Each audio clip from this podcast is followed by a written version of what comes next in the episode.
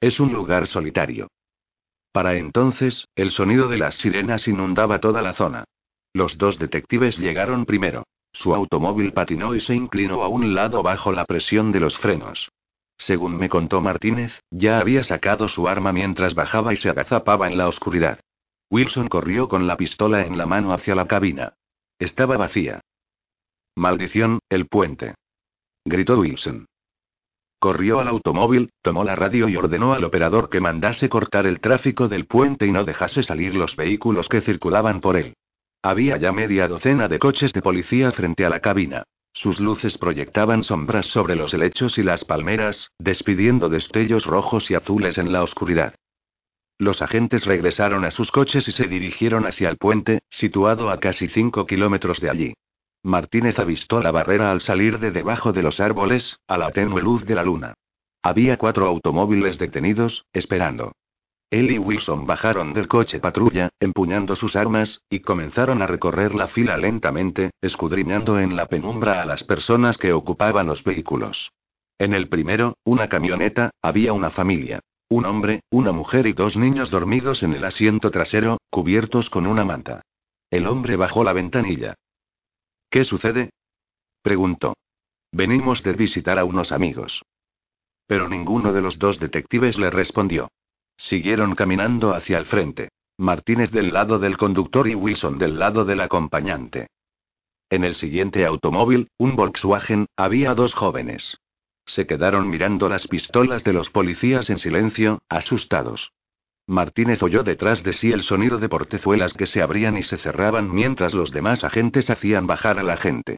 Era vagamente consciente de la presencia de Wilson, que avanzaba al mismo ritmo, como si marcara el paso con él. En el tercer automóvil había una pareja de personas mayores. Los detectives pasaron de largo. La mujer ahogó una exclamación al ver las armas.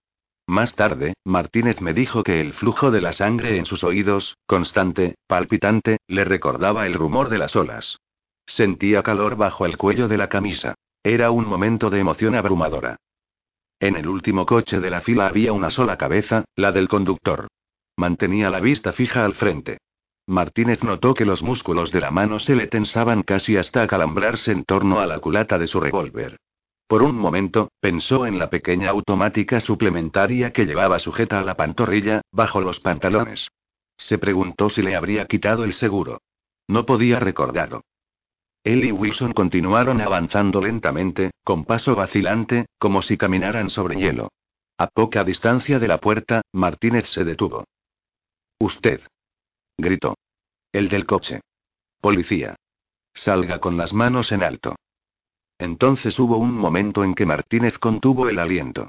Vio que la figura comenzaba a moverse despacio. El detective advirtió que el arma de su compañero apuntaba a la cabeza del conductor.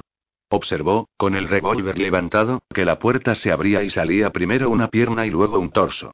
Se esforzó por distinguir algo contra la luz de la luna y las de la ciudad, que resplandecían al otro lado de la bahía. El sudor comenzó a caerle sobre los ojos y parpadeó para aclarar la vista. Tenía una linterna en la mano izquierda. Cuando la figura se volvió hacia él, el detective gritó. No se mueva. Y la encendió. El potente haz de luz atravesó la oscuridad y dio de lleno en la cara del conductor, que se llevó la mano a los ojos. Entonces Martínez oyó la voz de Wilson, atronadora y furiosa. Joder, joder, joder. Maldita sea. El conductor era una mujer. La luz de la linterna brillaba en su cabellera rubia. Martínez dio media vuelta, mientras Wilson comenzaba a dar una explicación, y se acercó al borde del puente. Más tarde me contó que había contemplado las aguas, mareado, afectado aún por la tensión, escuchando el sonido de las olas al romper contra los pilares. Dijo que el sonido se le antojó una risa, las carcajadas del asesino que había escapado y vagaba libre por la ciudad. 13. Nolan escuchó con atención la última grabación. Tenía el tronco ligeramente inclinado y los dedos apoyados sobre la mesa. Seguía con la mirada los ejes giratorios de la grabadora. En dos ocasiones tomó notas en un papel. Cuando la cinta llegó al final, él se enderezó y me miró por un momento antes de hablar. Bueno, lo intentaste, dijo. Creo que sí. Me encogí de hombros. Supongo. Me preocupa ese tono, dijo Nolan. Los cambios respecto a conversaciones anteriores. Es como si ahora tuviese más prisa. No se tomó su tiempo. No mezcló sus sentimientos con las descripciones, como hacía antes. ¿Por qué estaba tan tenso por este asesinato? Me gustaría saberlo. Rebobinó la cinta y, por segunda vez, la voz del asesino llenó la pequeña habitación. Escucha, dijo Nolan. Parece nervioso. ¿Dónde está su confianza habitual? Tuve que observarla durante varios días. La espió, observó Nolan. Eso no fue espontáneo. Me pareció que el sol era un reflector que me buscaba. Entonces, tenía miedo. Miedo de que lo vieran. En el centro de la foto aparece un bebé. En ese punto, señaló Nolan. Lo relaciona con un recuerdo. Se produjo un incidente, y ella desempeñó un papel importante en él. ¿Lo ves? Habla de la foto y luego de su propio recuerdo. No sea ridículo. Luego, el chasquido al cortarse la comunicación. Nolan comenzó a caminar de un lado a otro del despacho con nerviosismo, pasándose la mano por la cabeza. De cuando en cuando, se detenía y echaba un vistazo a los recortes de los artículos que yo había escrito sobre el asesino, que estaban clavados a la pared. Creo que está experimentando un cambio, dijo Nolan. No estoy seguro, es solo un presentimiento. Tal vez se ha hartado de matar. Supongo que estamos frente a un caso de trastorno de personalidad múltiple. Quizás otra de las personalidades esté a punto de aflorar. ¿Se lo preguntaste a tu amigo psiquiatra? Negué con la cabeza. No creo que haya visto indicios de personalidad múltiple en las grabaciones que le puse. Por otro lado, ¿cómo iba a notarlo? Quiero decir, si la personalidad que oía era coherente, psicópata, dijo. Un asesino nato. Nolan me miró con expresión de redactor jefe. Está bien, dije. Lo llamaré y se lo preguntaré. Esa tarde, hice escuchar la cinta al psiquiatra por teléfono.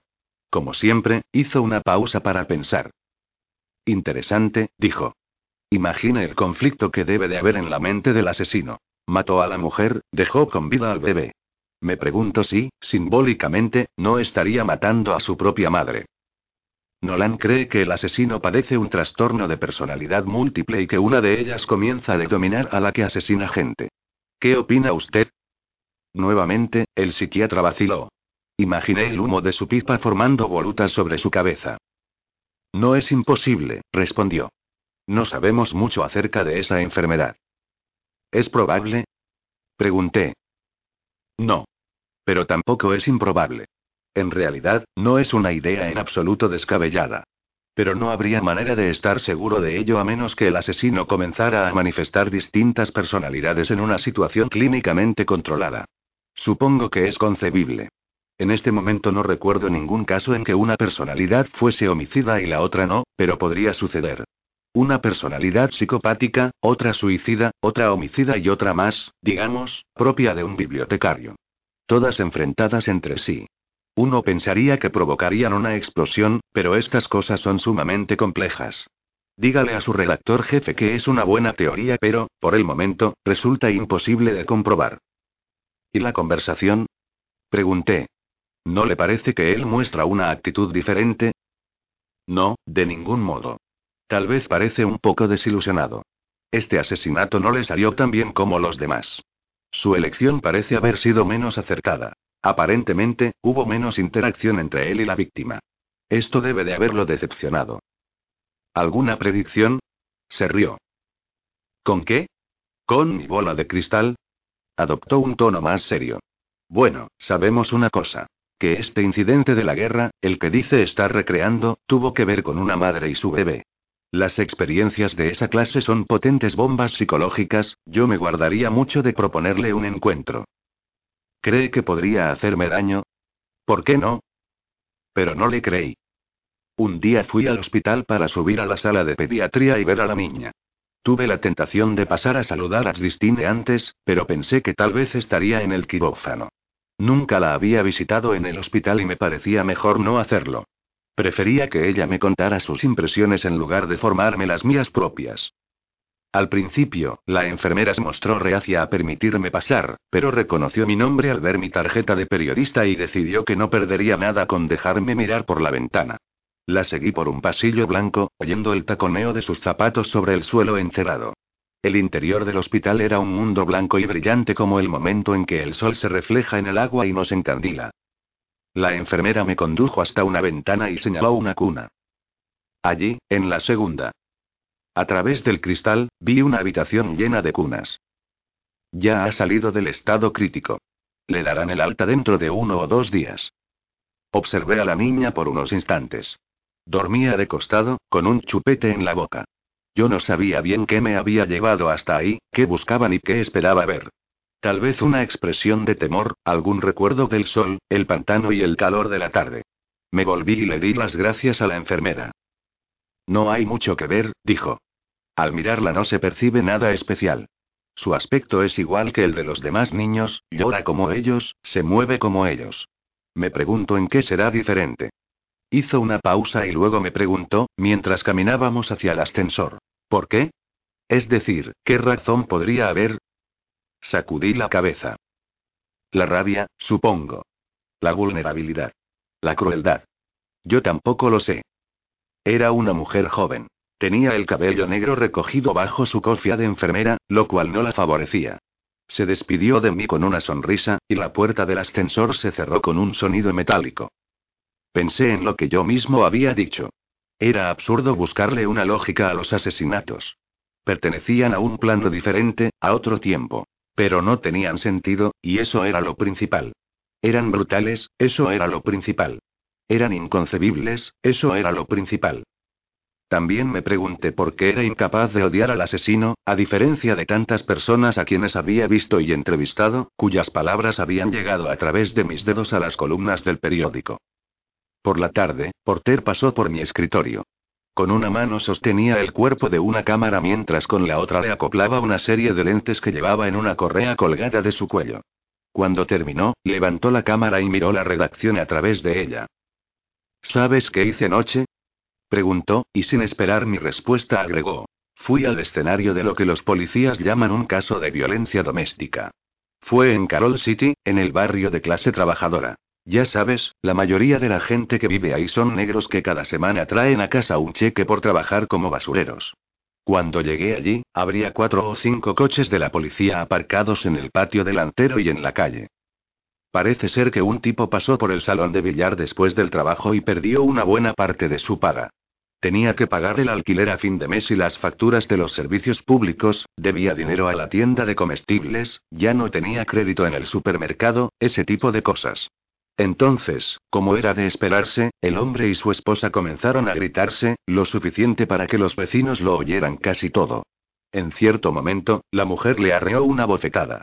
A él eso no le hizo mucha gracia, así que le devolvió el golpe, justo en la boca. Y le gustó, ¿sabes? Así que decidió seguir golpeándola. Ella comenzó a retroceder hasta que se encontró arrinconada contra el fregadero de la cocina. El tipo se estaba poniendo muy violento, estaba a punto de pegarle una buena paliza. Entonces ella agarró lo primero que encontró, que resultó ser un enorme cuchillo de cocina, y le lanzó un golpe con él. Le dio en el cuello y le seccionó la yugular. Él se desplomó a sus pies. Ella se quedó allí, llorando y gritando, hasta que los vecinos llamaron a la policía. El tipo se debe de haber desangrado en un par de segundos. Bueno, la policía llegó, sacó fotos, le tomó declaración allí mismo y la acusó de homicidio. Se la llevaron al centro de detención femenino. Tomé una buena foto de la policía llevándosela de la casa. En la imagen ella tiene una expresión confundida y angustiada. Cuando la subieron al coche patrulla, ella pidió ayuda. ¿Sabes a quién llamó? A su marido, el hombre que acababa de matar. Me miró desde el otro lado del escritorio, se levantó un faldón de la camisa, limpió una de las lentes con él y luego miró a través de ella. Al cabo de un instante, prosiguió. Le pregunté a uno de los policías cuántos homicidios habían cometido últimamente, sin contar los de nuestro muchacho, claro está. Me miró y dijo, bueno, los de costumbre. Por lo general matan a alguien cada noche. Entonces se me ocurrió algo. No habría diferencia. Ninguna diferencia en absoluto. No hace falta que atrapen al asesino. Se quedó callado. No te sigo, dije. Supón, explicó, que ignorásemos al asesino, que lo dejáramos continuar con lo que está haciendo. Eso no cambiaría el promedio anual. Es decir, se cometerá la misma cantidad de asesinatos en la ciudad, haga lo que haga el asesino. En realidad, él no es más que otra estadística. Otro acto de furia entre otros cientos. El marido de esa mujer está tan muerto como cualquiera de las víctimas del asesino.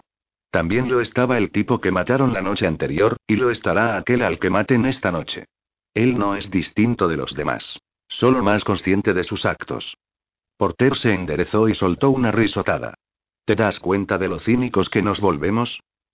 Pero yo no participé de su humor. Sin embargo, su historia me dio una idea. Esa noche acudí con un equipo del departamento de homicidios al escenario de otro crimen. Un homicidio en un bar del gueto del centro. El muerto estaba tendido boca arriba con una navaja clavada en el pecho. Las luces intermitentes de un anuncio de cerveza que había en la ventana se reflejaban en la sangre que manchaba el suelo del bar. Al fondo, se oían los golpes de un taco contra las bolas. Parroquianos jugaban al billar, ajenos al espectáculo macabro pero común que se desarrollaba ante ellos. En otro rincón, una prostituta observaba con expresión de rabia contenida a los detectives y al forense que trabajaban rápida y eficientemente junto al cadáver. El sospechoso ya estaba esposado en el asiento trasero de un coche patrulla, mirando por la ventanilla a la multitud de curiosos que se había congregado alrededor. Escribí todo eso y enumeré los asesinatos perpetrados en la ciudad desde el primero de los crímenes del asesino. El artículo apareció en primera plana bajo el título. Los homicidios corrientes continúan. Como era un día de pocas noticias, me concedieron mucho espacio. Me encontré con Porter después de la publicación del artículo. Me sonrió desde el otro extremo de la oficina e hizo el gesto universal con el pulgar levantado. El jefe de redacción me envió una nota por el correo interno. Decía, buen artículo. Ayuda a ver las cosas con la debida perspectiva. Sin embargo, me pregunté algo. Si hubiese sido el asesino quien entró en ese bar y hubiese matado al hombre con su 45, ¿el juego de billar se habría interrumpido? Porter encontró la fotografía que había descrito el asesino. Pasé una tarde sentado a mi escritorio, mirándola, dejando volar mi imaginación, oyendo en mi mente las explosiones de las bombas. También pensé en mi padre. Me pregunté cuántos niños habrían llorado después de cada uno de sus ataques. Imaginé a mi padre encorvado sobre los mandos del B-52, contemplando a través de la mira de bombardeo, ¿qué? ¿Una ciudad? ¿Un ferrocarril? ¿Una fábrica? Para él serían formas sin sustancia, como dibujos en una hoja de papel.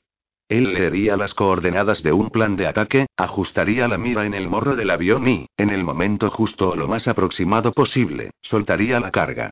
Cerca del avión estallarían los proyectiles antiaéreos y este saldría propulsado a mayor velocidad, más ligero después de soltar las bombas, alejándose de la furia y del humo, hacia el cielo y las nubes. Casi todas sus misiones arrancaban del norte de África. Mi padre despegaba de una pista de tierra entre colinas polvorientas y atravesaba el Mediterráneo hacia Italia y Sicilia. Imaginé que sentiría allí suspendido entre el azul del mar y el azul infinito del cielo. Supuse también que habría vivido momentos de terror, cuando parecía que la tierra se acercaba a él vertiginosamente y el aire se estremecía con las explosiones. Él nunca hablaba mucho de la guerra en sí. En cambio, hablaba del regreso, las celebraciones y los desfiles, la exaltación de la victoria antes del retorno a la rutina. Según me contó, fue una época embriagadora, de euforía y ligereza de espíritu. Lo maravillaba el simple hecho de estar intacto, de que todos sus órganos y sus extremidades funcionasen correctamente. Casi sentía la sangre correrle por las venas. Entonces le hizo una visita a su hermano, que aún estaba hospitalizado, recuperándose de la pérdida de su ojo. Sentado en mi escritorio, levanté una mano y me tapé con ella el ojo derecho. Paseé la vista por el hervidero de actividad de la redacción. Tuve que volver la cabeza para verlo todo. Reporteros trabajando al teléfono, redactores frente a los terminales de ordenador. Imaginé a mi tío volviendo la cabeza al oír que se abría la puerta de su cuarto de hospital. Por un instante, el bullicio de los teléfonos y las voces se desvaneció e intenté representarme en la mente a los dos hombres, frente a frente. ¿Qué se dijeron? Uno, intacto. El otro, mutilado. Sus vidas discurrían por caminos diferentes. Cuando yo era niño, el mediano de los tres hermanos, mi padre dirimía nuestras disputas con un simulacro de juicio. Cada uno de nosotros tenía unos minutos para explicar su punto de vista. Mi hermano hablaba con rapidez y entusiasmo. Exponía hechos, impresiones y deseos de forma lineal. De su boca salía un torrente de palabras rápidas y persuasivas. Mi hermana hablaba entrecortadamente, vacilaba. El llanto le quebraba la voz y, finalmente, recurría al argumento más persuasivo de todos. Corría a arrojarse en brazos de mi padre. En cuanto a mí, la furia invadía mi cerebro, impidiéndome dar con las palabras que buscaba, bloqueando todas las razones, los argumentos. Titubeaba y balbucía, y perdía. Mi padre, sentado ante su escritorio, golpeteando distraídamente con un lápiz un blog de papel, tomaba sus decisiones, emitía sus opiniones. No era un hombre severo ni injusto. Era un hombre de códigos y reglas. Yo tenía la impresión de que sus decisiones venían de arriba, de que eran inviolables y precisas, tan explosivas como las bombas que lanzaba desde su puesto en el bombardero, sobrevolando el horror en una reducida cabina de plexiglas. Como mi voz me llevaba al fracaso, me dediqué a escribir las voces de otras personas. Entonces sonó el teléfono. El ruido de la redacción pareció intensificarse, como si alguien subiese el volumen de una radio, y luego volvió al murmullo constante y familiar. Extendí la mano y accioné el mecanismo de grabación. Mi mano se movía independientemente, como si perteneciera a otra persona. Puse la mano sobre el auricular, que estaba fresco, y, muy despacio, me lo acerqué al oído. Esperé a oír la voz. Él habló fríamente, sin prisa. No empleó un tono de familiaridad y se saltó los preámbulos. A veces se quedaba callado, y al momento siguiente se oía su voz inexpresiva. He estado pensando en usted, dijo. ¿Y? No respondió. En cambio, dejó que el silencio llenara la línea. Recuerdo algo que sucedió cuando estaba en Vietnam. Yo me ofrecí como voluntario para lo que el ejército llamaba LURPS, las siglas en inglés de patrullas de reconocimiento de largo alcance. Junto a mí iban un operador de radio y otro fusilero, solos, avanzando entre la maleza con la lentitud irritante que impone la selva. Había tanta humedad en el ambiente que casi notaba la fricción del aire contra la piel de mis brazos al abrirme paso con el machete entre las enredaderas y las matas que crecían por todas partes. Era como si pudiese sentir el vapor que flotaba alrededor de mí. Estábamos empapados en sudor, casi como si hubiese llovido. Me fascinaba la sensación de estar solo, o prácticamente solo. En realidad, la radio era nuestro único vínculo con la seguridad y, claro está, no podíamos confiar demasiado en ella. Creo que no hay nada tan estimulante, tan sensual, como caminar por tierras extrañas y peligrosas. Sentía el miedo y la excitación en todo el cuerpo. Pensaba, moriré aquí y nadie me encontrará jamás. Será como si hubiese desaparecido, como si me hubiera desvanecido del mundo. Pero eso nunca ocurrió, aunque más de una vez vi la muerte de cerca. Un día estábamos abriéndonos camino tan despacio por la espesura que pensé que la selva tendría tiempo de crecer a nuestra espalda. Una patrulla del Vietcong debía de estar acercándose en la dirección opuesta, con la misma idea que nosotros, concentrados en los matorrales y las enredaderas, tratando de avanzar otro paso. Yo iba en cabeza y, de pronto, oí el sonido de machetazos y el crujir de ramas, unos metros más adelante. Me detuve en el mismo instante en que el primer hombre del Vietcong debió de vacilar. Transcurrió un largo segundo. Luego levanté mi fusil y disparé en su dirección.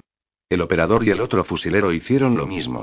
En ese preciso momento, la vegetación que nos rodeaba comenzó a desgarrarse bajo el fuego de las automáticas de los otros. AC-47, recuerdo, por su sonido característico, como el de una hoja de papel al rasgarse. Todos debimos de ser presas del pánico simultáneamente. En un instante reinaba el silencio y al siguiente los disparos estaban despedazando la selva. Entonces sobrevino ese momento notable. Todo se detuvo. Se impuso una quietud súbita y total. Todos habíamos estado disparando ininterrumpidamente, y se nos acabaron las municiones al mismo tiempo. Entonces, del silencio surgieron esos chasquidos perversos. Bajé la vista y advertí que provenían tanto de mí como de los otros. Todos estábamos cambiando los cargadores a la mayor velocidad posible. Clic, clic, salía un cargador. Clic, clic, entraba un nuevo cargador. Comencé a reírme de todo eso. Tanto temor agotado en un segundo fugaz, tanto instinto asesino. Mis carcajadas se elevaron sobre la espesura. Los otros dos me miraron y les hice una señal con la mano. Volvimos sobre nuestros pasos por el sendero que habíamos abierto, alejándonos, retirándonos. Supongo que los Vietcong hicieron lo mismo al advertir lo socialmente inapropiado que había sido nuestro encuentro. No podía contener la risa. Lo que siento ahora es muy similar. Sería un tópico decirle que, para mí, no hay diferencias entre la ciudad y la selva, pero es verdad. Tiendo a pensar que voy abriéndome paso por la ciudad como lo hacía en la selva. Que salgo de patrulla, para buscar y aniquilar en una tierra extraña y peligrosa. Camino por las calles como usted, observando a la gente, mirándolos a los ojos, viendo cómo apartan la mirada. Una noche fui a una reunión de vecinos. Usted sabe cómo son. Ha asistido a algunas, lo he leído en sus artículos. De hecho, he leído cada palabra que usted ha escrito. Como le decía, fui una noche, temprano, al auditorio de un colegio, el típico lugar donde se organizan esas reuniones. Hay algo en las luces fluorescentes, en los colores brillantes de las escuelas, en las banderas y las insignias, que me resulta familiar y tranquilizador. Una multitud se dirigía al interior, en grupos de dos o cuatro. Simplemente los seguí y me senté en medio del gentío. Otro rostro preocupado y temeroso. Había un hombre sentado junto a mí. Estaba con su esposa, una mujer regordeta con el rostro enrojecido por el esfuerzo de encajonarse en un asiento diseñado para un niño. El hombre estaba furioso. Tenía el ceño fruncido y la mirada fija en el estrado. Observé que apretaba los puños, luego relajaba las manos por un instante antes de volver a cerrarlas. En cierto momento, se volvió hacia mí. Maldición, dijo, esto ya ha durado demasiado. ¿Qué diablos pasa con la policía? Yo asentí con aire sensato y respondí. Creo que no están haciendo todo cuanto deberían. La cabeza del tipo subió y bajó en señal de asentimiento. Tiene mucha razón, dijo. Tiene toda la razón, y murmuró la misma frase varias veces más. Para entonces, el auditorio estaba casi lleno. Entonces un hombre subió al escenario. Parpadeó ante las luces por un momento y luego se presentó. Era un político. Agradeció a todos su asistencia e hizo algunos comentarios acerca de la policía. Aseguró que confiaba en ellos. Estaba convencido de que hacían cuanto podían. Luego presentó a un oficial de uniforme, la clase de oficial de alto rango que conocí en el ejército, que tiene acceso a información clasificada y sin embargo no entiende una palabra de ella. Subió al estrado y permaneció allí, balanceándose ligeramente adelante y atrás, observando a la multitud. Pronunció un breve discurso sobre todas las horas hombre y los detectives que se están destinando al caso. Lo mismo que usted ha dicho en sus artículos. Mi vecino repetía todo el tiempo. Tonterías. Tonterías. Ve al grano. Pero el policía no fue al grano. Solo dijo. Sé que es difícil conservar la calma, pero la policía está siguiendo cada pista, por pequeña que sea. Se están analizando todas las pruebas. Tenemos equipos investigando los registros del Pentágono. Se ofreció a responder preguntas del público, aunque advirtió que no podía entrar en detalles. Observé que la gente se rebullía en sus asientos por unos instantes, indecisa. Luego, uno tras otro, comenzaron a ponerse en pie y a formular preguntas. ¿Esperaban detener al culpable? ¿Cuánto habían avanzado los que investigaban los registros? ¿Por qué la policía parecía incapaz de actuar hasta que aparecía una nueva víctima? Creo que a usted le habría gustado estar allí. Eran preguntas pertinentes, difíciles. El policía estaba notoriamente incómodo bajo las luces y se cubría los ojos para poder ver a quienes hacían las preguntas. Daba pocas respuestas y, cuantas más dudas dejaba sin aclarar, más furiosa se ponía la gente. Era contagiosa la indignación que mostraban todos aquellos padres y madres, maridos y esposas de clase media. A medida que el policía eludía sus dardos verbales, más se rebelaban ellos. La gente comenzó a gritar desde sus asientos. Ya no se ponían de pie para hablar por turnos. Se oyeron algunas obscenidades que explotaron entre la multitud como granadas, aumentando la indignación. Vi que el rostro de mi vecino también se crispaba. ¿Por qué no hay patrullas de refuerzo por las noches? gritó. Cuando el policía comenzó a hablar de la escasez de efectivos, lo hicieron callar a gritos. Finalmente, ya no puede reprimirme más. Tuve que unirme a ellos. Fue como si oyese mi propia voz desde algún otro lugar, quizá como una grabación. Lo que queremos saber, grité, por encima del bullicio, es una cosa. ¿Cómo es posible que un solo hombre sea capaz de tomar a toda una ciudad como rehén? ¿Es que la policía, con todos los cientos de miles de dólares que pagamos de impuestos, no puede hacer nada? Todos callaron. Mi vecino me dio una palmadita en la rodilla y dijo, muy cierto. Tiene toda la razón. Me sonrió y yo le devolví la sonrisa. Sobre el escenario, el policía se volvió hacia mí. Lo único que puedo decir, declaró, es que estamos haciendo cuanto está en nuestra mano. El resto de su respuesta se ahogó bajo los gritos de furia de la muchedumbre. Entonces la reunión se disolvió. Todos nos pusimos de pie y salimos. Perdí de vista a mi vecino.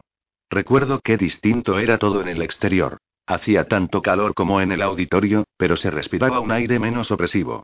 Noté que soplaba una ligera brisa, como si la oscuridad quisiera apartarme de la multitud y dejarme nuevamente solo. Me dirigía a mi coche cuando divisé a los dos policías. Estaban de pie junto a su vehículo, observando a la gente que se dispersaba por el aparcamiento.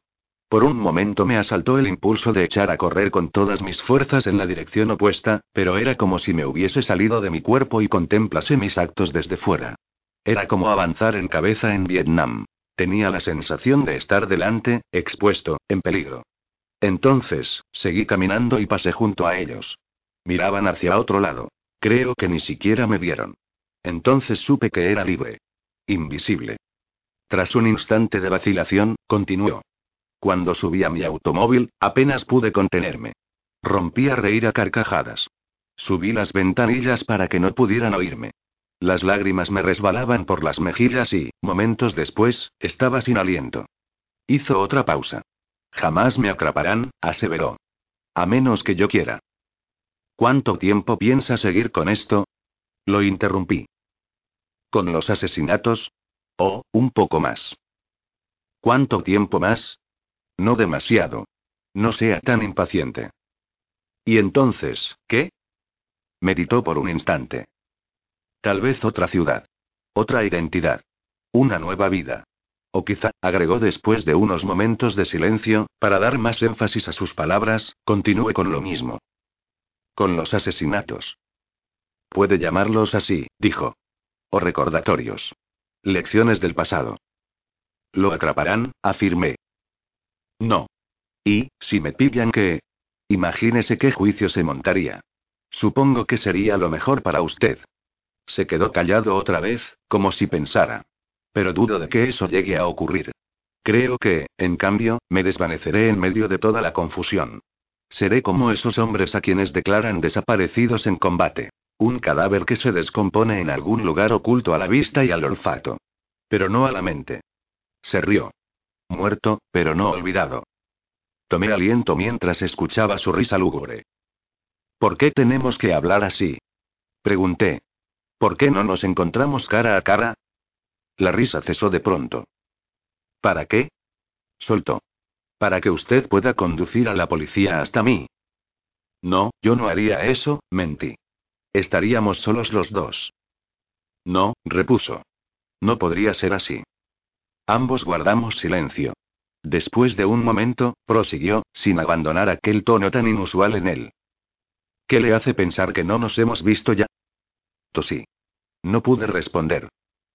En la calle, tal vez. En alguna multitud. En un ascensor. ¿Nunca se ha quedado mirando a la persona que está junto a usted y se ha preguntado? ¿Será él? Nunca ha detenido su coche ante un semáforo y se ha vuelto en su asiento con la sensación de que alguien lo observa, para descubrir los ojos de otro conductor clavados en usted. Es un momento de contacto casi físico. Entonces el semáforo se pone verde y ambos se alejan, indemnes, solos. Piénselo. Quizás una de esas veces, era yo. Piense en todas las pequeñas señales que puedo haberle hecho. Una mirada, un movimiento de cabeza o de la mano. Cualquier gesto casi imperceptible, privado, entre nosotros dos, para que usted lo supiese. Es él. Y sin embargo usted sigue sin saberlo. Estamos muy cerca, usted y yo, pero no me reconoce. Está ciego, avanza a tientas, dando traspiés, con las manos extendidas en busca de la pared. Y yo estoy allí, a su lado. Tomó aliento, resollando. No le creo, repliqué. Lo oí encogerse de hombros. Crea lo que quiera. Recuerde. La verdad y la mentira a menudo se confunden, solo una línea muy fina separa la realidad de la ficción. Otro silencio. Advertí que los sonidos de la redacción comenzaban a prevalecer, como si la voz del asesino se apagara poco a poco y el mundo que me rodeaba volviera a la vida. Tengo un aspecto muy común, dijo el asesino. Mido poco menos de un metro ochenta, peso unos setenta y cinco kilos. Tengo el cabello castaño, como el suyo. Dígaselo a la policía. Tal vez les sirva. ¿Qué le hace pensar que se lo diré? No me mienta, respondió. Tiene el teléfono intervenido. Ellos consiguen las cintas que usted graba. Lo siguen. Usted habla con ellos, y después ellos hablan con usted. Es una especie de sociedad. Usted debería ser más independiente. Hizo una pausa y tomó aliento antes de proseguir. Ya ve cuánto sé sobre usted. Podría estar en cualquier lugar. Podría ser cualquier persona. Así que no me mienta. ¿Por qué hace esto? Pregunté. Fueron las únicas palabras que se me ocurrieron. No respondió. Adiós, Anderson. Volveremos a hablar pronto. Y colgó el teléfono. 14. A finales de agosto de ese año se formaron grandes tormentas sobre el Caribe que azotaban las islas caprichosamente y se deshacían en violentas ráfagas de viento y lluvia. Sin embargo, la ciudad parecía inmune, protegida. Las tormentas que amenazaban el continente se desviaban hacia el Atlántico y morían en pleno océano. En la ciudad, el calor cubría cada rasgo como una máscara. La última llamada del asesino reavivó la ira generalizada. La idea de que él andaba por ahí con toda libertad hizo que los ciudadanos se retrajesen más aún. En la calle, las miradas se encontraban y se desviaban. Guardar las distancias se convirtió en rutina. Había también cierto nerviosismo, como si, de alguna manera, el contacto fuera peligroso. Vi a una mujer rozar sin querer a un joven mientras ambos esperaban a que un semáforo para peatones se pusiese verde. En el mismo instante, se apartaron y se miraron por un momento con ira. Luego, comenzaron a cruzar la calle en la misma dirección con la vista al frente, como si el otro no existiese. Había una infinidad de temas que tratar en los artículos. Escribí que la policía había hallado una lista de 250 posibles nombres en los registros del ejército y que estaban trabajando en ella, tratando de identificar al asesino. Martínez se rió al contármelo. Como si fuese a figurar en la guía telefónica con su nombre verdadero, dijo. No es ningún tonto. El periódico vespertino, El Post, trajo desde Nueva York a un famoso medium para que intentara localizar al asesino. Este fue a los escenarios de los crímenes, husmeó por allí, olfateó el aire y dijo que las vibraciones eran muy fuertes. Entonces predijo que nunca hallarían al asesino y que éste moriría en un extraño accidente. Sospeché que eso no era lo que el Post quería oír. Nolan recortó el artículo y lo fijó al tablón de anuncios de la oficina. Garabateó una nota sobre él. ¿Por qué no tenemos más iniciativa como periodistas? Toda la redacción se divirtió mucho. Se hicieron muchas sugerencias en broma. Una varita mágica, sesiones de espiritismo y cosas por el estilo. A Christine no le parecieron divertidas. En cambio, me recordó que el asesino había cometido un homicidio hacía unos días y que, según la pauta que había establecido, no tardaría en volver a matar. ¿Qué harás ahora? preguntó.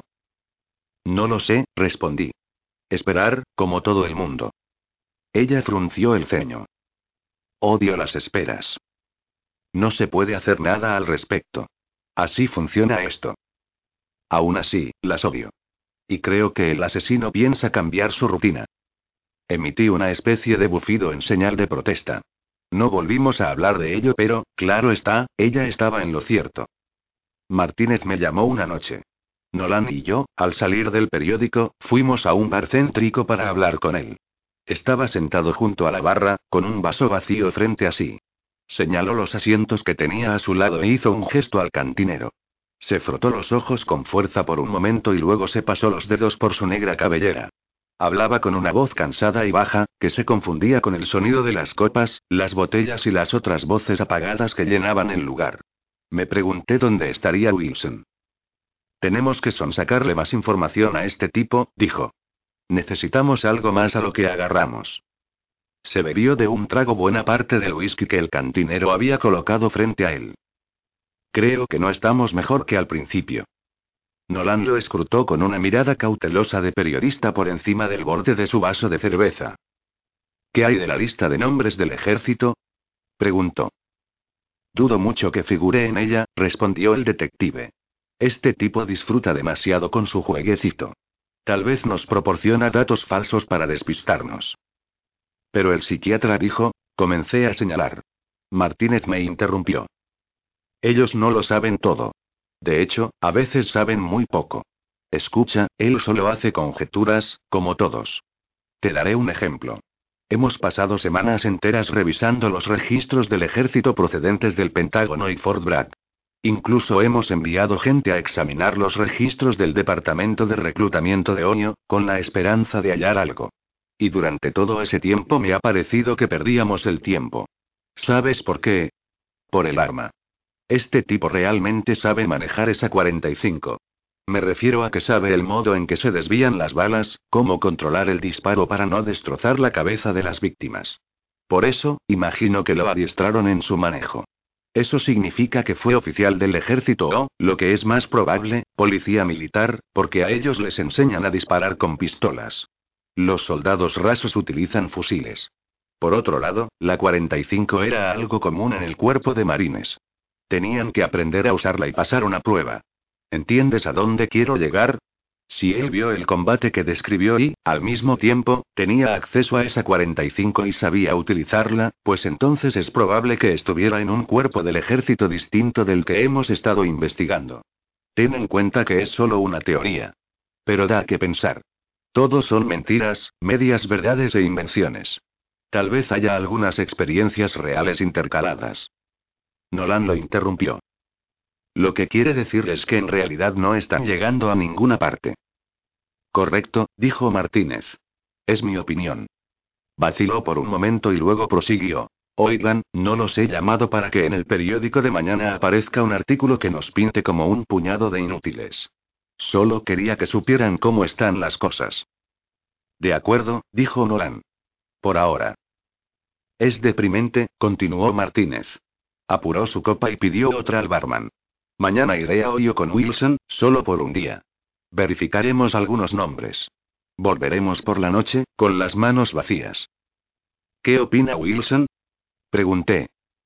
Martínez sonrió, mirando su vaso. Es todo un personaje, ¿verdad? Cuando comencé a trabajar con él, pensé que juntos duraríamos, a lo sumo, tal vez 48 horas. Hace ya casi seis meses de eso. Está loco, ¿sabes? Siempre dice que un policía no debe llevarse el trabajo a casa. Eso es una tontería. Uno nunca lo olvida. Diablos, no nos dejan. De todos modos, se supone que siempre debemos llevar un arma. ¿Cómo vamos a desconectar con una pistola sujeta a la pierna? Les diré que Wilson se muere por atrapar a ese tipo.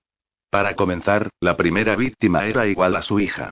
En segundo lugar, no soporta que el tipo te llame a ti. Ser policía significa estar al tanto de todo. Por eso me dediqué a los homicidios, como Wilson. Porque nos gusta indagar y resolver los casos. Y aquí estamos, siempre pendientes de que ese tipo te llame.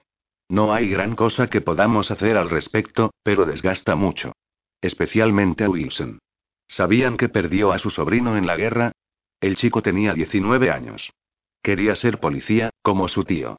El hermano de Wilson murió hace mucho tiempo, de un fallo cardíaco, según creo, y Wilson fue como un padre para el muchacho.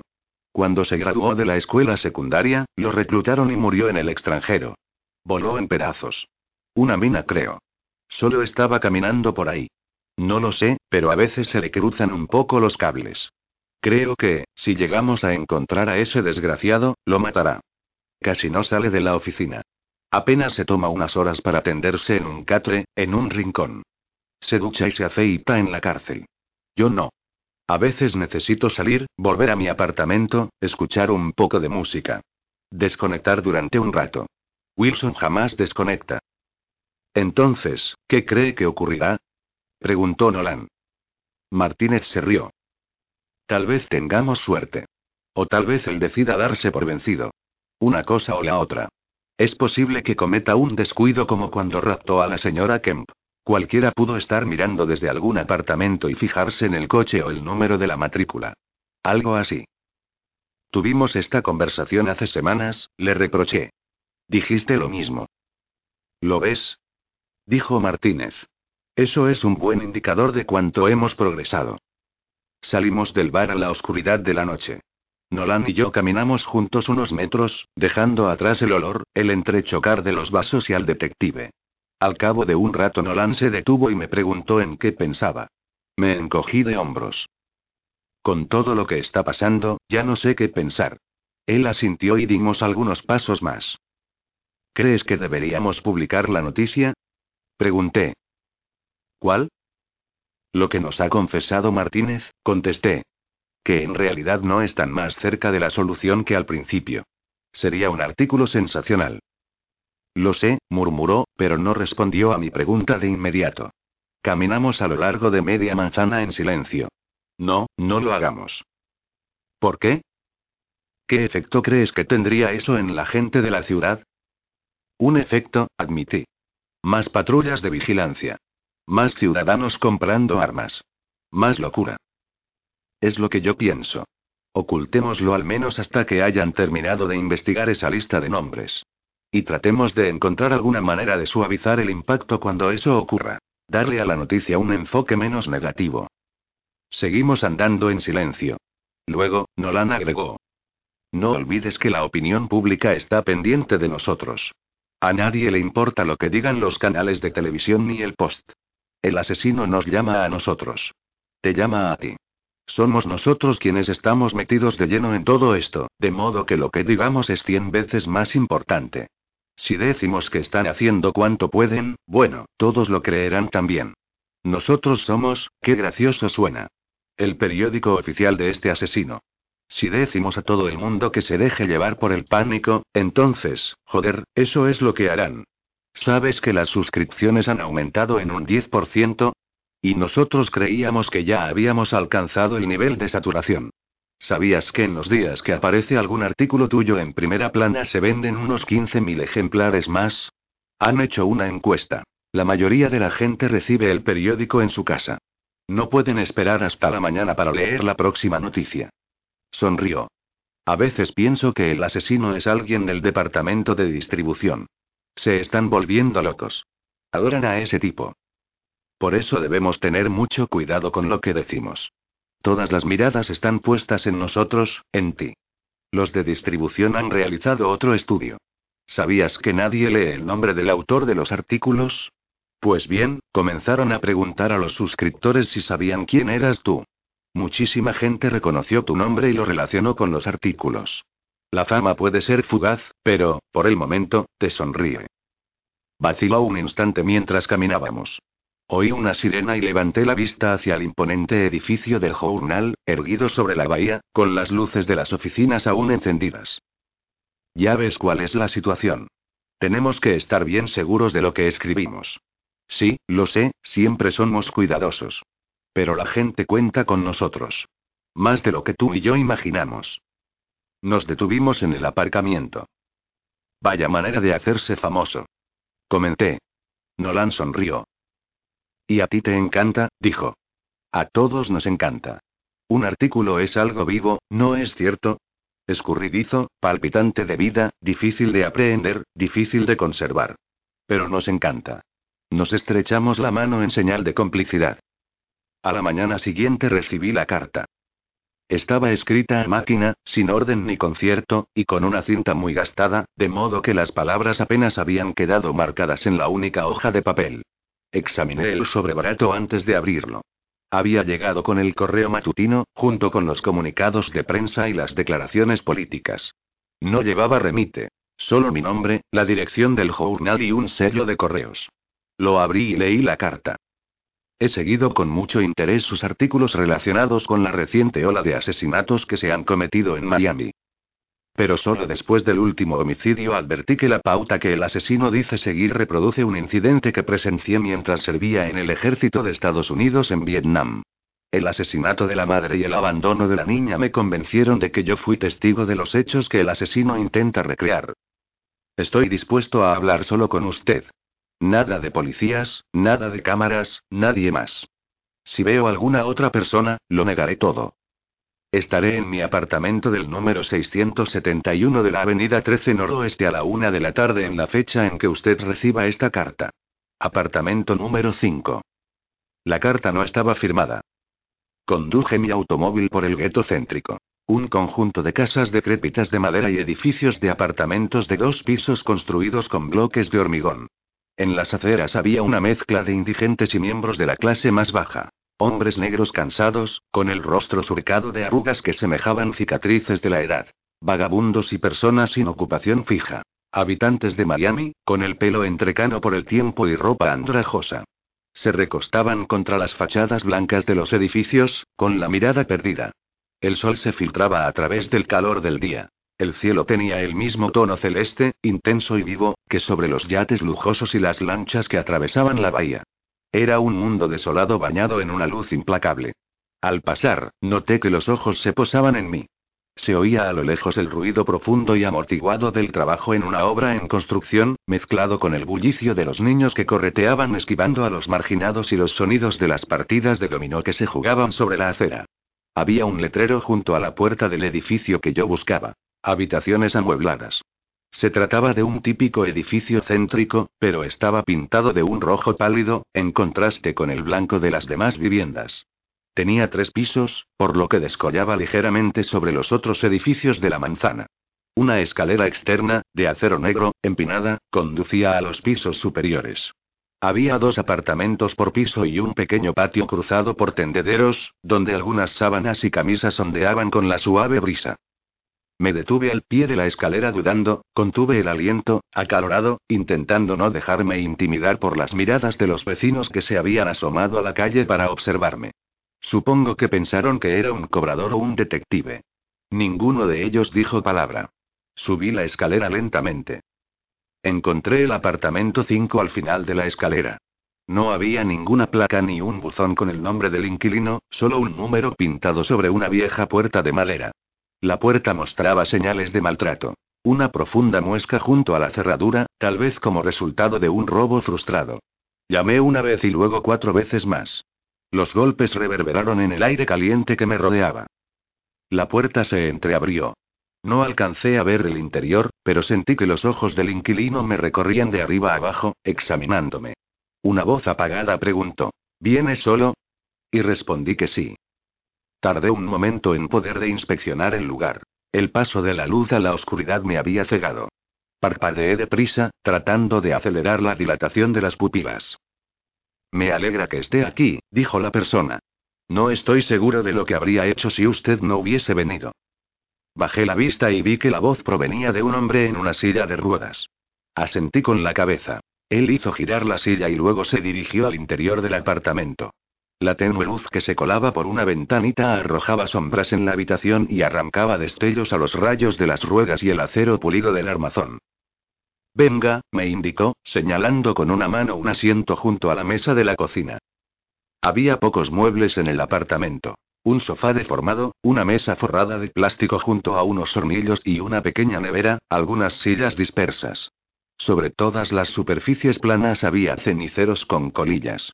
Vi algunas revistas, Time, Newsweek, Playboy, desordenadas y también una pila de periódicos en el suelo. Encima de todo estaba el número en que aparecía mi último artículo. Advertí que varios párrafos estaban encerrados en grandes círculos rojos. Me senté y extraje mi libreta y la grabadora. El hombre de la silla de ruedas se quedó mirándolos. Llevaba grandes gafas de aviador con los cristales amarillos. Sus mechones rubios, apartados de la frente, le caían sobre las orejas. Tenía una barba de varios días, que parecía más oscura por contraste con el amarillo de las gafas. Sus brazos eran largos y musculosos. Iba vestido con una camiseta gris y pantalones vaqueros, pero tenía las piernas tapadas con una sábana blanca. Un costado de su cara parecía hinchado. Al percatarse de que lo miraba, dijo. No se preocupe. Es solo un absceso en una muela. Mañana iré al hospital de veteranos para que me la saquen. Allí me atienden bastante bien. Sus ojos se volvieron hacia la grabadora. ¿Va a usar esa cosa? Costaba entender sus palabras, debido a la hinchazón. Si me lo permite, respondí. Se encogió de hombros. Diablos, ¿por qué no?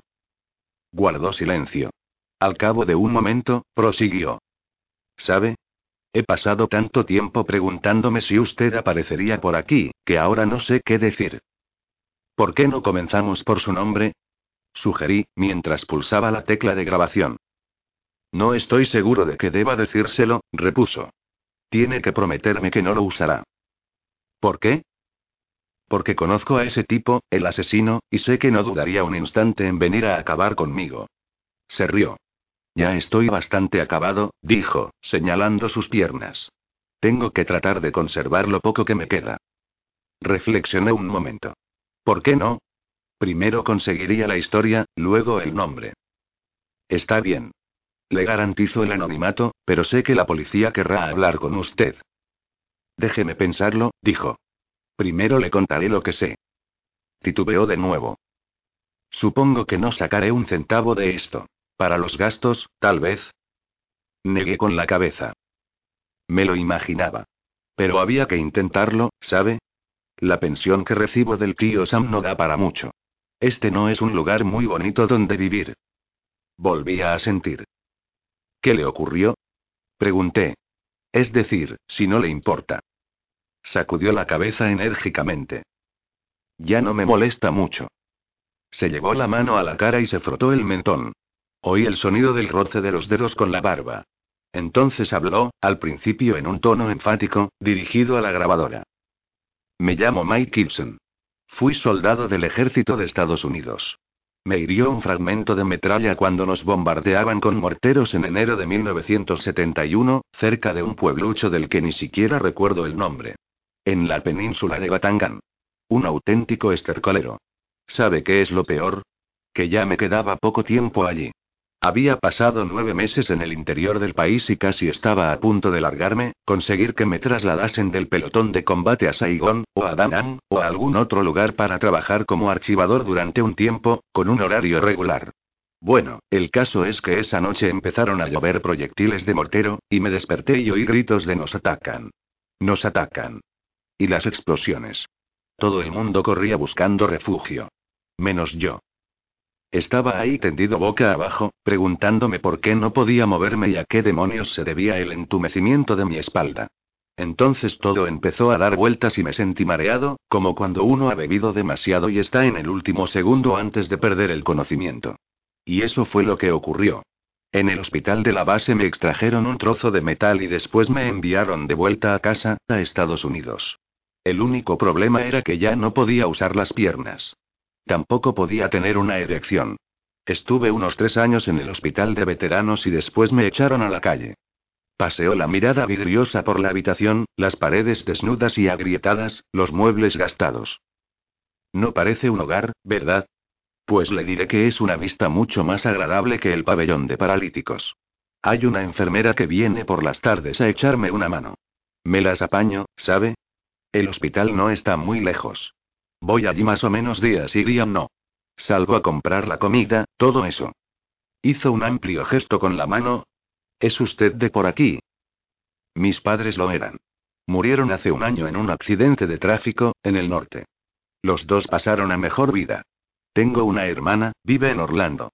Eso es todo. Bueno, dije. Hábleme del asesino. Rió. No conozco su verdadero nombre. Eso era bastante común en la guerra. Todo el mundo tenía un apodo. A mí me llamaban Brillantina porque me peinaba como en el instituto. En el pelotón a todos nos llamaban por un sobrenombre distinto.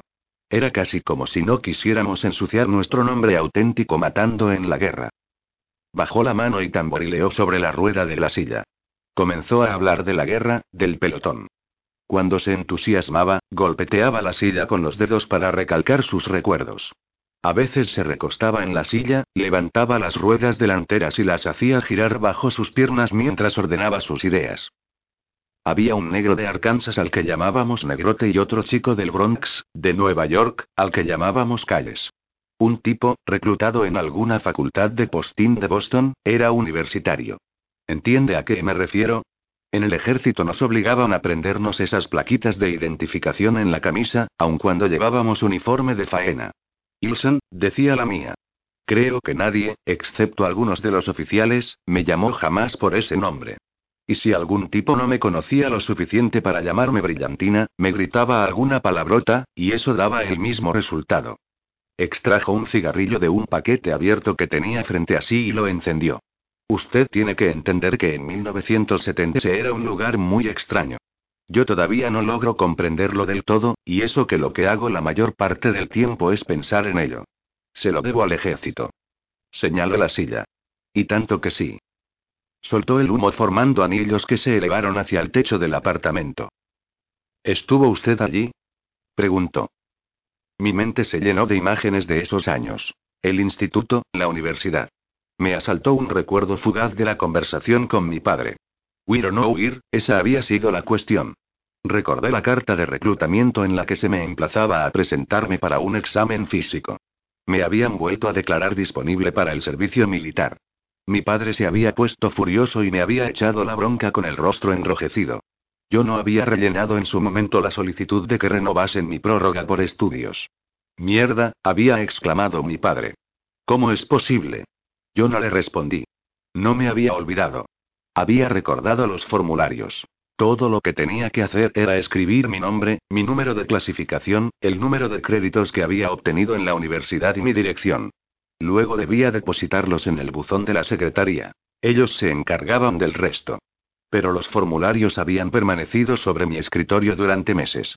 De vez en cuando, los contemplaba extrañado, preguntándome por qué no quería rellenados. Era como desafiar al mundo real, el que existía fuera de la universidad. Venid a buscarme. Y lo intentaron. Sin embargo, solucioné el asunto con bastante facilidad. El servicio de asesoramiento local sobre reclutamiento, que tenía oficinas en la universidad, me sacó del aprieto. Fui aplazando mi reconocimiento médico durante el semestre crítico y, cuando me llegó el turno de presentarme, dejé pasar la fecha. Al final, renovaron mi prórroga. Fue así de simple. Sentado en ese pequeño apartamento, pensé en todos los aspectos en que la guerra había afectado a mi vida. Todos los días leía las últimas noticias. Miraba las fotografías en blanco y negro de los hombres sin rostro, con cascos y uniformes que avanzaban por aquel extraño país. Yo participaba en marchas, repartía panfletos, coreaba consignas en docenas de manifestaciones, saludaba con el puño en alto a cientos de oradores diferentes. Pero en realidad no sabía lo que hacía. En mi último año de la universidad, el ocupante del cuarto contiguo en la residencia de estudiantes era un veterano de la guerra. Un hombre alto de cabello negro y rebelde que le caía en grandes rizos sobre las orejas y el cuello. Cojeaba al caminar y usaba bastón, como recuerdo de una herida en el pie. En la pared de su habitación tenía una foto de sí mismo, tomada por un fotógrafo de la revista Life, a todo color. Él estaba en el centro agachado, con el rostro contraído y los brazos extendidos hacia el suelo mientras un chorro de sangre manaba de su zapato. El fotógrafo había capturado la escena como una naturaleza muerta. Un médico saltando sobre algunos sacos de arena, otro tendiendo la mano. Al fondo, una explosión arrojaba tierra y lodo al aire. Todos parecían manchados por la misma suciedad, dominados por el mismo terror. Mi vecino no participaba en manifestaciones. Tampoco asistía a las reuniones ni a los discursos. Rehusaba hablar de la guerra y daba con la puerta en las narices a los activistas de la universidad que acudían a pedirle su apoyo. No lo entendéis, decía, y luego cerraba la puerta. Una vez le pregunté por qué, pero él simplemente sacudió la cabeza. Una mañana, poco después de la graduación, vi su fotografía en el periódico. Un grupo de veteranos había organizado una marcha hacia el Congreso. Aquellos soldados con sus viejos trajes de faena habían avanzado en una fila desigual, desacompasados, por las calles que conducían al Capitolio. Iban a devolver sus medallas. La fotografía, transmitida por Associated Press, mostraba a mi vecino de pie junto a una cerca, arrojando su condecoración a los escalones del Congreso. El pie de imagen decía que devolvía una estrella de plata, la segunda medalla más importante que otorga a la nación en reconocimiento del valor. Me pregunté qué habría hecho él para merecer ese honor. Era como si los veteranos llevasen dos vidas. La del hogar, la normalidad, las hamburguesas con queso y los automóviles veloces. Y, por otro lado, la de la guerra. Nunca volví a ver a mi vecino, pero leí en la revista de ex alumnos de la universidad que se había graduado en medicina. No, respondí. Me libré. Estudiante, ¿eh? Apuesto a que consiguió una prórroga, dijo el hombre de la silla de ruedas. Así es. Soltó una risa que degeneró en tos, y me miró. Ah, debería haber estado allí. Quiero decir, fue algo realmente increíble. Lo sé. Negó con la cabeza. No. No, no lo sabe. Tendría que haber estado allí. Ese es el problema. Nadie lo comprende a menos que haya estado allí. Cuéntemelo, le pedí. La frase de la que vivo. El hombre volvió a toser. Está bien, dijo. Póngase cómodo y relájese. Tengo una buena historia de guerra para usted. Oí voces procedentes del pasillo, pasos sobre el cemento del rellano. El hombre de la silla de ruedas se volvió rápidamente en aquella dirección. Sus manos se aferraron a los brazos de la silla con tal fuerza que los nudillos se le pusieron blancos. Una voz gritó. Que te den, tío. Y se oyeron pisadas que se alejaban corriendo. El hombre se relajó, visiblemente aliviado. Alisó la sábana que cubría sus piernas. A veces los niños del vecindario tratan de entrar. Cabrones. Debería conseguir una pistola y matar a uno o dos. Tal vez así me dejarían en paz. Tal vez este no sea el mejor barrio de la ciudad, pero para mí está bien. Siguió con la vista el movimiento de mi bolígrafo sobre el papel y luego miró hacia la grabadora. Bien, dijo, como le decía, todos nos conocíamos por apodos, y el tipo que pienso que está cometiendo esos asesinatos es uno al que llamábamos ojos nocturnos porque parecía que no necesitaba dormir de noche. Uno estaba en el perímetro, luchando por mantener los ojos abiertos, con un miedo atroz a la oscuridad, y en cambio ese tipo llegaba, tranquilo, bien despierto, observando la selva como si pudiera ver con la misma claridad que durante el día. Su guardia comenzaba al atardecer y después, al alba, se metía en su agujero, se envolvía en su poncho y se dormía. Era como si necesitara menos horas de sueño que todos los demás. Bueno, la cuestión es que estuvo allí el mismo tiempo que yo. De hecho, estuvo más, aunque oí decir que se volvió loco, es decir, más loco, después de que me hiriese aquel proyectil. Según me contaron, lo mandaron a la sección 8, a una sala de psiquiatría. Y lo creo. Mire lo que está haciendo ahora. Creo que jamás vi a ese tipo drogado, ni borracho, ni nada. Lo único que hacía era jugar al soldado. Disfrutaba matando, eso se notaba. Nunca hablaba mucho con nadie. Le gustaba avanzar en cabeza, para estar lejos de los demás. Era un tipo muy callado, muy raro. No creo que el pelotón lo hubiese soportado demasiado tiempo de no haber sido porque todos íbamos un poco colocados. Había muchos chiflados por allí. ¿No conocía su verdadero nombre? No, ya se lo he dicho. Bueno, ¿cuál era el nombre de la unidad? ¿Quién era el oficial al mando? El oficial al mando era un teniente llamado Osaunesi. De nombre Peter. No podría olvidar un nombre así. Pelirrojo, tal como era de esperarse. Compañía 352 de Infantería, División Americana. ¿Y dónde? Ya se lo he dicho, hombre.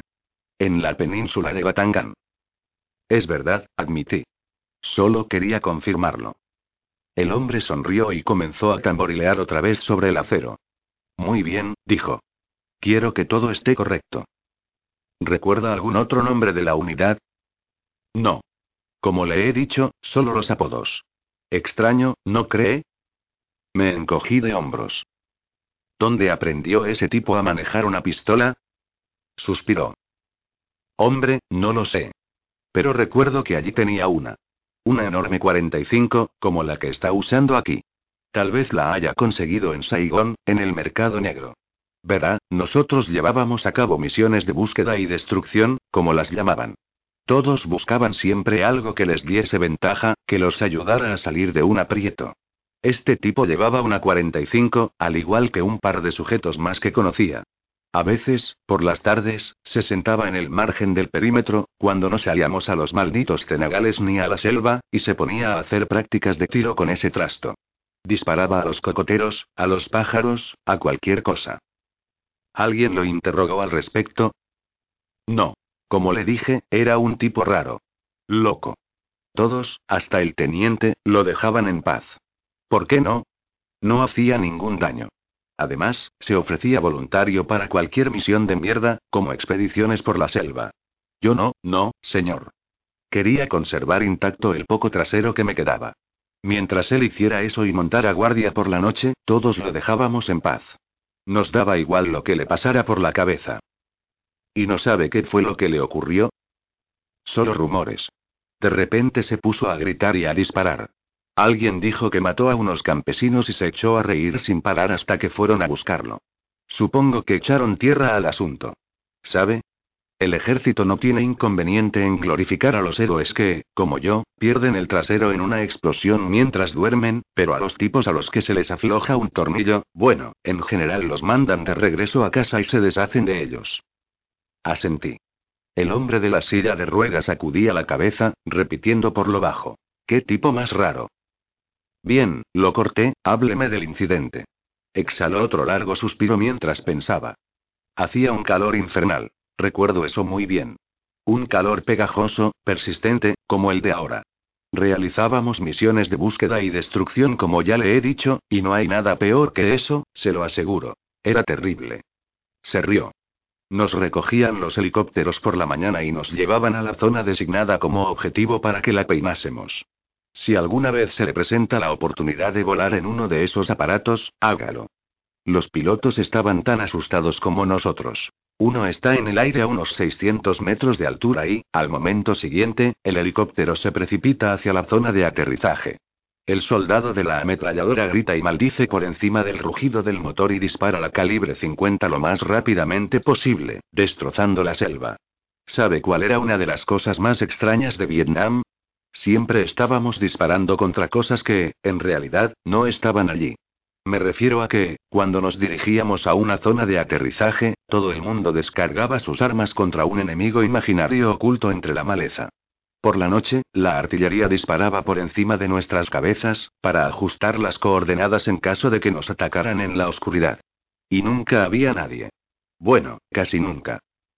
Aquel día nos llevaron a una zona de aterrizaje desierta. Nadie nos devolvió el fuego, lo cual alegró a los pilotos, que se fueron enseguida. Teníamos que dividirnos en dos unidades para realizar una batida y encontrarnos en un pueblo que figuraba en el mapa. Una vez allí, debíamos atravesar algunos arrozales y perseguir cualquier cosa que encontráramos hacia otra compañía que se dirigía a nosotros, en bloque. Era una de esas ideas estúpidas que parecían estupendas en el papel en el cuartel general pero que en la práctica no daban resultado. Bueno, recuerdo al teniente O'Shaughnessy.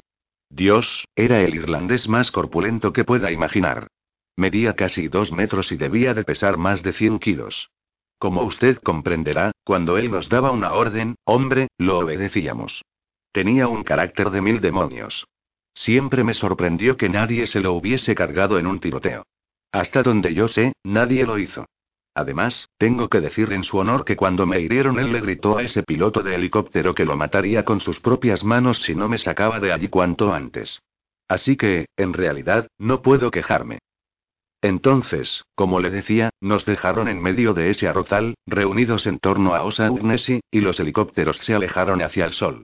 Recuerdo la sensación de estar solo, a pesar de estar rodeado de otros hombres y de disponer de una radio con la que pedir ayuda en caso necesario. Nunca pude librarme de la sensación de soledad, de estar a la deriva en medio del océano, ¿entiende? Como una especie de Robinson Crusoe. Hacía tanto calor que al cabo de pocos segundos estábamos chorreando. El sudor me corría bajo el casco, entre los ojos. No lo soportaba. Me moría de ganas de gritar.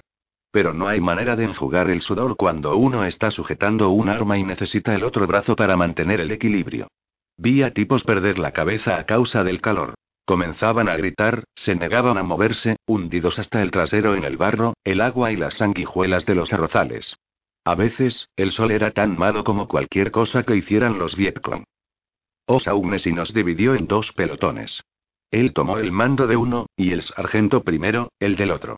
Debíamos avanzar en paralelo a una distancia de unos 400 metros, como hacíamos en los ejercicios, pero, ¿qué diablos? Eso nunca era posible.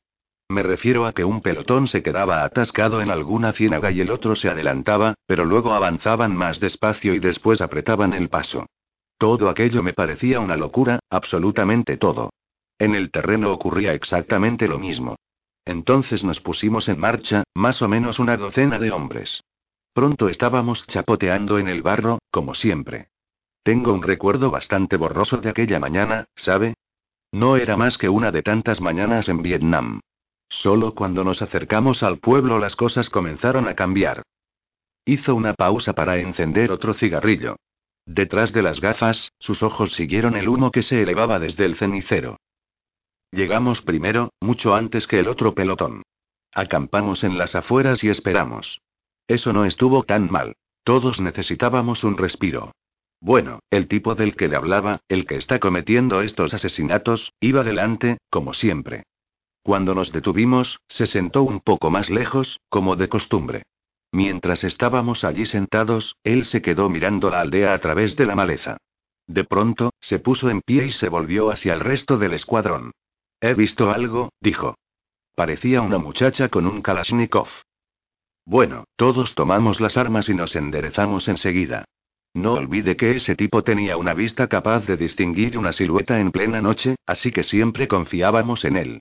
Y recuerdo lo que dijo porque él estaba allí de pie, de espaldas al sol, y yo tenía que cubrirme los ojos para poder verle la cara. Bueno, hubo mucha discusión sobre lo que había que hacer. Casi todos querían esperar a que llegara el teniente con el otro pelotón, pero el sargento era militar de carrera y supongo que buscaba una especie de ascenso o alguna medalla, porque dijo, de ninguna manera, y al minuto siguiente estábamos dispersos y avanzábamos agachados hacia el pueblo, íbamos de choza en choza como en las películas, pero estábamos asustados, muertos de miedo. Habría unas, tal vez cinco o seis chozas patéticas en toda la aldea. Quiero decir, apenas se la podía considerar una aldea. No era más que un grano insignificante en el trasero del mundo. Por eso no tardamos mucho en recorrerlo, aunque íbamos con mucho cuidado por lo que el tipo decía haber visto. Ilson se pasó la mano por el cabello y dio una calada al cigarrillo. Luego comenzó a tabalear sobre el costado de la silla, como para acelerar el ritmo de las palabras en la quietud del apartamento. Nunca le había contado esta historia a nadie, me confió. No quiero que me lleven a juicio como aquel tipo, callé. Asentí. Comprendo. Esto es confidencial. Correcto. Entonces prosiguió. Al final del pueblo nos detuvimos y nos reunimos. El sargento apostó a unos hombres en el perímetro y envió a un par de tipos a esperar al otro pelotón. Yo estaba muy nervioso. Todos lo estábamos. En parte era por el calor, ¿sabe? Además nos habían dicho que los Vietcong estaban muy fuertes en ese sector. Nos advirtieron que era probable que tuviésemos algún encuentro con ellos, que cualquiera que viésemos podía ser Vietcong. Así que creo que todos lo esperábamos. Después de todo, eso es lo que nos dijeron. No confiéis en nadie. Ni siquiera en el anciano de aspecto más atontado. En cuanto le deis la espalda, os volará el trasero. Os costará los testículos si le sonreís. Tampoco os fiéis de las mujeres. No había manera de identificarlos. Era imposible. Ni siquiera cuando enviaron a esos desertores del Vietcong a esos tipos del ejército vietnamita con nosotros. Tan pronto nos decían que matáramos a alguien como que lo interrogáramos. No servían de nada. Y aquel día ni siquiera llevábamos a uno de ellos con nosotros. Entonces pusimos en fila a toda la gente del pueblo. Eran nueve.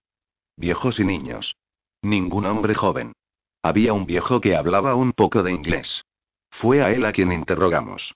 Recuerdo que estaba allí sentado, moviendo la cabeza arriba y abajo. No Vietcong aquí, decía. No Vietcong. Y el sargento le gritaba. Mentira. Mentira. Y el tipo, ojos nocturnos, decía. Estoy seguro de lo que he visto. Estaba allí de pie, con la 45 en la mano. Solía llevarla en una pistolera junto a la axila, bajo la chaqueta, pero ahora la había desenfundado y jugueteaba con el seguro. Lo ponía y lo quitaba. Entonces el sargento nos gritó que empezáramos a registrar las chozas. Enseguida estábamos destrozándolas, furiosos por el calor y el miedo. Uno de los tipos encontró un fusil escondido entre las vigas, bajo la paja del techo.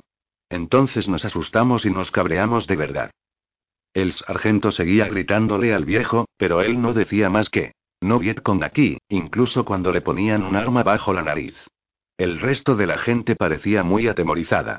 Había un par de niños llorando y un bebé también. Recuerdo que me volví hacia el tipo y le dije, por lo visto tenías razón, y él solo asintió y sonrió. El sargento estaba a punto de darse por vencido cuando el tipo dijo, yo me encargo de esto, sargento. Y el sargento se encogió de hombros y contestó, haga lo que quiera. Entonces el tipo se acercó a una muchachita que estaba sentada en el suelo, a punto de orinarse en los pantalones, la tomó del brazo y la llevó frente al viejo. Amartilló su 45 y preguntó: ¿Dónde Vietcong? Cuando el viejo sacudió la cabeza, el tipo apretó el gatillo. Diablos. Aún recuerdo el chasquido cuando el percutor golpeó la recámara vacía y el segundo chasquido cuando el mecanismo tiró de él hacia atrás. Nadie sabía si la había descargado a propósito o no. Y él, sonriéndole al viejo, volvió a preguntar: ¿Dónde Vietcong? El viejo negó con la cabeza. Después recuerdo la detonación de esa maldita 45. Estaba cargada, después de todo. La chica cayó hacia adelante con media cabeza destrozada, a los pies del viejo. La imagen se me quedó grabada, tan clara como una fotografía. El viejo estaba manchado de sangre y trozos de cerebro. Entonces vi que se le crispaba la cara. Debió de sentir mil cosas al mismo tiempo. Sobre todo miedo, supongo.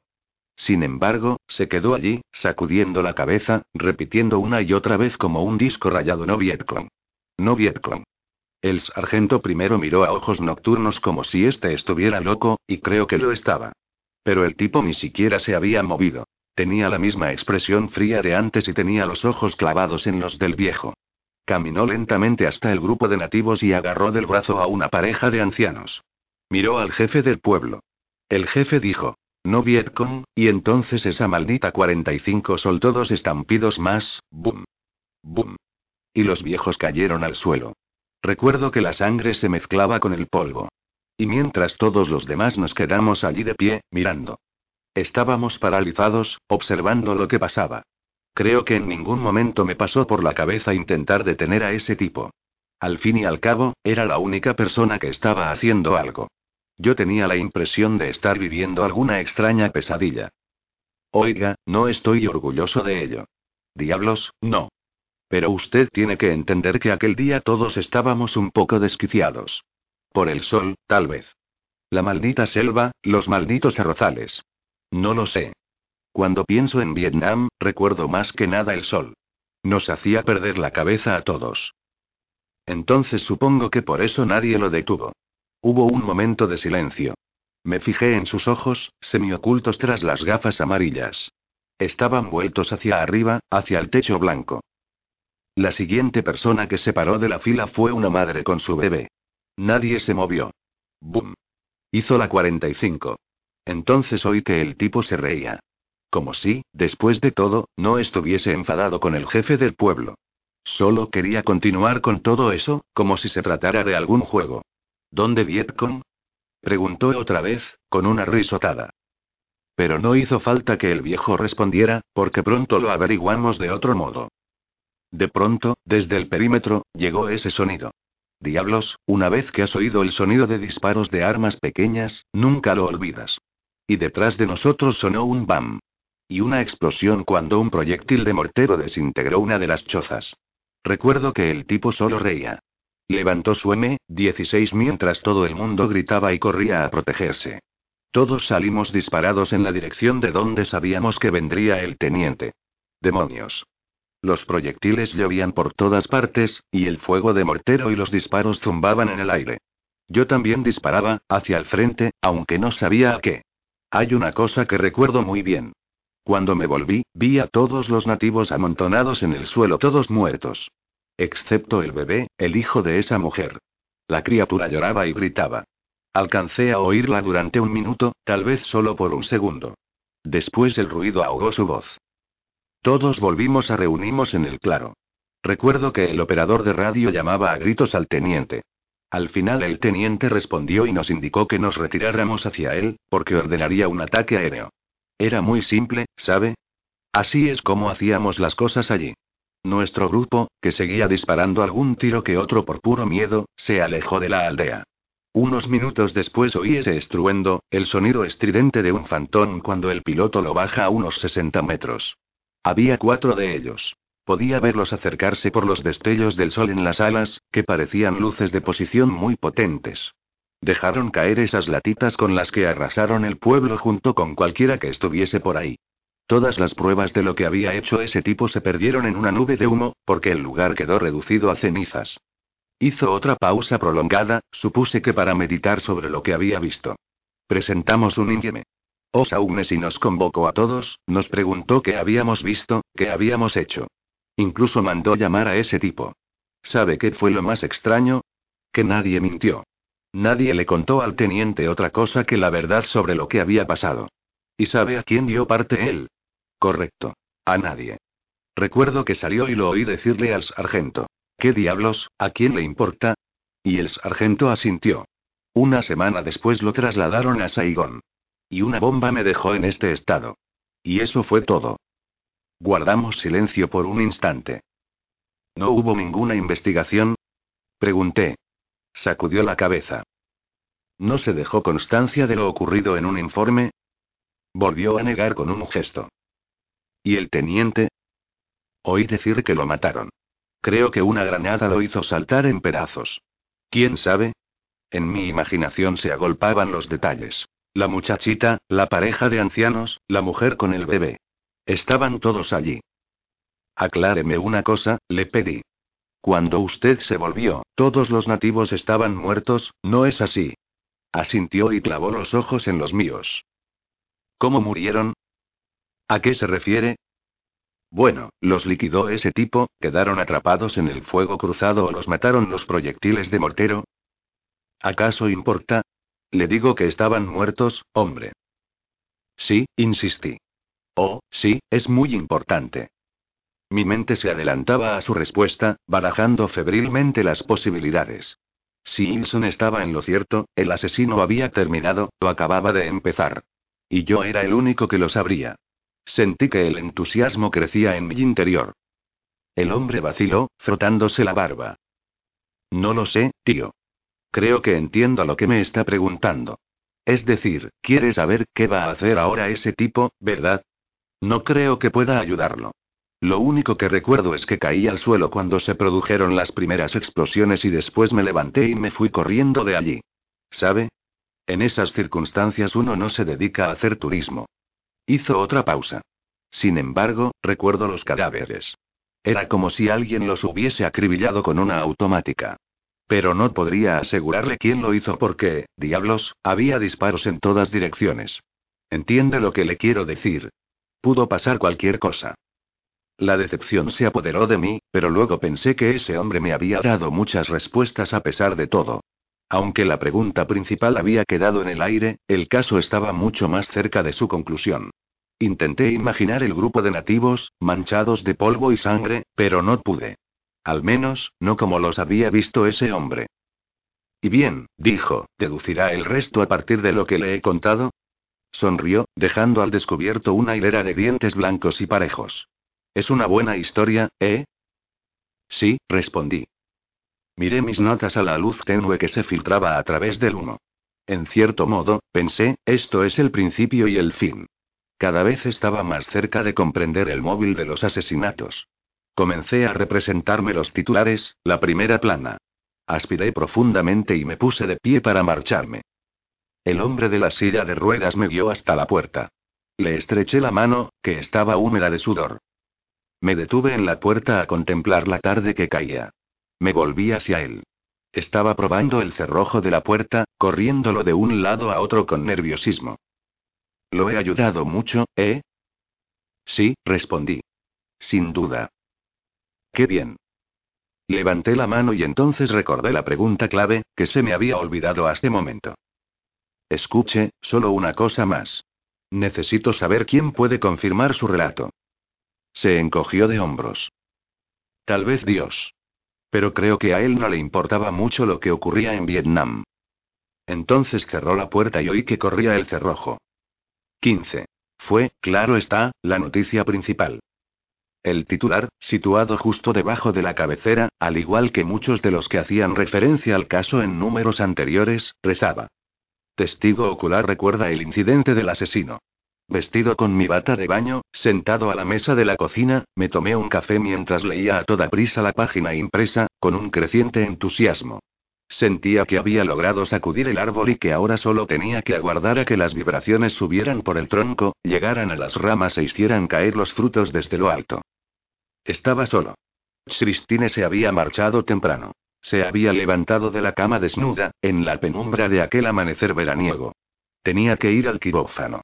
Había dejado el periódico sobre la mesa, aún plegado como lo había traído el repartidor. La noche anterior, cuando llegué de la redacción, ella estaba levantada, esperándome. Me paseé por el apartamento describiéndoselo todo. Ella escuchaba sentada, pacientemente, con las manos enlazadas. Decía poco. En cambio, yo hacía pausas, me formulaba preguntas a mí mismo, me interrumpía con comentarios. Era como si representase su papel, tratando de adelantarme a las preguntas que podían ocurrírsele. También le hablé de la discusión que habían mantenido en la redacción sobre si publicar la historia o no. Nolan había escuchado los primeros minutos de la grabación y luego mi reconstrucción de la conversación a partir de mis notas.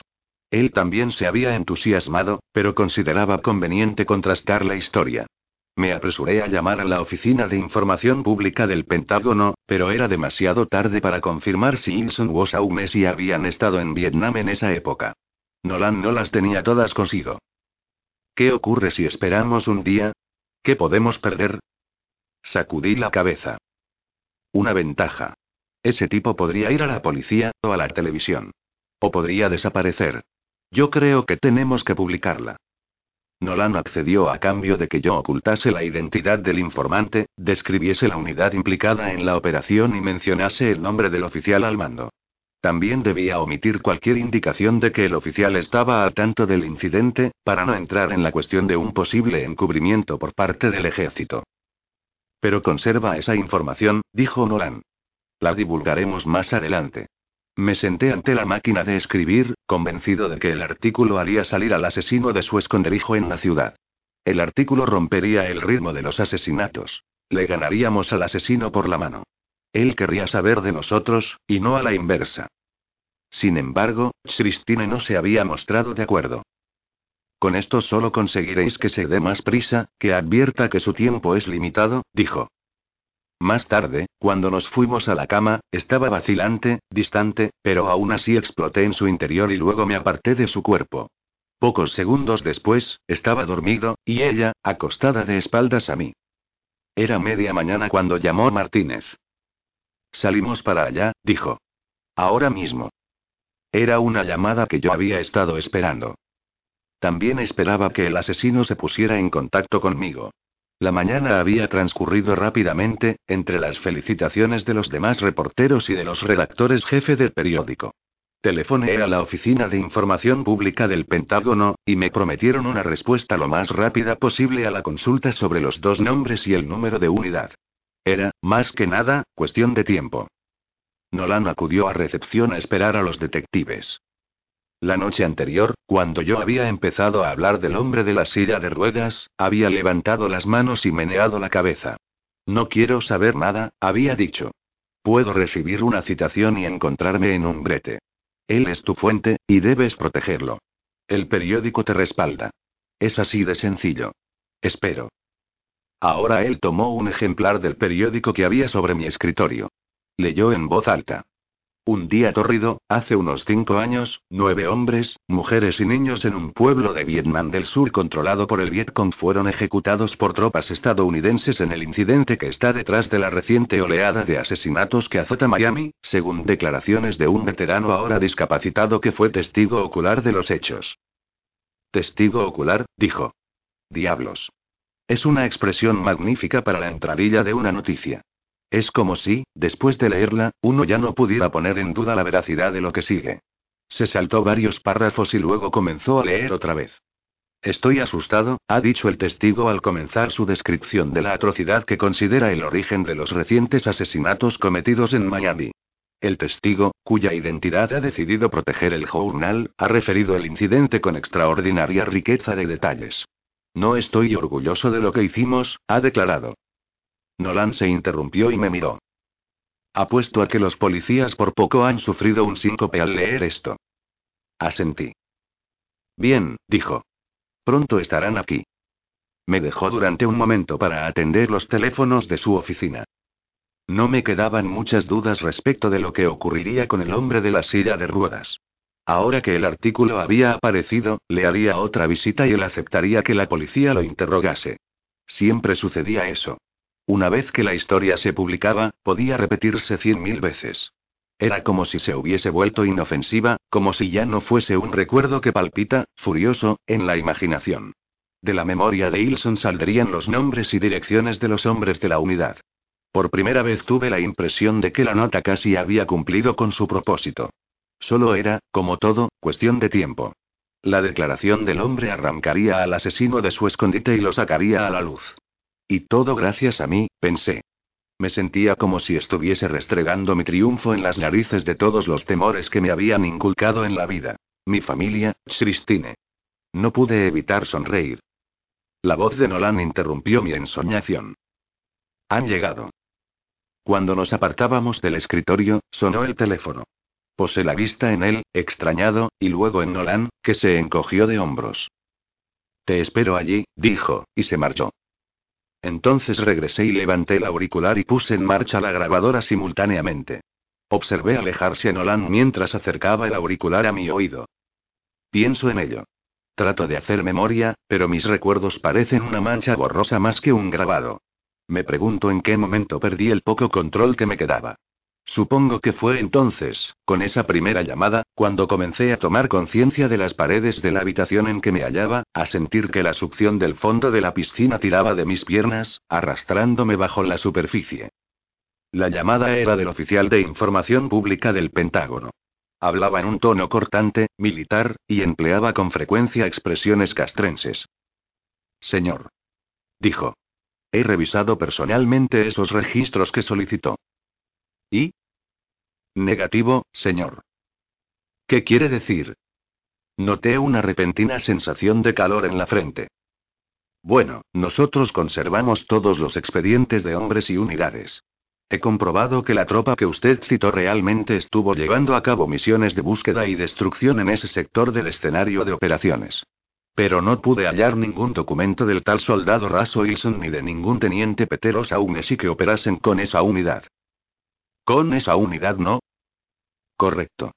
He repasado la lista de hombres heridos en combate durante ese periodo. La búsqueda de esos nombres ha resultado negativa también. Se me trabó la lengua. Tal vez en otro periodo.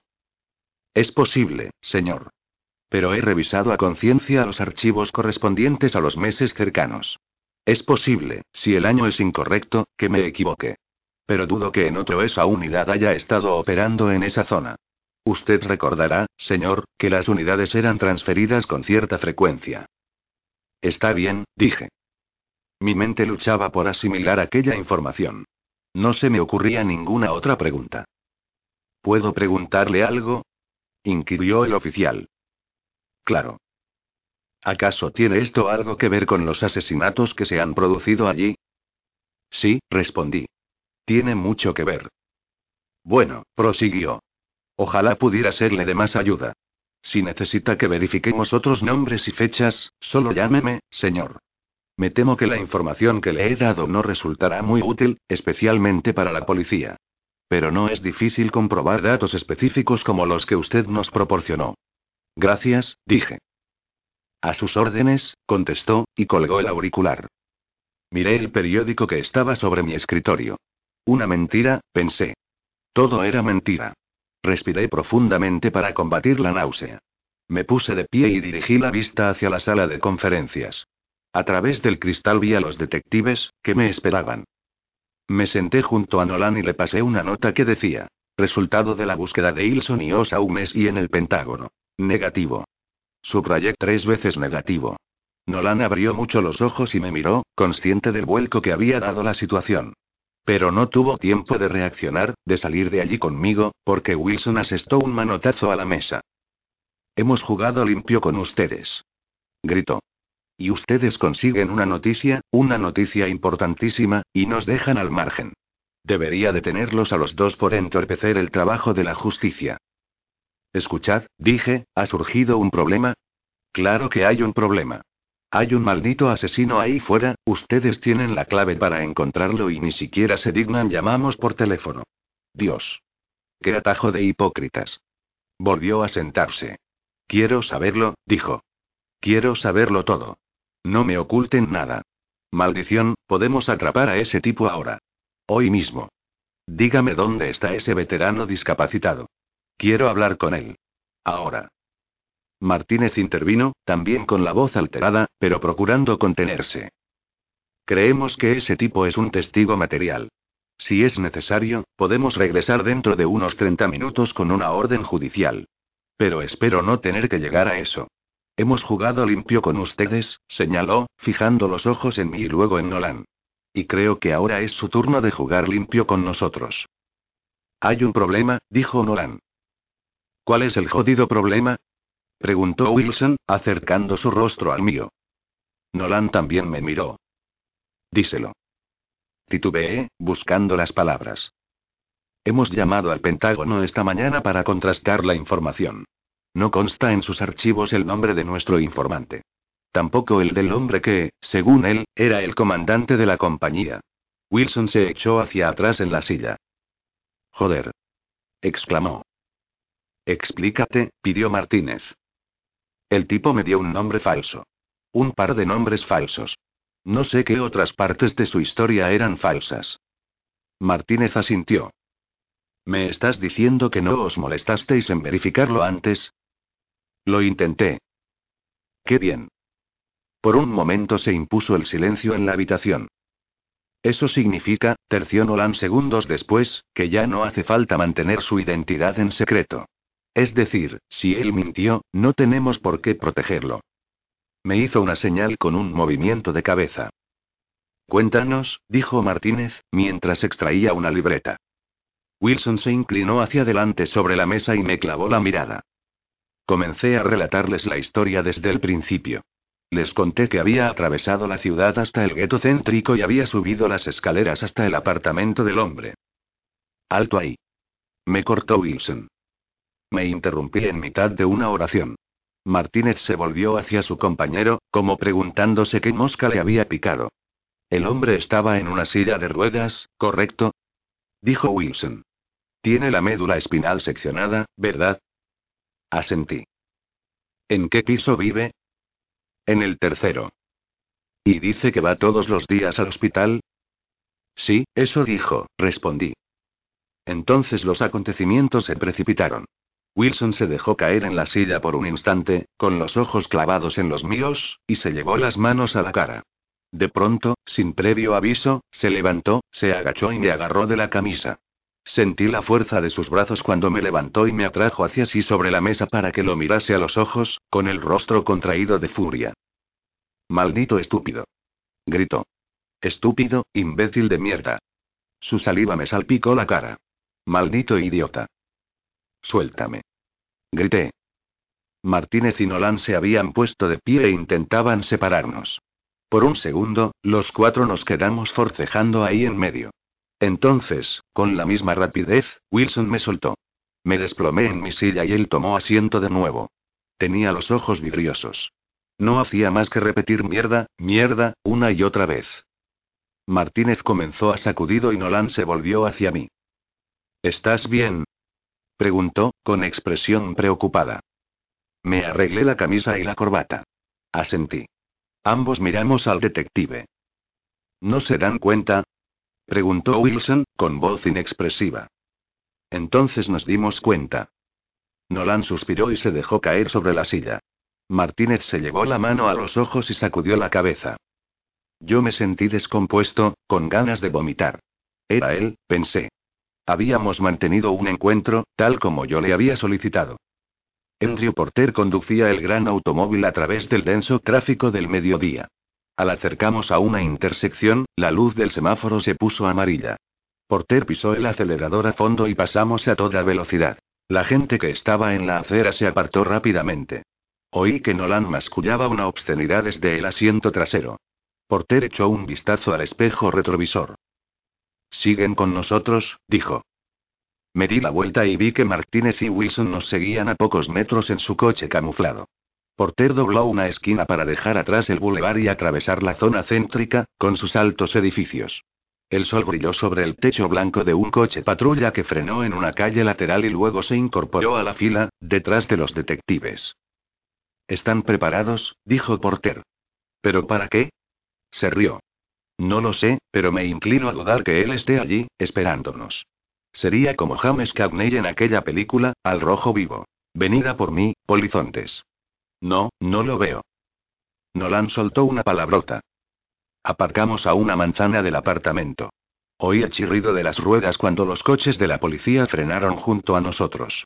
Wilson bajó antes de que el vehículo se detuviese por completo. Vamos, dijo. Nos pusimos en marcha. A medio camino, Wilson se volvió hacia Nolan. Vi que los otros policías tomaban posición en torno al perímetro del edificio, en sitios que no resultaban visibles desde la escalera. Los observé acercarse mientras desenfundaban las armas. Vi el destello de las pistolas bajo el sol del mediodía.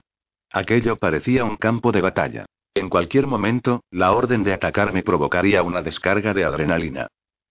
Vamos, me indicó Wilson. Solo tú, yo y Martínez. Comenzamos a atravesar el patio. Sentí el calor que irradiaba el suelo de cemento, envolviéndome como el humo, los pies y los tobillos. Toda la gente que se encontraba poco antes en el patio había desaparecido. Sin duda, al presentir los problemas se habían refugiado en las sombras. Subimos la escalera lentamente. Cada escalón requería un esfuerzo mayor. Ahora estás realmente implicado en esto, susurró Wilson. ¿Qué te parece? No respondí. Martínez me miró con atención. ¿Estás seguro de que quieres hacerlo? preguntó. Asentí, aunque en el fondo no estaba muy convencido. Los dos detectives se detuvieron en el descansillo y comprobaron que sus armas estuviesen a punto. Bien, dijo Wilson. Es hora.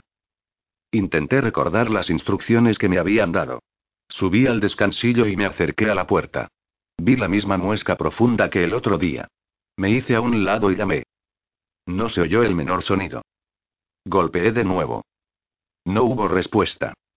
Eché un vistazo a los detectives. Martínez hizo un gesto con la mano izquierda para indicarme que intentase abrir la puerta. Llevé la mano al picaporte y probé. Se abrió con facilidad. Abrí la puerta de par en par. El sol penetró en la oscuridad cavernosa del apartamento. Por un momento me pareció vislumbrar un movimiento en el interior y me arrimé a la pared de un salto, con la boca seca. Pero reinaba el silencio más absoluto. Llamé al hombre en voz alta. Nadie respondió. Lentamente, miré alrededor, volviendo la cabeza con la mayor cautela posible, tan despacio que me pareció que tardaba minutos en hacerlo. Entonces vi el reflejo del sol en un objeto colocado en el centro de la habitación. Me llevó un momento comprender qué era, pero, cuando lo supe, me pegué de nuevo a la pared, con la respiración agitada, sintiendo que el aire caliente me llenaba los pulmones, como un hombre a quien sacan de pronto a la superficie cuando ha estado a punto de ahogarse. Era la silla de ruedas. Vacía. Los dos detectives me apartaron de un empujón y entraron en el apartamento empuñando las armas con los brazos extendidos. Yo sabía que no encontrarían a nadie. Había captado el mensaje. Oí que Wilson mascullaba obscenidades. Se acercó a la puerta. ¿Es esa? preguntó. Asentí. Bien, dijo el detective. Es todo lo que ha dejado. Pero se equivocaba. Martínez nos llamó de pronto. Seguía a los detectives hacia el interior.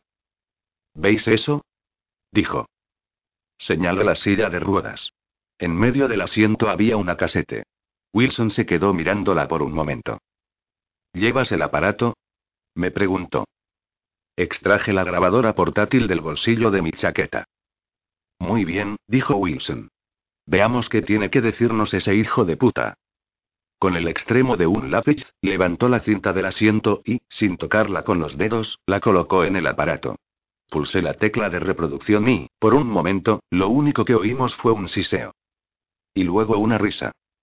Esta se prolongó, cada vez más fuerte, durante 30 segundos, quizás un minuto, y luego cesó bruscamente.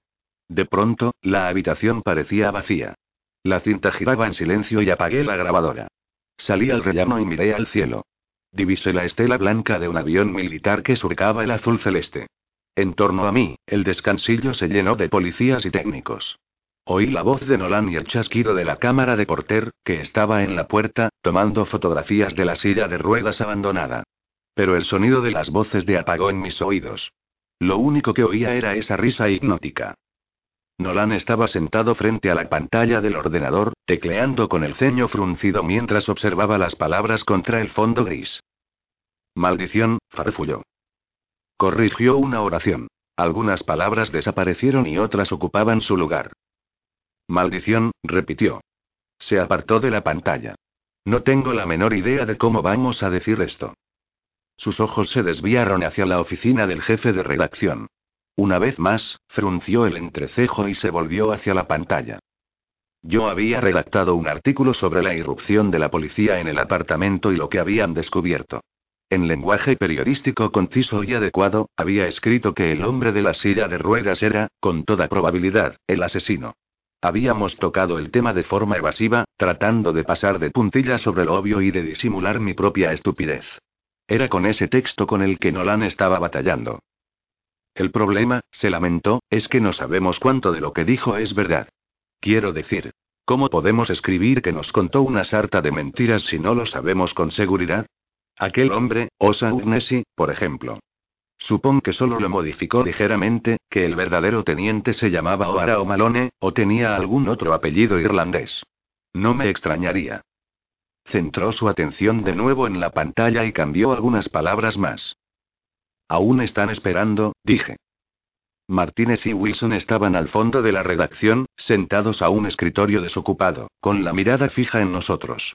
Los detectives habían llegado después de interrogar al administrador del edificio de apartamentos y a los vecinos. Nadie parecía saber gran cosa. Un hombre llegó, pagó al contado y por adelantado el alquiler de una semana y nadie volvió a verlo. Llevaba sombrero y gafas de sol. No habló mucho. En aquel edificio se hacían pocas preguntas, especialmente cuando había dinero en efectivo de por medio. Lo sé, dijo Nolan. ¿Por qué no vas con ellos? Y trae el bosquejo, para que podamos publicarlo junto con el artículo. Mientras tanto, yo seguiré con esto. Asentí y lo observé mientras él continuaba dándole vueltas a la historia. Me asaltó una especie de sensación de pérdida al verlo manipular mis palabras. Era el primer artículo, desde el primer asesinato, que había sido sometido a una corrección tan minuciosa. Sentí que el texto dejaba de ser mío. Me disponía a protestar al ver que introducía un nuevo cambio, pero me contuve. Hice una seña a los dos detectives y extendí el brazo para agarrar mi chaqueta, que estaba colgada sobre la silla. Entonces sonó el teléfono. Lo primero que pensé fue otra vez no, por favor. Los incesantes timbrazos me incitaban, tentadores, a contestar. Miré a los dos detectives. Tenían los ojos clavados en mí. Puse en marcha la grabadora y levanté el auricular. Hola, dije, en voz baja. Lo único que oí fue una serie de carcajadas. Usted. exclamé, en voz tan alta que todo movimiento cesó de golpe en la oficina. Martínez y Wilson se encaminaron hacia mí. Nolan, en su oficina, dejó de trabajar. Bien, dijo el asesino, cuando la risa se interrumpió de pronto. Usted quería un encuentro. Quería una historia de guerra. Ya la tiene. ¿Por qué? Pregunté. No respondió a mi pregunta. Ya ve, prosiguió, usted no es inmune. Maldición, ¿por qué? Grité. ¿Qué está haciendo? Nadie está a salvo, dijo. Usted pensaba que lo estaba. En la universidad. Estudiando manifestándose, bebiendo cerveza, divirtiéndose. Y ahora resulta que no hay prórrogas. ¿A qué se refiere? Pregunté. Estaba furioso. Su voz se suavizó y adquirió un tono muy frío y tranquilo. Yo también estudio, dijo. Hábitos, rutinas, horarios. Es sorprendente lo organizadas, lo regulares que son nuestras vidas en realidad. ¿De qué habla? Solo hace falta ponerse una chaqueta blanca. Tal vez un estetoscopio plegado, colgando de un bolsillo. Entonces uno se vuelve invisible, lo que le permite verificar cualquier horario, especialmente uno que está expuesto muy a la vista. Christine, pensé de pronto. Bueno, continuó, imaginemos que alguien quiere conocer a una persona en particular. Una enfermera, digamos. Él sabría cuando ella sale del hospital, cuando cruza el gran aparcamiento hasta su plaza reservada. Y suponga que su coche no arranca. ¿Cómo sabría ella que alguien ha cortado el cable de la batería? Y, piénselo, ¿rechazaría ella la ayuda de un joven con aspecto de interno o de residente, que pasara por allí en ese momento y se ofreciera a llevarla a una estación de servicio? Sus intenciones verdaderas, por supuesto, serían muy diferentes. Déjela en paz. Le grité. Ella no ha hecho nada. Mírela ahora, dijo el asesino. Ya está hecho. Colgó bruscamente. La línea quedó muerta.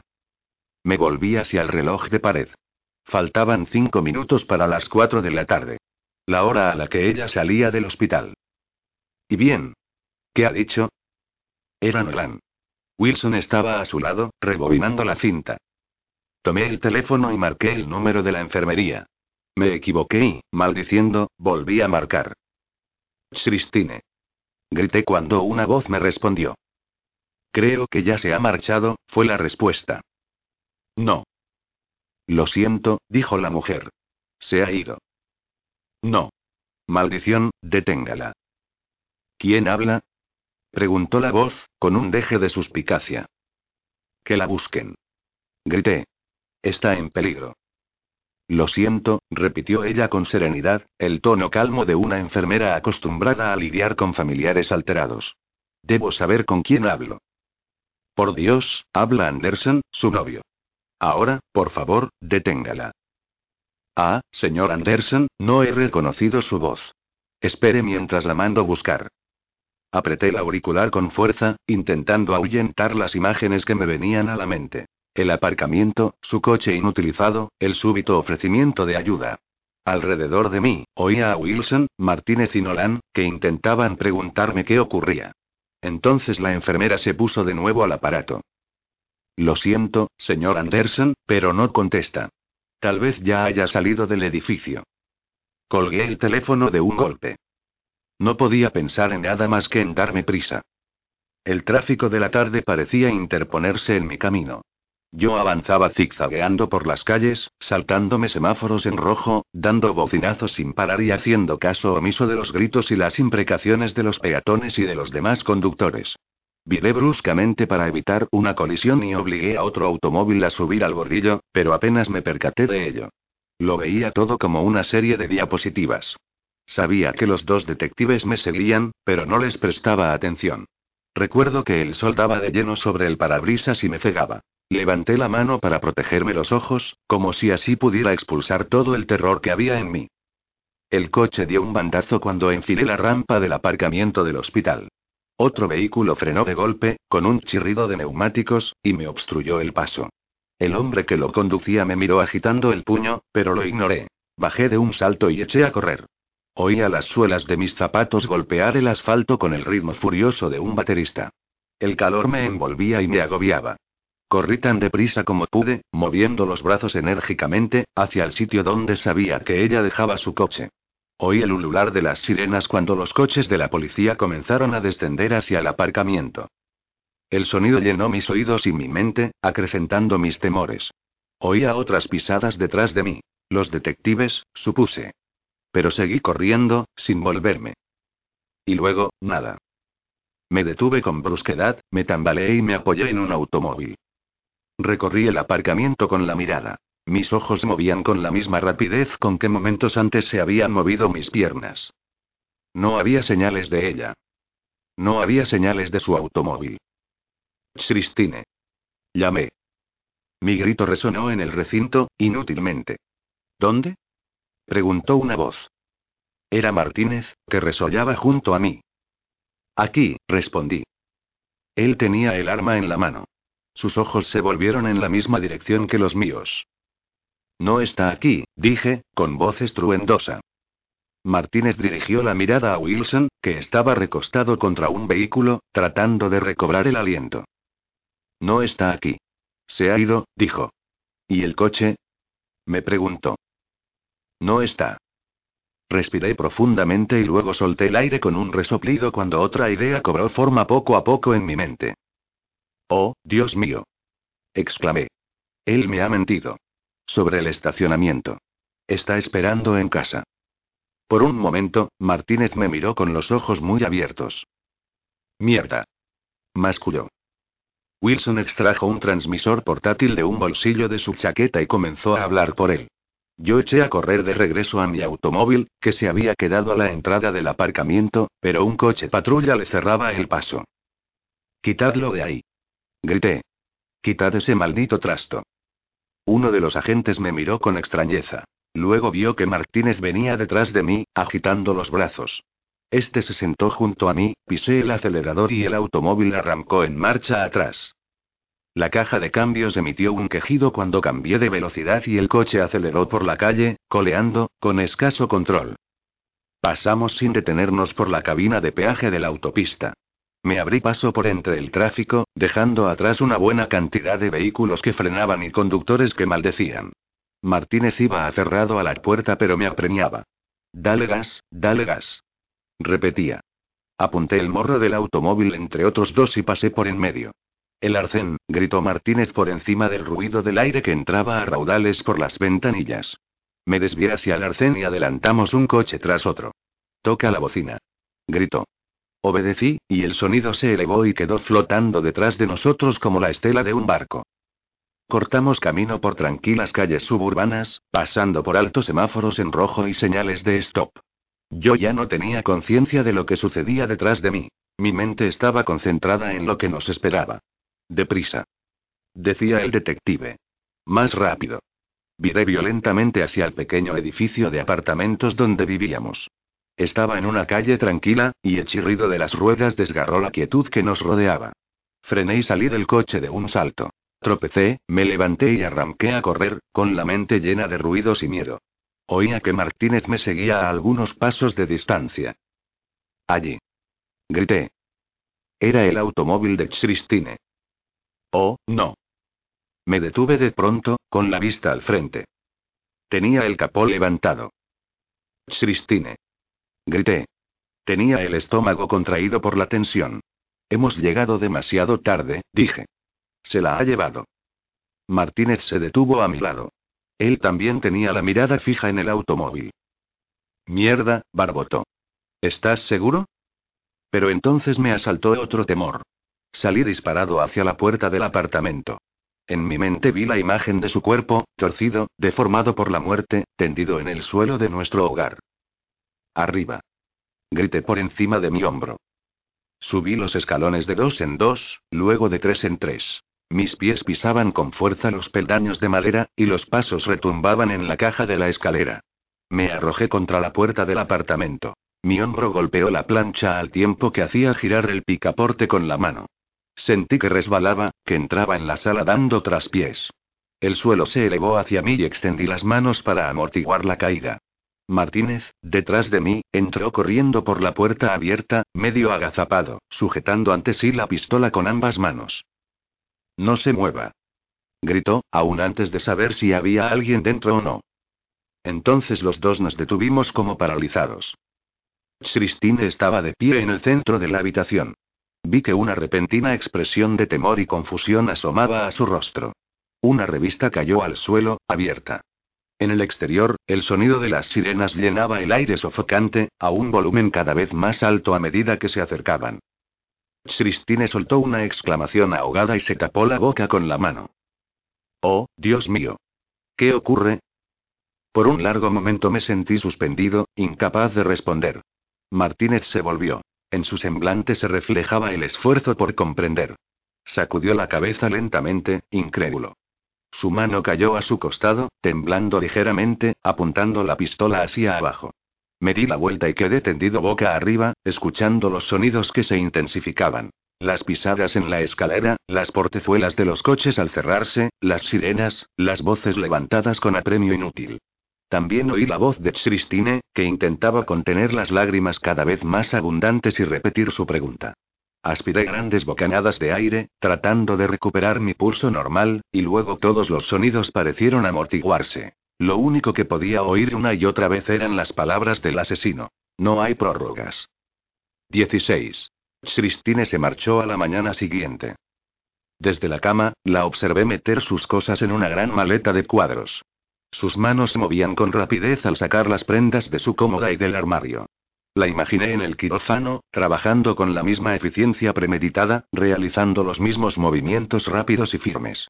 Habló poco, solo para preguntarse en voz alta dónde habría guardado algo. Durante todo el tiempo me rehuyó la mirada. Cuando terminó, apretó hacia abajo la tapa ayudándose con el peso de su cuerpo. La maleta se cerró con dos chasquidos que, al resonar, llenaron el espacio que nos separaba. Luego Christine se enderezó, levantó la maleta y la depositó con firmeza en el suelo. Pesa, comentó, mirándome al fin.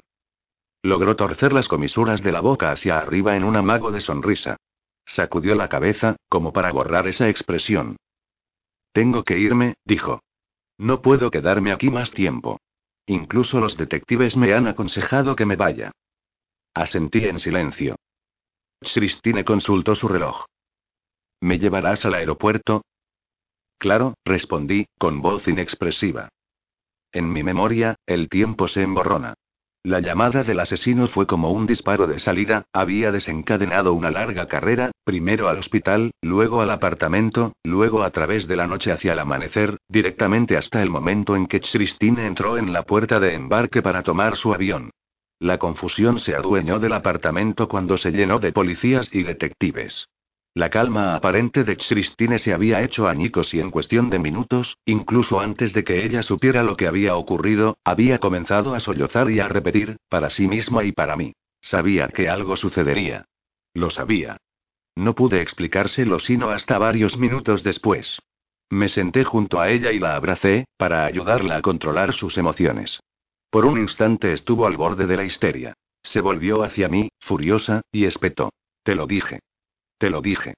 Me eché atrás ante su arrebato de ira, pero al cabo de un momento, volvió a apoyar la cabeza en mi hombro. Me pregunté por qué no era capaz de consolarla mejor. No obstante, a cada minuto ella recuperaba un poco de serenidad, de su dominio de sí. Finalmente, se tranquilizó y dijo. Explícamelo bien. Quiero saber qué ha ocurrido, para comprender a qué me enfrento. ¿A qué nos enfrentamos? corregí. Pero ella negó con la cabeza. Le hablé de la llamada del asesino y del plan de secuestro que me había descrito. Luego le referí la carrera por la ciudad hasta el apartamento. Me pidió que le repitiese varios puntos del relato, en particular la descripción que él había hecho de sí mismo como un hombre disfrazado de médico junto al coche inutilizado. Pero, si él estaba allí. Saltó de pronto. Martínez y Wilson, que se encontraban en otra parte de la habitación, se volvieron al oírla. Al mismo tiempo, Christine clavó la vista en ellos. Lo vi. Tal como él lo ha descrito. Martínez se sentó a su lado y sacó la libreta. Piense con cuidado, le indicó, y trate de recordar lo que vio. Christine respiró a fondo y asintió. Me sonrió por un instante y luego se estremeció. Mi automóvil estaba en el aparcamiento, aparentemente averiado. Salí del trabajo un poco temprano, más o menos a las cuatro menos cuarto. Cuando me senté al volante, el motor no arrancaba. Estaba muerto. Tal como él advirtió, la interrumpí. El detective me lanzó una mirada de enfado y Christine prosiguió.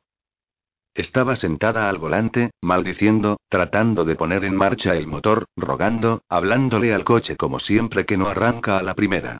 Entonces, de repente, vi una silueta junto a la ventanilla y una cara que miraba hacia adentro.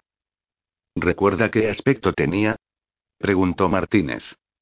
Wilson también estaba cerca. Christine titubeó. No exactamente. Describa todo lo que recuerde, con el mayor detalle posible. Parecía alto. Tal vez medía un poco más de un metro ochenta. Cabello castaño, un poco largo. Le llegaba al cuello de la camisa, más o menos. Llevaba esas gafas de espejo, con lentes muy grandes. Además, estaba de espaldas al sol. Recuerdo que tuve que tapar la luz con la mano para verlo bien. El sol le caía sobre los hombros. Y cuando mis ojos se adaptaron, solo pude verme a mí misma reflejada en las gafas. ¿Qué le dijo?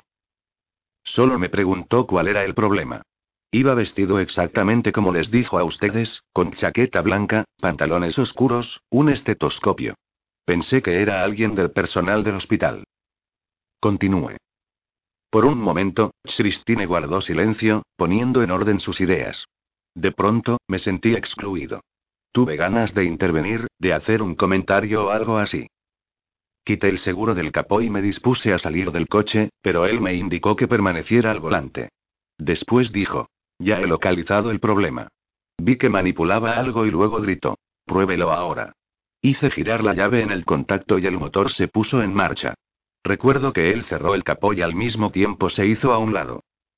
¿Qué dijo? Pregunté. El detective miró a Christine y la animó a contestar con un gesto de la cabeza. Dijo. Todo arreglado. Ha sido un placer. Y eso fue todo. Hizo una pausa. No, añadió algo más. Dijo. La vida está llena de misterio, ¿no cree? Y después se marchó. ¿Subió a algún automóvil, o vio usted hacia dónde se dirigía? No, respondió. Simplemente desapareció en la luz del exterior. Martínez tomó algunas notas más. Oí el roce de su lápiz contra la hoja, un sonido irritante, como el chirrido de un trozo de tiza contra una pizarra. ¿Qué había hecho él? preguntó Christine. Tal vez había cortado el cable de la batería, tal como dijo, aventuró el detective. Christine volvió a estremecerse, con un espasmo a la altura de los omóplatos. Extendió la mano y aferró la mía. Me pregunté por qué el asesino la había dejado marchar. Y aquella llamada telefónica, cuando miré el reloj, mientras oía su voz, eran las cuatro menos cinco. Ya está hecho, había dicho. Tenía razón. ¿Pero por qué estaba el capó levantado cuando llegamos aquí? preguntó el detective. Cristina lo miró. El motor se calentó a causa de los atascos. Últimamente ocurre a menudo. Se volvió hacia mí. ¿Recuerdas que el otro día te pedí que lo repararas? Lo había olvidado. Llamé a Nolan desde la jefatura de policía para informar de lo sucedido. Él ya estaba dando los últimos toques al artículo, incorporando citas de la última grabación y las amenazas a Christine. Vaya lío, dijo. Y nos estamos atrasando. Le conté lo que había pasado en realidad. Dios mío, dijo, estuvo cerca. No lo sé, repliqué. No te entiendo. ¿Estuvo cerca? ¿Quién sabe? Quiero decir, ¿qué intentaba hacer? ¿Acaso tenía la intención de llevársela y cambió de idea? ¿O solo pretendía asustarme? Pues lo ha conseguido. Lo sé, dijo Nolan. ¿Cómo estás, Distine? Se marcha a casa de sus padres. ¿Dónde viven? En Madison, Wisconsin. Creo que eso queda bastante lejos. Eso espero, dijo Nolan. Oí el tecleo del ordenador mientras Nolan escribía las notas que yo le dictaba. Me invadió la extraña sensación de que estaba violando la intimidad de Christine al citarla sabiendo que sus palabras figurarían en el artículo. Nolan quería que le proporcionara descripciones. Yo me mostraba reacio a hacerlo, y tuvo que insistir hasta que accedí y le conté con pelos y señales lo que había visto. Muy bien, dijo finalmente, lo incluiré todo. Será un batiburrillo, pero es lo mejor que podemos hacer. Te veré por la mañana. Y cuando llegues a casa, desconecta el teléfono. Antes de que yo colgara, añadió. Ah, el artículo aparecerá con tu firma, como siempre. Meneé la cabeza, pero me quedé callado. No podía resignarme a decir que no quería figurar como el autor, que deseaba perder todo contacto con el caso y con el asesino. No lo dije porque no podía. No habría sido verdad. Aquella noche, el dibujante de la policía terminó por fin su bosquejo. Los dos detectives estaban sentados a un lado mientras Christine y yo hablábamos con el artista que realizaba el retrato robot del asesino. Christine negaba con la cabeza y decía, no era exactamente así, pero cuando los pómulos, las cejas y el mentón cobraron forma en el papel, me pareció que la semejanza era cada vez mayor. El dibujante agregó unas grandes gafas de aviador, lo que acentuó el parecido. Christine se encogió de hombros. En realidad no lo vi bien. No podría asegurarlo. Martínez me miró. Yo asentí. Es un comienzo, dijo el detective. Wilson contempló el retrato robot por un momento antes de cerrar el puño y agitarlo ante los ojos inexpresivos que lo miraban desde el papel. Bien entrada la noche, llevé una copia del retrato a la oficina. Nolan ya se había marchado, pero el redactor jefe nocturno estaba allí. Posó la vista en Christine por un instante, estudiándola y admirándola al mismo tiempo. Luego tomó el bosquejo y se dirigió a la mesa de redacción. Quitaron una fotografía de la última edición y colocaron el retrato junto a la noticia con la leyenda. ¿Ha visto usted a este hombre? En la redacción había un ejemplar de la edición anterior y vi en él mi nombre debajo de otro titular, pero los ojos se me nublaron al leer las palabras. Ya no eran mías. Volvimos a casa en silencio. A esa hora, ya no había gente en las calles, excepto algunos de los marginados de Miami. Personas sin ocupación fija, ancianos, jóvenes, algunos en autobuses, otros haciendo autostop, otros que simplemente vagaban por ahí. Muchos vivían bajo las vías de acceso a la autopista. Construían chabolas con cajas de cartón y recogían objetos de la basura. Hombres mayores cubiertos de llagas deambulaban en silencio por la oscuridad, buscando, en general, su próximo trago y su próxima borrachera. Se relacionaban a menudo con los jóvenes, los fugitivos que iban hacia el sur por la Interestatal 95, la amplia carretera que llegaba hasta el centro de Miami, desde Maine. Por las noches, los dos grupos salían a la calle. Nos paramos frente a un semáforo y vimos a un par de adolescentes que le tomaban el pelo a un anciano. Le habían quitado una gorra de béisbol de la cabeza y se la arrojaban el uno al otro. El viejo se retorcía y daba vueltas tratando de recuperarla. ¿Por qué hacen eso? Preguntó Christine. No supe qué responderle. Mientras los observábamos, el viejo finalmente trastabilló y cayó al suelo. Se quedó tendido, jadeando por el esfuerzo y tal vez debido a un enfisema. Los dos jóvenes lo miraron por un momento y luego le tiraron la gorra. El viejo no intentó agarrarla y permaneció tumbado. Vi que un automóvil se detenía y alguien bajaba una ventanilla.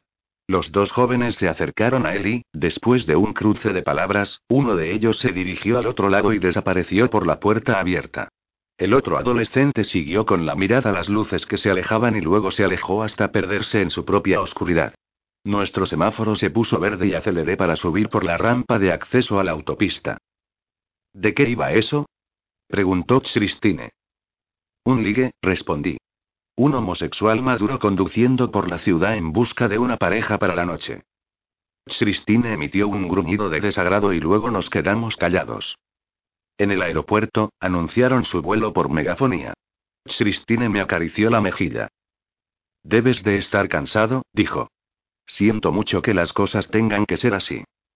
Me encogí de hombros. La verdad es que no hemos tenido mucho contacto últimamente, comentó. Asentí. ¿Me llamarás? Pregunté. Claro. ¿Regresarás? Vaciló. No lo sé. Hubo un momento de silencio entre nosotros. ¿Y si él decide ir a por ti? Preguntó. ¿No tienes miedo? Creo que no, respondí. Christine frunció el ceño. No. Ese es el problema. Tú lo ves todo. Y sin embargo estás totalmente ciego a lo que sucede en realidad. Los ojos se le humedecieron. Lo siento mucho, dijo. Se dio la vuelta, tomó su bolso, unas revistas y un ejemplar de los cuentos de Hemingway. Con firmeza y rapidez atravesó la puerta de embarque para subir al avión. Levanté la mano para despedirme con un gesto, pero cambié de idea y la bajé. De todos modos, ella no miró atrás. Luego mis pensamientos se centraron de nuevo en el asesino. Esa tarde, ante mi escritorio, saqué todas las notas que había escrito sobre el asesino. Las examiné, elaboré una lista de rasgos, pistas y todos los intentos de descubrir la identidad del hombre, y me quedé mirándola. Empezaba así. Hijo único. Niñez en Orio. Adolescencia en la ciudad. Padre. Vengativo, débil. Madre. Seductora, fuerte. Ejército. Crueldad. Había otras características, extraídas de la conversación más reciente. Debajo de todo, escribí. No hay prórrogas. Entonces, uno tras otro, taché todos los renglones. Todos los artículos, todas las palabras y oraciones que habían llenado las columnas del periódico, no significaban nada. Ahora carecían de sentido y de sustancia. Bajé la vista y advertí que había trazado un gran signo de interrogación en la página. Sonreí. Muy apropiado, dije en silencio, para que no me oyeran los demás periodistas. Después de todo lo que había ocurrido, de todo lo que se había dicho, en realidad yo no sabía nada. Fijé la mirada en el retrato robot y evoqué las conversaciones con el asesino. Recordé algo que él había dicho. Estábamos solos él y yo. Ahora lo comprendía. El dueño de la armería levantó la vista cuando entré. La tienda estaba vacía, salvo por un par de hombres que miraban las pistolas que estaban en exhibición en una vitrina cerrada. El dueño sonrió, y vi que estaba leyendo el journal. Extendió la mano. ¿Sabe? Justamente estaba leyendo su último artículo. Tenía el presentimiento de que lo veríamos por aquí. Quiere estar preparado por si él vuelve a intentado, ¿verdad? Correcto, respondí. Se frotó las manos. No vienen por aquí muchos jóvenes como usted, prosiguió. Es decir, vienen muchos jóvenes, pero no son como usted. Educados, con trabajos de oficina.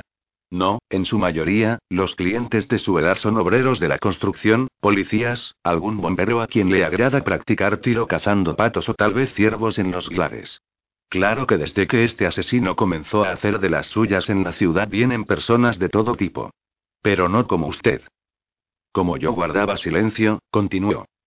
Creo que tiene algo que ver con la guerra, usted me entiende. No les apasionan las armas. Pistolas, rifles, diablos, ni siquiera una buena onda. Claro que es solo una teoría, una observación. Se aprende mucho de la vida en una tienda de armas. Bien. Esta vez no viene por un artículo, ¿verdad? No busca declaraciones, supongo. ¿Qué le interesa? ¿Qué le parece una Magnum 357? Creo que la última vez le mostré una de esas, ¿no es así? ¿No?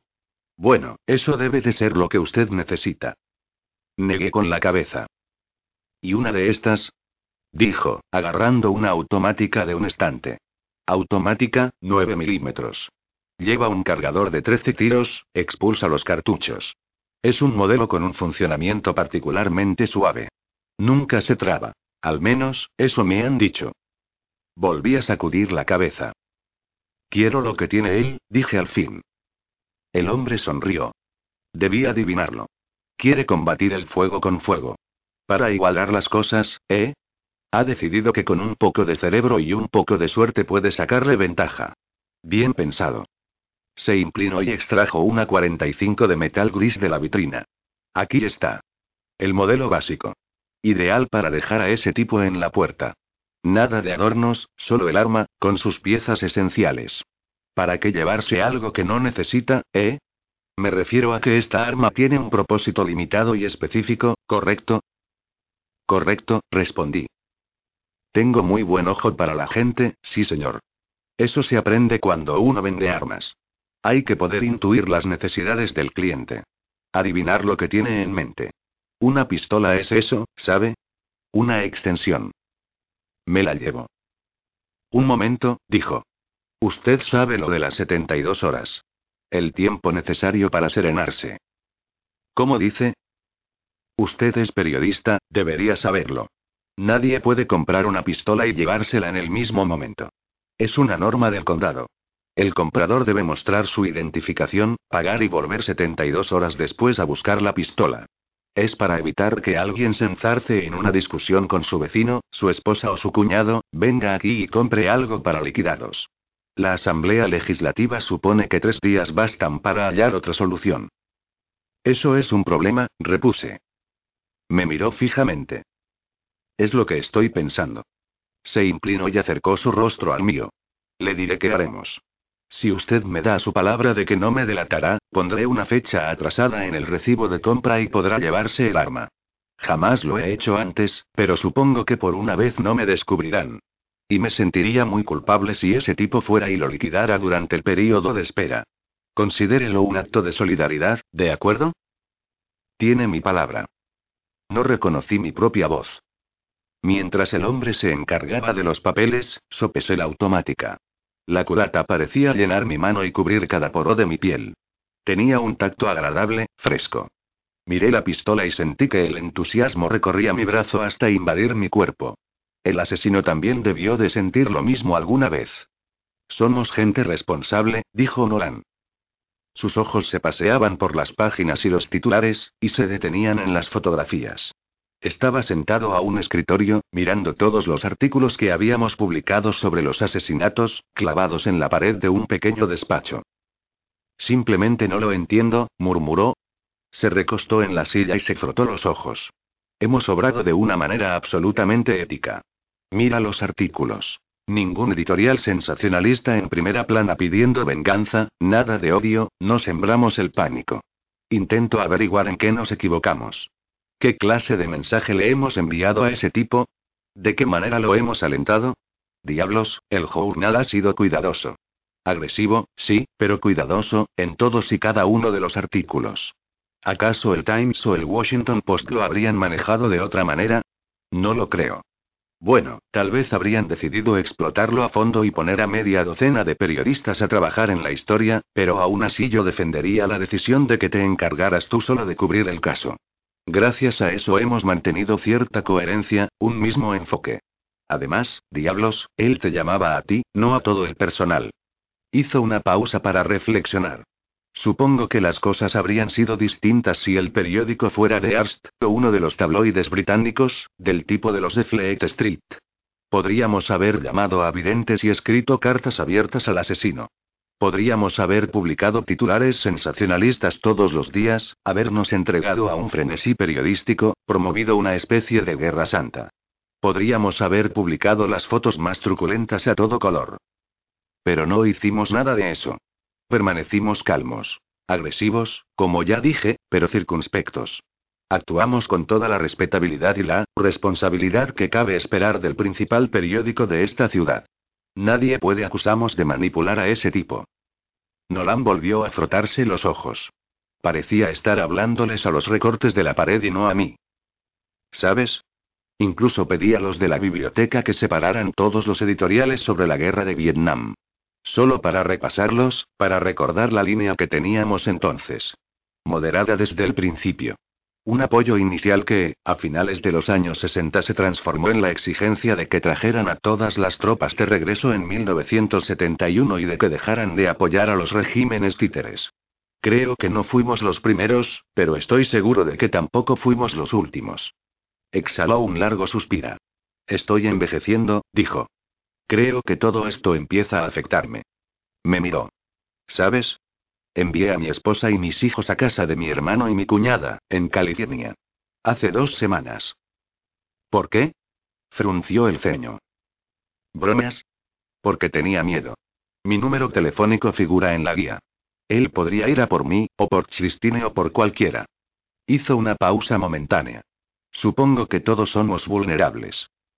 Entonces comencé a esperar.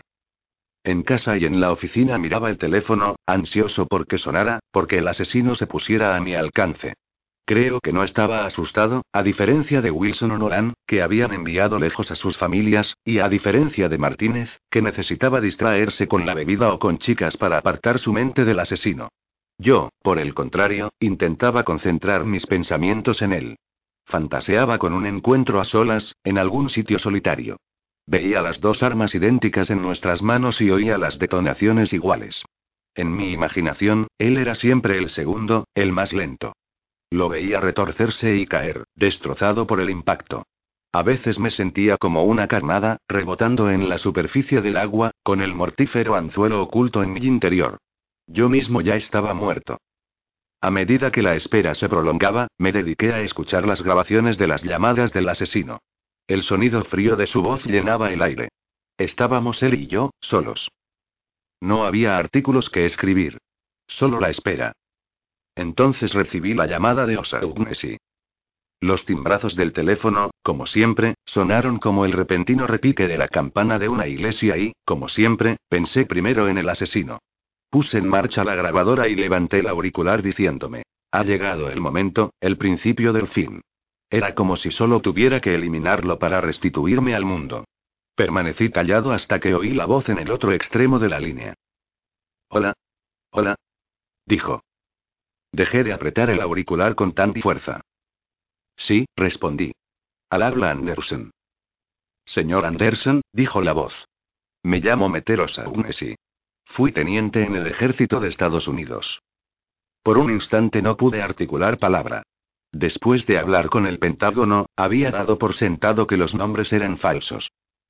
Dios mío, dije, usted existe. Se echó a reír. Eso espero. Al menos, existía esta mañana al despertarme, y creo que aún existo. Pero no comprendo. Los del Pentágono me aseguraron que no había ningún O'Shaughnessy. Me interrumpió. Bueno, me interrumpió, no estoy seguro de ser el hombre que usted busca. Pero dada la similitud de los nombres, bueno, he pensado en llamarle para averiguarlo. ¿Dónde está? Memphis, Tennessee. Soy abogado. Un amigo mío que vive en Miami me envió una copia de su artículo, en el que menciona mi nombre. He estado un par de días dudando si telefonearle o no. Creo que lo he hecho por curiosidad. La coincidencia era demasiado grande y, de todos modos, no creo que haya habido otro Osaumes y en el ejército al mismo tiempo que yo. En realidad, no es un apellido tan común. ¿Dónde combatió? Pregunté. Bueno, dijo, eso es lo más extraño. En realidad, nunca combatí. Al menos no del modo descrito por ese tipo. Verá, yo estaba a cargo de una sección de empleados administrativos, en la base aérea cercana de Danam. Lo más parecido a un bautismo de fuego que tuve fue una vez que cayeron algunos proyectiles de mortero sobre la base. A veces se veía el tipo de cosas que los Vietcong sembraban en los caminos. Minas terrestres, en general. Pero nunca entré realmente en combate como algunos soldados. Yo me dedicaba a tramitar papeles, formularios, todo lo que el ejército necesita por triplicado. ¿Trabajaba con empleados administrativos? Correcto. Bueno, no sé cuántos eran. Tal vez entre 50 y 100 tipos distintos pasaron por ahí a lo largo de los 18 meses que estuve en ese lugar. Gente muy distinta, pero que tenían una cosa en común. ¿Qué cosa? Estaban allí para evitar que les volaran el trasero. No le sigo, dije. Bueno, respondió, el ejército les ofrecía un trato antes de enviarlos a alguna base de artillería en el interior del país. Se alistaban por uno o dos años más y los enviaban de regreso a la división, donde los ponían a trabajar con una máquina de escribir, archivadores y uniformes limpios. Entonces. Entonces éramos los cobardes, supongo. Asustados y a salvo. Conversamos durante casi una hora. Admitió que su descripción física coincidía con la que me había proporcionado el asesino. Me habló de los militares, de la vida entre las alambradas, del complejo de oficinas desde donde, de vez en cuando, él observaba a las oleadas de refugiados como si la valla de tela metálica fuese una barrera que no solo impedía el paso de los nativos, sino también de los sentimientos. Dijo que nunca pudo distinguir si los soldados estaban atrapados dentro o si los civiles lo estaban fuera. Por primera vez en días, tomé notas con rapidez. Su voz parecía rejuvenecerme. Una alegría malévola se apoderó de mí, y continuamente pensaba, ya te tengo. y también habló de las salidas a la ciudad, de los paseos por las calles atestadas, hombro con hombro junto a los demás estadounidenses que descollaban en altura entre los locales. Habló de bares oscuros, donde no había más luz que la que se reflejaba en la piel desnuda de una bailarina sin nombre. Allí les contaban muchas historias, según me dijo. Historias de asesinatos, atrocidades, muertes, todas cometidas bajo la excusa de la guerra. Voces apagadas, enturbiadas por la cerveza o el whisky barato, que relataban horrores en la penumbra. Todos los escuchábamos. No podíamos evitarlo. Los soldados bebían para olvidar, pero es un proceso lento, ¿sabe? Se desarrolla en etapas. Y llegaba un punto en que ellos estallaban y las pesadillas salían a la luz, como una confesión, como si al contarlas pudiesen hacerlas desaparecer. Imaginé al asesino allí, escuchando otras voces que alimentaban su imaginación. ¿Sabe qué era lo peor? Dijo Osaunesi. ¿Qué? Que, aunque oíamos tantas cosas, vivíamos en un mundo muy aislado de todo eso. Era muy artificial. Como cuando uno despierta y recuerda lo que acaba de soñar. Es real y, al mismo tiempo, no lo es. A veces estoy en algún lugar, y oigo algo, una palabra, un tono de voz, tal vez, y me viene a la memoria alguna conversación. Es como tener un fantasma en tu interior. Me pareció que sacudía la cabeza al otro lado de la línea, intentando librarse a esos recuerdos. ¿Por qué cree que aquello le afectaba tanto? Pregunté. Hizo una pausa. No le he explicado a qué se dedicaba mi sección. Y bien. Nos encargábamos de nuestros muertos. Nombres, e identificaciones. Nos cerciorábamos de que los féretros fuesen acompañados de los efectos personales correspondientes. Verá, nuestras oficinas estaban junto a una morgue. Había cadáveres sobre las losas. Algunos, reconocibles. Otros, bueno, destrozados. Por eso había tanta rotación de personal en la sección.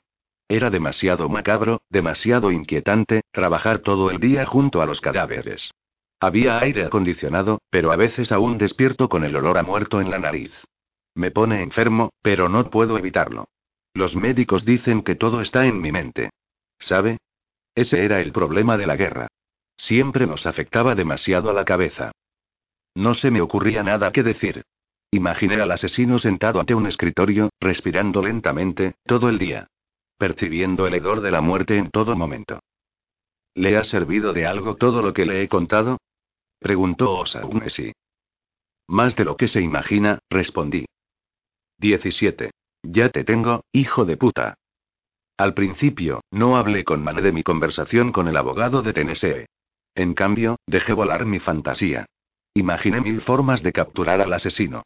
Sentí que, de pronto, había superado la brecha que me separaba de él, que ahora todas sus mentiras se evaporarían. Permanecí ante mi escritorio, meciéndome en la silla. ¿Quién es el cazador ahora? Pensé, ¿y quién la presa? Apreté los puños, eufórico. Nolan me vio y se acercó. ¿Alguna novedad? Preguntó. ¿Algo bueno, para variar? Asentí. Él hizo una leve mueca y luego sonrió. Por favor, que no sea algo como el fiasco del encuentro. Y nada peligroso. Negué con la cabeza. Lo tenemos, dije. Nolan sonrió y levantó la mano. Por favor, ahórrate la conclusión. Solo quiero las pruebas. Entonces le puse la grabación. Escuchó en silencio, acariciándose la barbilla, echado hacia adelante. Luego se recostó en la silla. Tal vez estés en lo cierto, dijo. Luego se echó a reír, y sus carcajadas resonaron en la pequeña sala de conferencias. Diablos. Esto podría ser definitivo. Ya se ve el final, dije. Bien. Llama al Pentágono. Ellos tendrán los nombres. Y nosotros daremos con el asesino. Nos miramos. Tal vez. ¿Y si está usando un alias? ¿Eso crees? Dije. ¿Crees que es su estilo?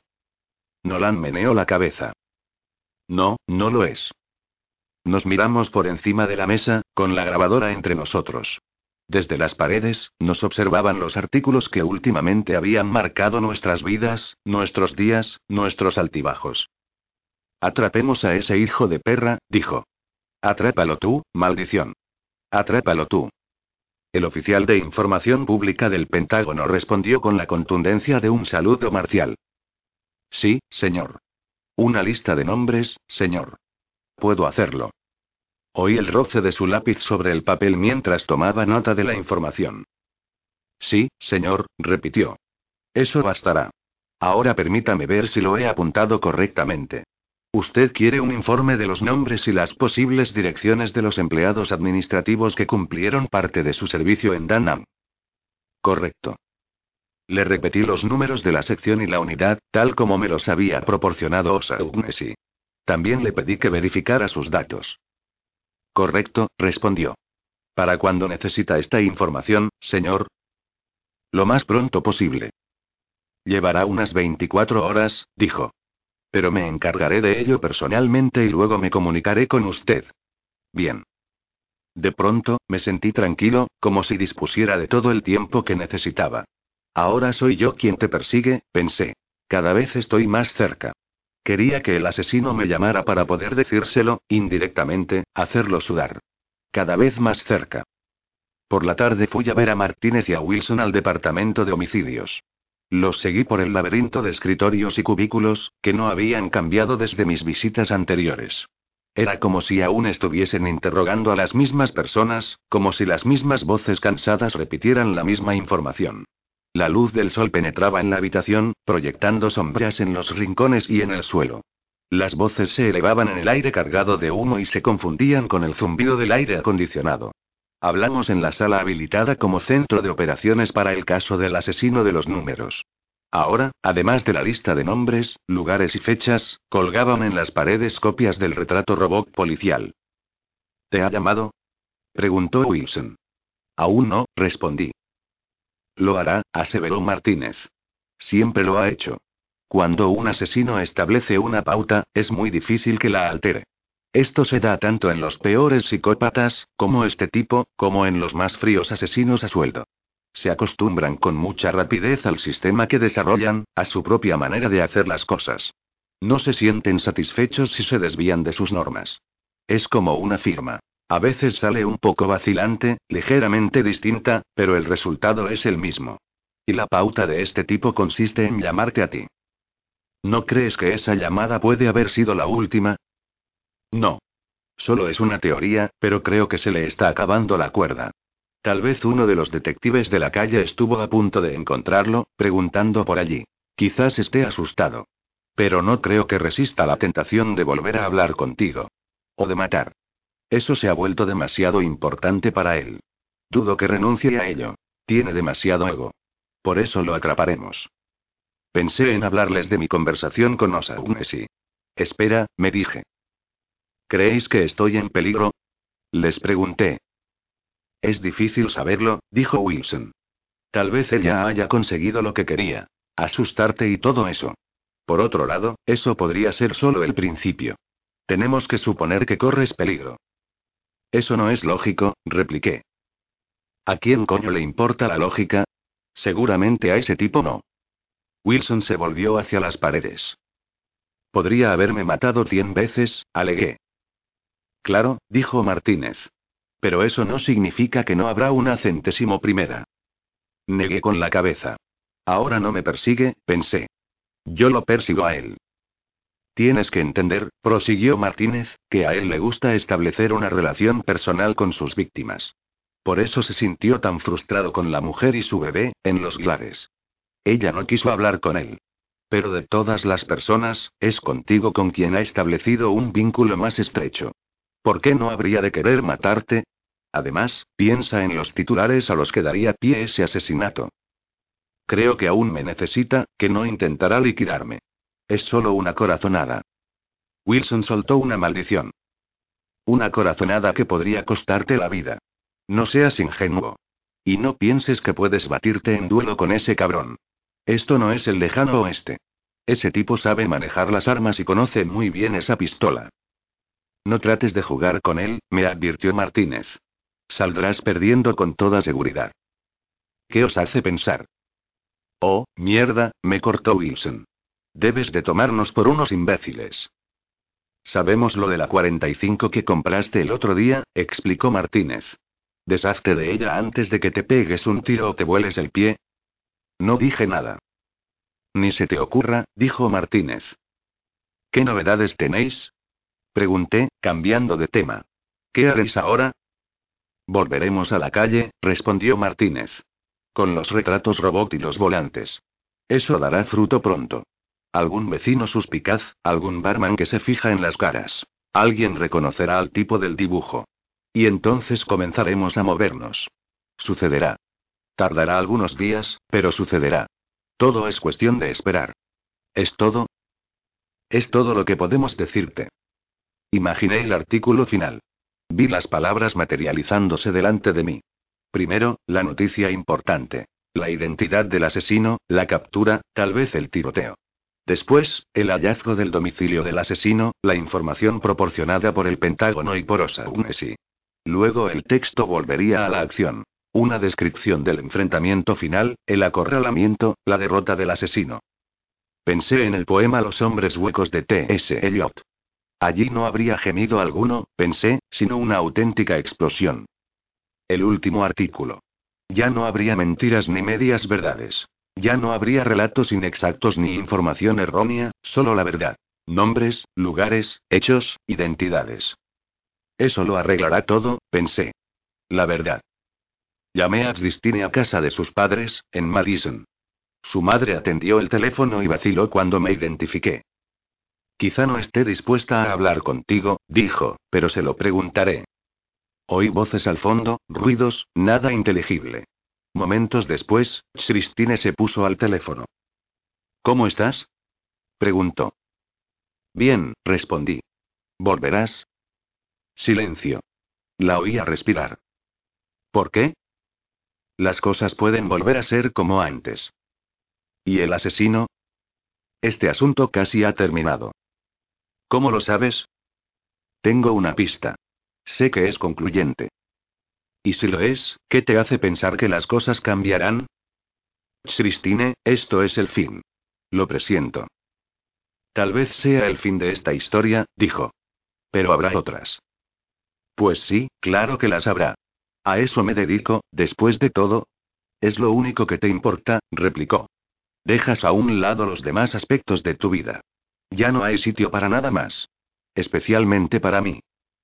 Pero te quiero. Te haré un sitio. Oí que se le escapaba un sollozo. No es verdad, repuso con voz llorosa. Malcolm, tú sabes que no lo es. Respóndeme a esto. Si te obligase a elegir entre tus crónicas sobre el asesino y yo, ¿qué dirías? Eso no es justo. Nada es justo, murmuró. ¿Tomarías un avión mañana mismo para venir a buscarme? Claro que sí. Entonces, ¿por qué no lo haces? Yo. Callé. ¿Lo ves? Lo haré, le aseguré. Es solo que no puedo creer que me pidas eso. Tuve la impresión de que ella sacudía la cabeza. No, no lo hagas. No te lo estoy pidiendo. No sé si eso serviría de algo. Solo te sentirías frustrado. Te importa más esa historia que yo. Siempre fue así. Eso no es cierto. Tú pídeme cualquier cosa. Haré lo que me digas. Solo quiero que vuelvas. Christine contuvo el aliento y soltó una risita. Ojalá pudiera creerte. Suena muy bonito. Haz la prueba, la animé. Recé porque no me lo pidiera. Hubo un segundo de tensión. Sentí en la mano el plástico del teléfono húmedo de sudor. No, dijo finalmente. Llámame otra vez. Cuando todo termine. Está bien. Cuando todo termine. Si es que alguna vez termina, añadió, y colgó. Al día siguiente, por la tarde, llamó el oficial del Pentágono. Señor. He recopilado la lista que usted solicitó. Me estremecí con una oleada instantánea de emoción. ¿Es muy larga? Aproximadamente de 175 nombres, señor. 175. ¿Direcciones? Sí, señor. Pero no puedo garantizarle su exactitud. Estas señas datan de la época en que los hombres servían en el ejército. Desde entonces, muchos factores pueden haberlos llevado a cambiar de residencia. Muchos veteranos se mudan y a menudo no notifican a la asociación. Por eso no puedo garantizar su autenticidad, señor. Pero los nombres. Bueno, eso es distinto, señor. Los registros de esas secciones administrativas en particular están cuidadosamente archivados. No podía ser de otra manera. Queríamos evitar cualquier tipo de irregularidad, no sé si me entiende. Todos los que trabajaron en esas oficinas figuran en la lista. ¿Y Osa Ugnesi? El teniente Peter Osa Ugnesi, número de serie DR17143007. Las fechas de su expediente coinciden con las que usted me dio. Baja Honorable, marzo de 1972. Domicilio actual, Memphis, Tennessee. De pronto me sentí aliviado. Ha terminado, pensé. Esta vez sí que ha terminado. Gracias, dije. Ha sido un placer, señor.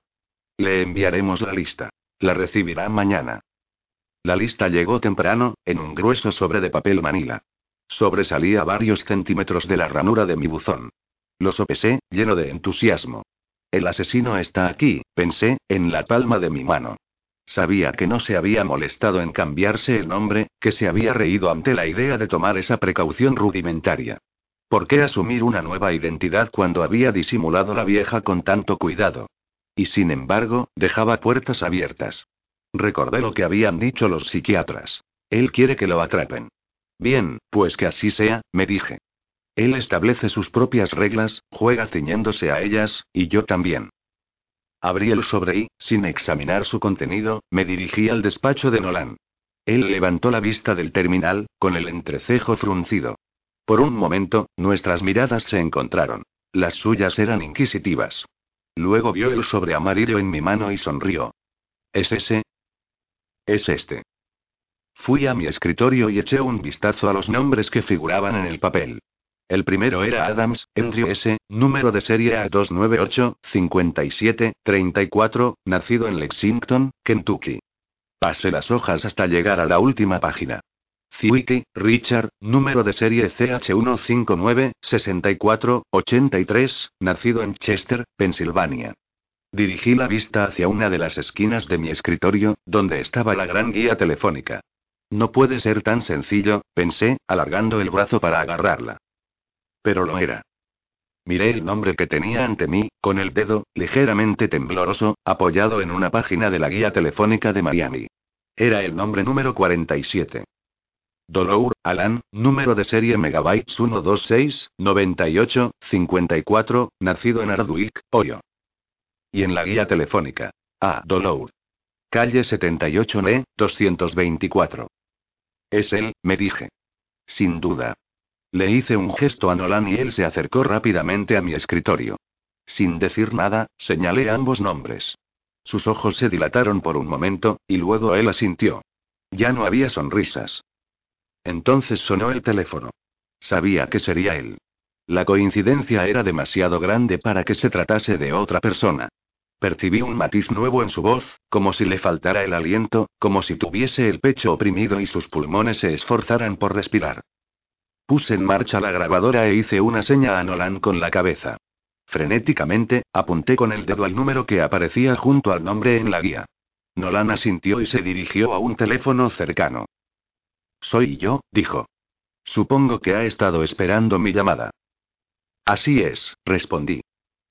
¿Qué ha averiguado? preguntó, de pronto. Por un instante, temí que se refiriese a la lista que tenía ante mí. ¿Empieza de verlo todo más claro? agregó, y comprendí que aún estaba inmerso en la guerra que él mismo había creado. ¿Qué debería haber averiguado? No contestó. Miré a Nolan. Tenía los ojos clavados en el auricular que sostenía. Tomó una hoja de papel del escritorio y garabateó una nota a toda prisa. Comunica. Todos estábamos implicados, dijo el asesino. Todos éramos culpables. Usted. Yo. Todos. ¿Y qué queda? Pregunté. Nada. Solo oscuridad. El mal. Muerte. Destrucción. ¿Piensa seguir adelante? Pasó por alto la pregunta. Todos estamos enfermos. ¿Volverá a matar? Grité al teléfono. Nunca me detendré, respondió. Decidí jugármela. Sé quién es usted. Oí que tomaba aliento bruscamente. Luego se rió. Adiós, Andersen. Adiós para siempre. Lo sé. Dije. Maldición, lo sé. Desaparecido en combate. Sin explicación. Comencé a pronunciar su nombre, pero ella había colgado. Me quedé mirando el auricular, sosteniéndolo frente a mí como intentando comprender lo que había ocurrido. Luego tomé conciencia de lo que sucedía alrededor. Nolan hablaba por teléfono con Martínez y Wilson, dándoles explicaciones rápidas y precisas. Andrew Porter salía corriendo del estudio de fotografías colgándose cámaras del cuello, con su mochila cargada de carretes de película y objetivos. Ahora sí. Ahora sí. Gritó. Vamos, vamos. Entonces me puse de pie. Nolan me alcanzó y ambos seguimos a Porter hacia los ascensores. Vamos, vamos.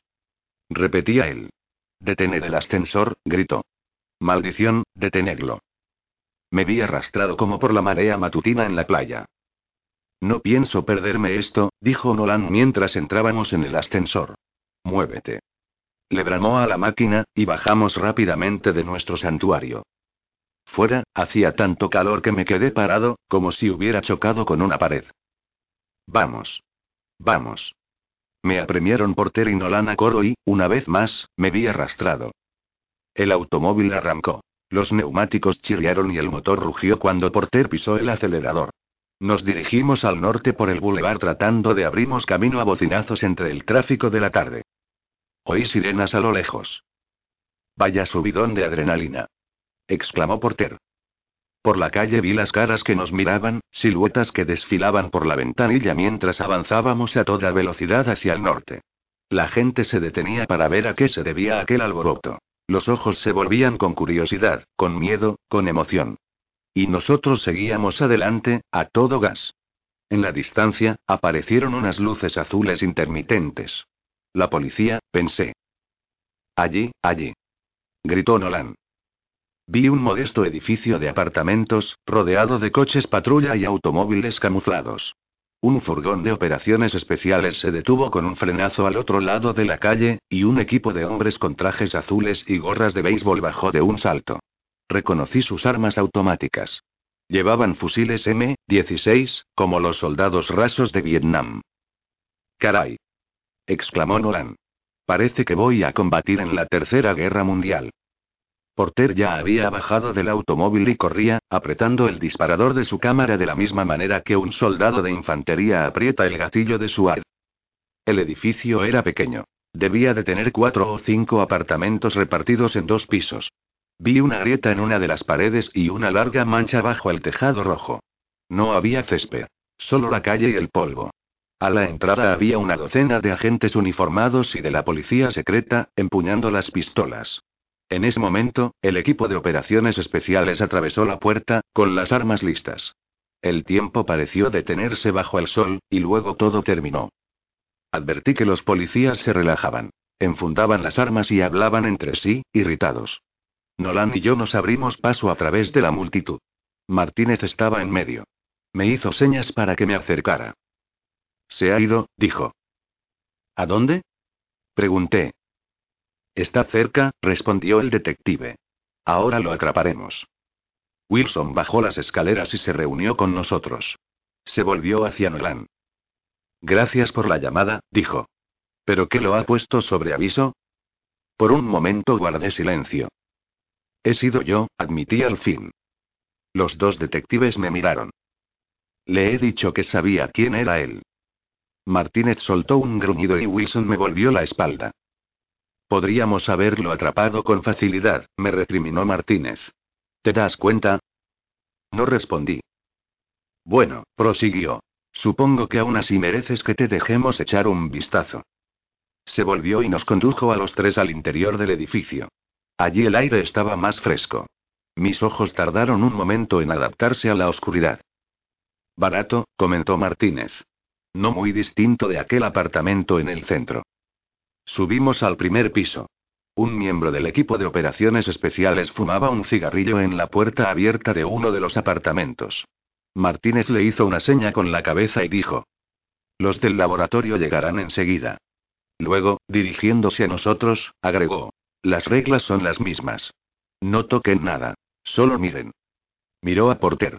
Lo dejo a su criterio, dijo, pero no nos estorbe. Entramos. El apartamento era pequeño y estaba abarrotado. En un rincón había una pequeña cocina y una nevera. En otro, una cama con una sola sábana sucia. Había ropa arrebujada en el suelo y se percibía un olor a humedad y a cerrado. El teléfono había sido arrancado de la pared y estaba en el suelo, con los cables retorcidos y pelados. Fijé la mirada en la pared. El asesino había montado un collage. En el centro había un enorme póster amarillo, verde y rojo de la masacre de Miley. A los lados había docenas de imágenes de distintas formas y tamaños. Jane Fonda, el general Westmoreland, Robert McNamara, los siete de Chicago, Lyndon B. Johnson, Daniel Ellsberg, O. Kim Había páginas arrancadas de viejos números de Life que mostraban a soldados atravesando pantanos y arrozales bajo el fuego. Niños, con los ojos en blanco por la desesperación, al otro lado de la alambrada de un campo de refugiados. En algunas fotos, el asesino había practicado la cirugía creativa. Nixon y Agnew, con los brazos levantados en señal de victoria, acunaban a un niño vietnamita muerto. Henry Kissinger, con corbata negra, escoltaba a una figura con un vestido de noche y el rostro desesperado de una mujer vietnamita. Las imágenes recubrían la pared desde el suelo hasta el techo, contribuyendo al ambiente pavoroso del apartamento. Me volví y vi una grabadora sobre una mesita, junto a la única ventana del apartamento. Más allá, había un espejo colgado en la pared contigua al baño. Estaba hecho añicos. En el centro, tenía un agujero negro. Había fragmentos de vidrio esparcidos por el suelo. Volví a mirar la mesa. Junto a la grabadora, había una novela abierta, con el lomo gastado. Me acerqué. La condición humana, de Malraux. Martínez también la vio. De mala gana, agarró el libro, después de envolverse la mano con un trapo. Leyó por un instante y luego me lo tendió para que le echara una ojeada. Había un pasaje subrayado en una página cercana al final. Había visto tanta muerte, había destacado el asesino. A él siempre le había parecido bien el suicidio, una muerte que se asemeja a la propia vida. La muerte es pasiva, mientras que el suicidio implica acción. Martínez y yo nos miramos sin decir nada. Wilson se acercó a nosotros y Martínez volvió a colocar el libro en el sitio que ocupaba junto a la grabadora. Veamos qué tiene que decimos ese cabrón, dijo Wilson. Pulsó la tecla de reproducción. Al principio, solo hubo silencio. Luego, la risa breve de costumbre. Entonces se oyó la voz. Hola, Anderson. Hola, detectives. Otra carcajada. Jamás me atraparán. Sonó un siseo continuo y Wilson se inclinó hacia adelante para apagar la grabadora, pero otro sonido lo interrumpió. Era el asesino tarareando. Reconocí la melodía al instante, un recuerdo de las manifestaciones universitarias. Comenzó a cantar con voz aguda y forzada. Y uno, dos, tres. ¿Por qué estamos luchando? No me lo preguntes, me importa una mierda. La próxima parada es Vietnam. Y cinco, seis y siete. Abrir las puertas del cielo. Es inútil preguntarse por qué. Hurra. Todos vamos, amor, pero la última palabra se perdió, ahogada por la detonación de la 45 y el ruido del espejo al saltar en pedazos. Diablos, dijo Martínez. Todos dimos un respingo al oír la explosión en la cinta. Ya está, dijo Wilson. Hemos publicado un boletín con una descripción de dolor. Un vecino nos ha descrito su automóvil. Un Plymouth blanco. Lo atraparemos hoy o, a lo sumo, mañana. ¿Dónde puede esconderse? Bajé la vista y vi las bobinas de la cinta girar incesantemente. Martínez extendió la mano para apagar el aparato, pero, justo antes de que tocara la tecla, volvió a sonar la voz del asesino, serena, dura, casi burlancia. Anderson, pronunció mi nombre recalcando cada sílaba. Esto es solo para usted, Anderson. Uno más. ¿Entiende? Uno más. Martínez me miró de pronto. ¿Qué diablos significa eso? preguntó Nolan. La cámara de Porter me enfocó para captar mi reacción. La lente parecía el cañón de una pistola. Bueno, no os preocupéis, dijo Martínez en tono tranquilizador. Podría significar casi cualquier cosa. ¿Crees que se refiere a mí? Pregunté. Martínez se encogió de hombros. ¿Qué más da? Dijo Wilson. Ese desgraciado ya es nuestro. Le echaremos el guante esta tarde. No hay nada que temer. Me miró con atención, escudriñando mis ojos. Me encanta, dijo. Todo parece mucho más real cuando es uno el que corre peligro, ¿eh? Mira, no te preocupes, dijo Martínez. Ya es nuestro. No hay problema. Pero se equivocaba. 18. El titular ocupaba dos renglones y estaba compuesto en letras de 48 puntos. Identificado el asesino de los números. La policía emprende su búsqueda. Comencé el artículo con la noticia principal, el nombre, la dirección, la carrera por la ciudad hasta el apartamento del asesino, y continué con una descripción de la pared y del apartamento. La redacción publicó los primeros párrafos en un tipo de 14 puntos, en dos columnas que dominaban la primera página. Junto al texto aparecía el retrato robot del asesino y una fotografía que databa de varios años atrás, enviada desde Washington por Associated Press y obtenida por el Pentágono. Describí la entrada en el apartamento, los tentáculos de la búsqueda policial, la llamada telefónica de Osa Ugnesi, la lista de nombres del Pentágono. El artículo continuaba en el interior del periódico con más fotografías. Una de cuatro columnas que había tomado Porter con un gran angular y que mostraba el interior de la habitación del asesino. Al fondo se apreciaban con claridad las figuras del mural, que semejaban fantasmas. Nolan rondaba mi escritorio, mirando por encima de mi hombro, dándome ánimos como si fuese un jugador de fútbol. Ponlo todo. Ponlo todo. No te preocupes por la extensión, solo escríbelo todo. Más, más. Y eso hice. Al sacar la última hoja del rodillo de la máquina de escribir, sentí un arranque de júbilo, una excitación casi sexual.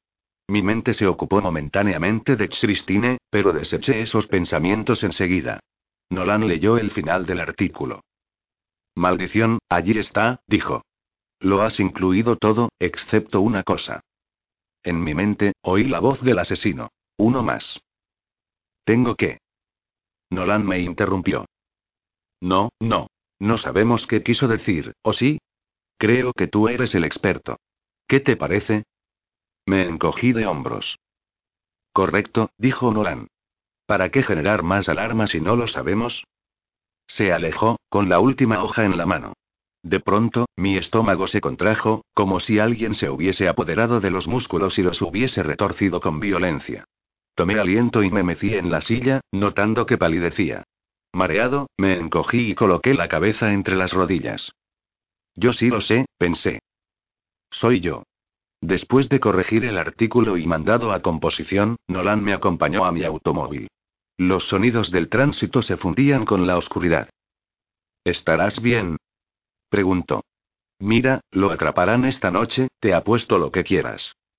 Me dirigí a casa y di varias vueltas a la manzana para inspeccionar el vecindario. Todo parecía tranquilo, normal, en su sitio.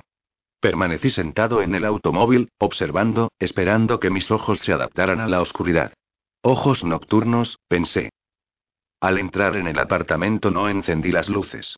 Atravesé la puerta y esperé, aguantando la respiración, aguzando los sentidos para detectar cualquier otra presencia en las habitaciones sumidas en sombras. De pronto exhalé. El leve sonido llenó el apartamento y me sobresaltó. Todavía a oscuras, me dirigí a la cómoda del dormitorio y extraje la 45 del primer cajón. Inserté un cargador en la culata y amartillé la pistola. Luego, lentamente, recorrí el apartamento, revisando cada armario, cada puerta cerrada. Abrir cada uno de ellos representaba una aventura, un momento de pánico seguido de una oleada de alivio y un reavivamiento de la tensión ante el siguiente. Al fin, satisfecho, encendí unas pocas luces para paliar la oscuridad y me senté de frente a la puerta, a esperar. Cuando sonó el teléfono, di un salto. Con el corazón acelerado, me acerqué a él. Uno, dos, tres timbrazo. Lo dejé sonar. Cinco. Siete. Nueve. Conté hasta trece. Y entonces dejó de sonar. Solo tú y yo, pensé. Esa noche no dormí. Cuando entré en la oficina, Nolan iba y venía por la redacción, apretando y relajando los puños. Imbéciles, masculló. Imbéciles. Se volvió hacia mí. Nada. Ni rastro de él. Todos los policías de la ciudad lo buscan. Por Dios, tienen una maldita fotografía, una descripción del automóvil, todo. ¿Qué necesitan? ¿Una presentación? ¿No hay rastro? Nada. Volví a sentir náuseas. Esa mañana llamé a casa de Raymond Dolor y su esposa, en Ardwick, Ohio. Las primeras trece veces que marqué el número, la línea estaba ocupada. La cuarta vez, respondió una voz áspera. Me presenté con cautela. Señor Dolor, quisiera hablar con usted acerca de su hijo. Yo no tengo hijo, repuso, y colgó de un golpe. Nolan estaba indeciso. Teníamos que enviar a alguien. Quería saber si yo estaba dispuesto a ir a llamar a su puerta. Es tu historia, dijo, pero no hemos escrito el final todavía. Por un momento pensé en ir. Allí estaría a salvo, no tendría nada que temer. Sentí que la tensión aumentaba en mi interior. La seguridad personal contra qué. No podía darle un nombre. No, le dije, me quedaré aquí. Envió a otro periodista. No fui capaz de leer su artículo. Esa tarde, el jefe de policía de la ciudad apareció en los tres canales locales para hacer un llamamiento al asesino, para que se entregara. Aseguró que daría con él en cuestión de horas. Si está usted allí, viéndome, dijo, mirando a la cámara sin parpadear, con el ceño fruncido, entréguese. Sálvese. Evitemos más derramamientos de sangre. Nolan se echó a reír a carcajadas y yo lo imité. Teníamos una hilera de televisores en la redacción y veíamos la imagen del jefe como reflejada en muchos espejos. Me encantan los buenos tópicos, comentó Nolan. Es igual que esas películas policíacas de los años 50. Sin embargo, aún no había rastro del asesino. Continúa la búsqueda del asesino. La policía estrecha su cerco en torno a la ciudad. ¿Dónde diablos está? preguntó Nolan. No puedo creer que no consigan encontrar a ese tipo. Continuaba paseándose a grandes zancadas por la redacción. Toda su atención estaba centrada en la búsqueda policial, y había delegado la responsabilidad sobre los demás artículos en los redactores. Mientras lo esperaba, mi propio temor comenzó a tomar Hice un recorrido con Martínez y Wilson, en el asiento trasero de su coche camuflado. Los tres íbamos inclinados hacia adelante, escrutando por las ventanillas los rostros de los transeúntes, absorbiéndolos y luego desechándolos rápidamente. Escribí un artículo sobre eso, los detalles de la búsqueda, los lugares investigados y descartados, los sospechosos interrogados y puestos en libertad.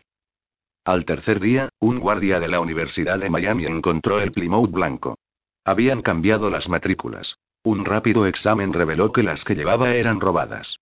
Se hizo circular entre los detectives una lista de todas las denuncias de robo de automóviles recibidas por la policía durante los últimos tres días.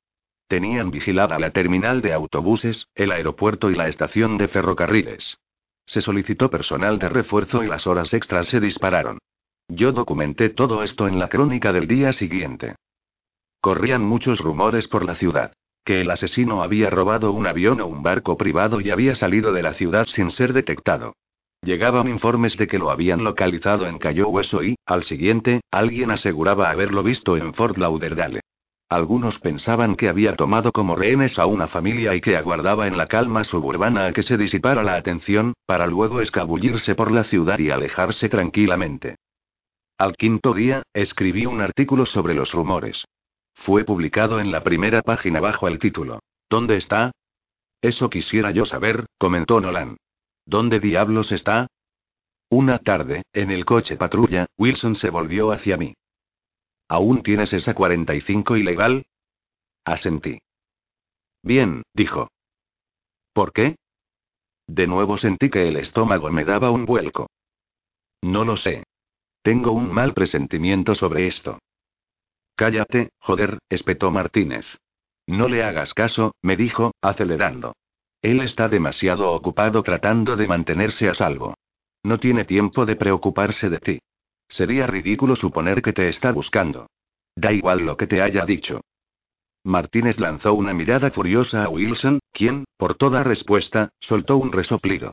Ridículo, pensé. Recordé cuando había oído esa palabra antes.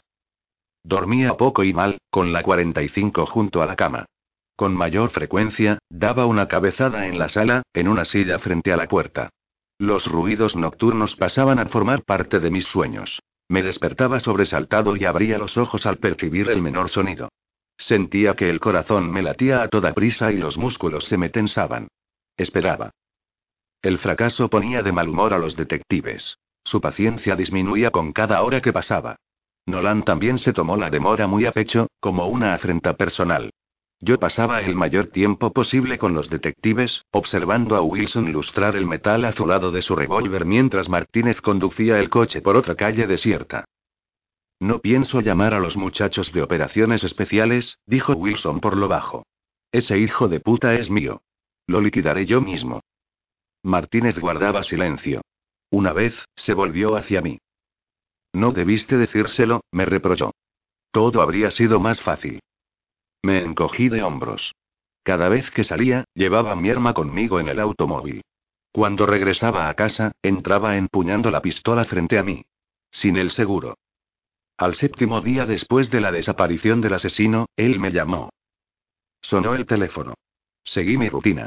Puse en marcha la grabadora, tomé papel y lápiz. No obstante, me desconcertó oír su voz familiar. Se lo dije, rió, sin identificarse. Luché contra el impulso de colgar y esconderme. ¿Dónde? Me interrumpió. No tan deprisa. No puede escapar, dije. ¿Por qué no se entrega? Soltó otra carcajada. Ha llegado el momento, Anderson. No. exclamé. Su risa parecía un eco en la línea. Anderson, dijo lentamente, buena suerte. ¿Qué? Pero él ya había colgado. Se me hizo un nudo en la garganta. No sabía qué hacer. Apagué la grabadora y miré a Nolan. Pensé en los detectives. Imaginé el titular. Periodista recibe llamada del asesino. ¿Pero qué había dicho él? ¿Qué significaba? Nosotros dos. Suerte. En el fondo noté que el pánico intentaba aflorar. Luché por reprimido. No, él no vendría a buscarme. ¿Y si lo hacía? Nosotros dos. Teníamos que estar los dos solos. Tragué saliva, saqué la cinta de la grabadora y la dejé en el primer cajón de mi escritorio. ¿Alguna novedad? preguntó Nolan más tarde. Meneé la cabeza.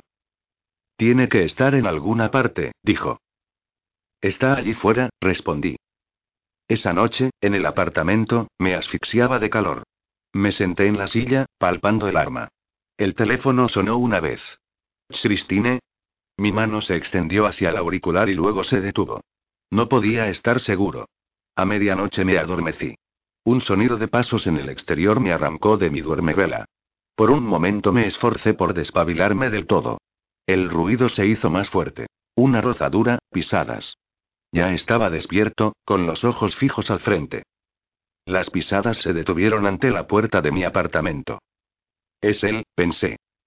Hubo un silencio. Ningún movimiento, ningún sonido. Aspiré tratando de no hacer ruido y contuve el aliento. Silencio absoluto. Prepárate, pensé. Levanté la automática a la altura de mis ojos. Apunté a la puerta. Agucé el oído. Oí que una mano se cerraba sobre el picaporte de la puerta. Disparé. El estampido de la 45 me arrojó hacia atrás en la silla. Percibí el olor a pólvora y humo. Por un segundo me sentí como si me hubiesen derribado de un golpe. Estaba atontado. Entonces el ruido cesó. Ya no me zumbaban los oídos. Atravesé la habitación a grandes zancadas. Clavé los ojos en el agujero negro que había en la puerta. Acerré el pomo y abrí la puerta rápidamente, agachándome al mismo tiempo, con la 45 lista para volver a disparar. Nada. Por un instante me sentí confundido. ¿Dónde? Pensé. ¿Dónde está el cadáver? ¿Dónde está él? Vi un agujero de bala en el reboque, frente a mi puerta. Pero si había alguien allí, dije en voz alta. Lo he oído. Estaba allí. Di media vuelta y bajé las escaleras corriendo, hacia la noche. La calle estaba desierta.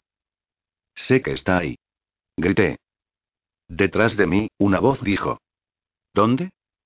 Di media vuelta y apunté con la 45. Pero no apreté el gatillo. Por Dios, hombre. Cuidado con lo que hace.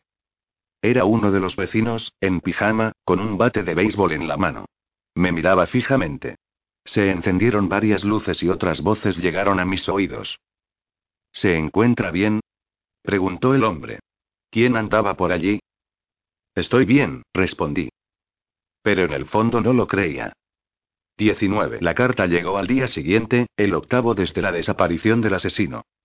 Estaba escrita en el mismo tipo de papel común y corriente, y el sobre no llevaba remite. Al agarrarlo, supe que contenía una sola hoja. Miré el matasellos. Era de Miami, pero el resto estaba borroso. Mi nombre figuraba en grandes letras negras, trazadas con esmero. Esperé hasta regresar a mi escritorio para abrirlo. Nolan estaba hablando por teléfono, de espaldas a mí. Abrí el sobre con cuidado. La escritura de la carta era la misma. Anderson. He aquí una cita para usted. A veces es tan razonable representar una clase de encarcelamiento con otra como simbolizar cualquier cosa que realmente existe con aquello que no existe. Piénselo. Y he aquí un mensaje para usted. No crea todo lo que ve. ¿Entiende? Y esto es lo más importante. Estoy vivo. No estaba firmada. No sé por qué no le mostré la carta a Nolan ni a la policía. La dejé en el primer cajón de mi escritorio, junto con la última grabación, y lo cerré con llave. Sé que parece extraño. Podría haber escrito un artículo sobre la carta y la cinta. Podría haber puesto de relieve la relación entre el asesino y yo. Habría sido otro detalle, tal vez crucial, para los lectores, otra pincelada en el retrato pintado en el transcurso de ese verano. Me senté, pensando que había docenas de razones para mostrar la carta, para sacada a la luz. Pero no lo hice. Estoy vivo. ¿Qué es lo que no debía creer? La respuesta llegaría cinco días más tarde. Yo había vuelto a escribir sobre el estado de la investigación policial, entre ocho y diez párrafos que informaban de que no había nada nuevo sobre lo que informar. Salí y volví a entrevistarme con el psiquiatra. Llamé a las familias de las víctimas, pero ninguna quiso hablar conmigo. Hice entrevistas en la calle. Las reacciones eran, en general, las mismas. La tensión de la espera unida al alivio de saber que el asesino tenía nombre, fotografía y pasado. Una mujer dijo, solo es cuestión de tiempo. Me sonrió. Pero creo que se ha ido muy lejos. A California, probablemente. No le pregunté por qué a ese estado en particular. Comenzó a llegar información sobre el asesino. Su historial del ejército. Nada excepcional. Su expediente académico en los colegios públicos de Illinois y Ohio. Nunca sobresalió. Sus profesores no recordaban nada. Intenté hallar a alguien que lo conociera. No tuve éxito. Lo mismo ocurrió con los vecinos del edificio de apartamentos en que había vivido. Era un solitario, dijeron. Podría haber adivinado sus palabras. Pero incluso la falta de información era noticia. La gente que declaraba que no conocía al asesino era tan digna de citarse como alguien que sí lo conociera. A los jefes les gustó ese artículo. Lo publicaron en la parte inferior de la primera página. Nolan recibió la llamada en su oficina. Giró en su silla, levantó el brazo y me hizo señas para llamar mi atención y para que me reuniera con él. Era septiembre. Agosto ya se desvanecía. Hacía más calor, había más tormentas en el Caribe, azotando las islas. Aún faltaba más de un mes para el fin de la temporada de huracanes. Algunos de los empleados más antiguos de la redacción hablaban de las tormentas tardías que parecían tomarse su tiempo durante el opresivo verano y luego, cuando el tiempo daba muestras de cambiar, se formaban y se desplazaban sobre el mar. Sin embargo, el calor seguía imperando en la ciudad, agobiada bajo el aire sofocante. Yo dormía poco. Desde la noche en que había oído la mano en mi puerta, me había acostumbrado a mantenerme despierto hasta la madrugada. Conservaba la pistola cerca de mí. No estaba seguro sobre lo que había oído esa noche. Martínez y Wilson habían sacudido la cabeza al mismo tiempo al ver la puerta destrozada. Hace calor, comentó Wilson. Hace un calor bochornoso aquí, ¿verdad? No comprendía dónde quería llegar. Pulsé la tecla del teléfono correspondiente a la extensión de Nolan y levanté el auricular. Nolan gesticulaba frenéticamente. Quería que hablara yo. ¿Sí? Dije. ¿Es usted Anderson? ¿El periodista? El acento delataba el origen sureño del hombre. Así es.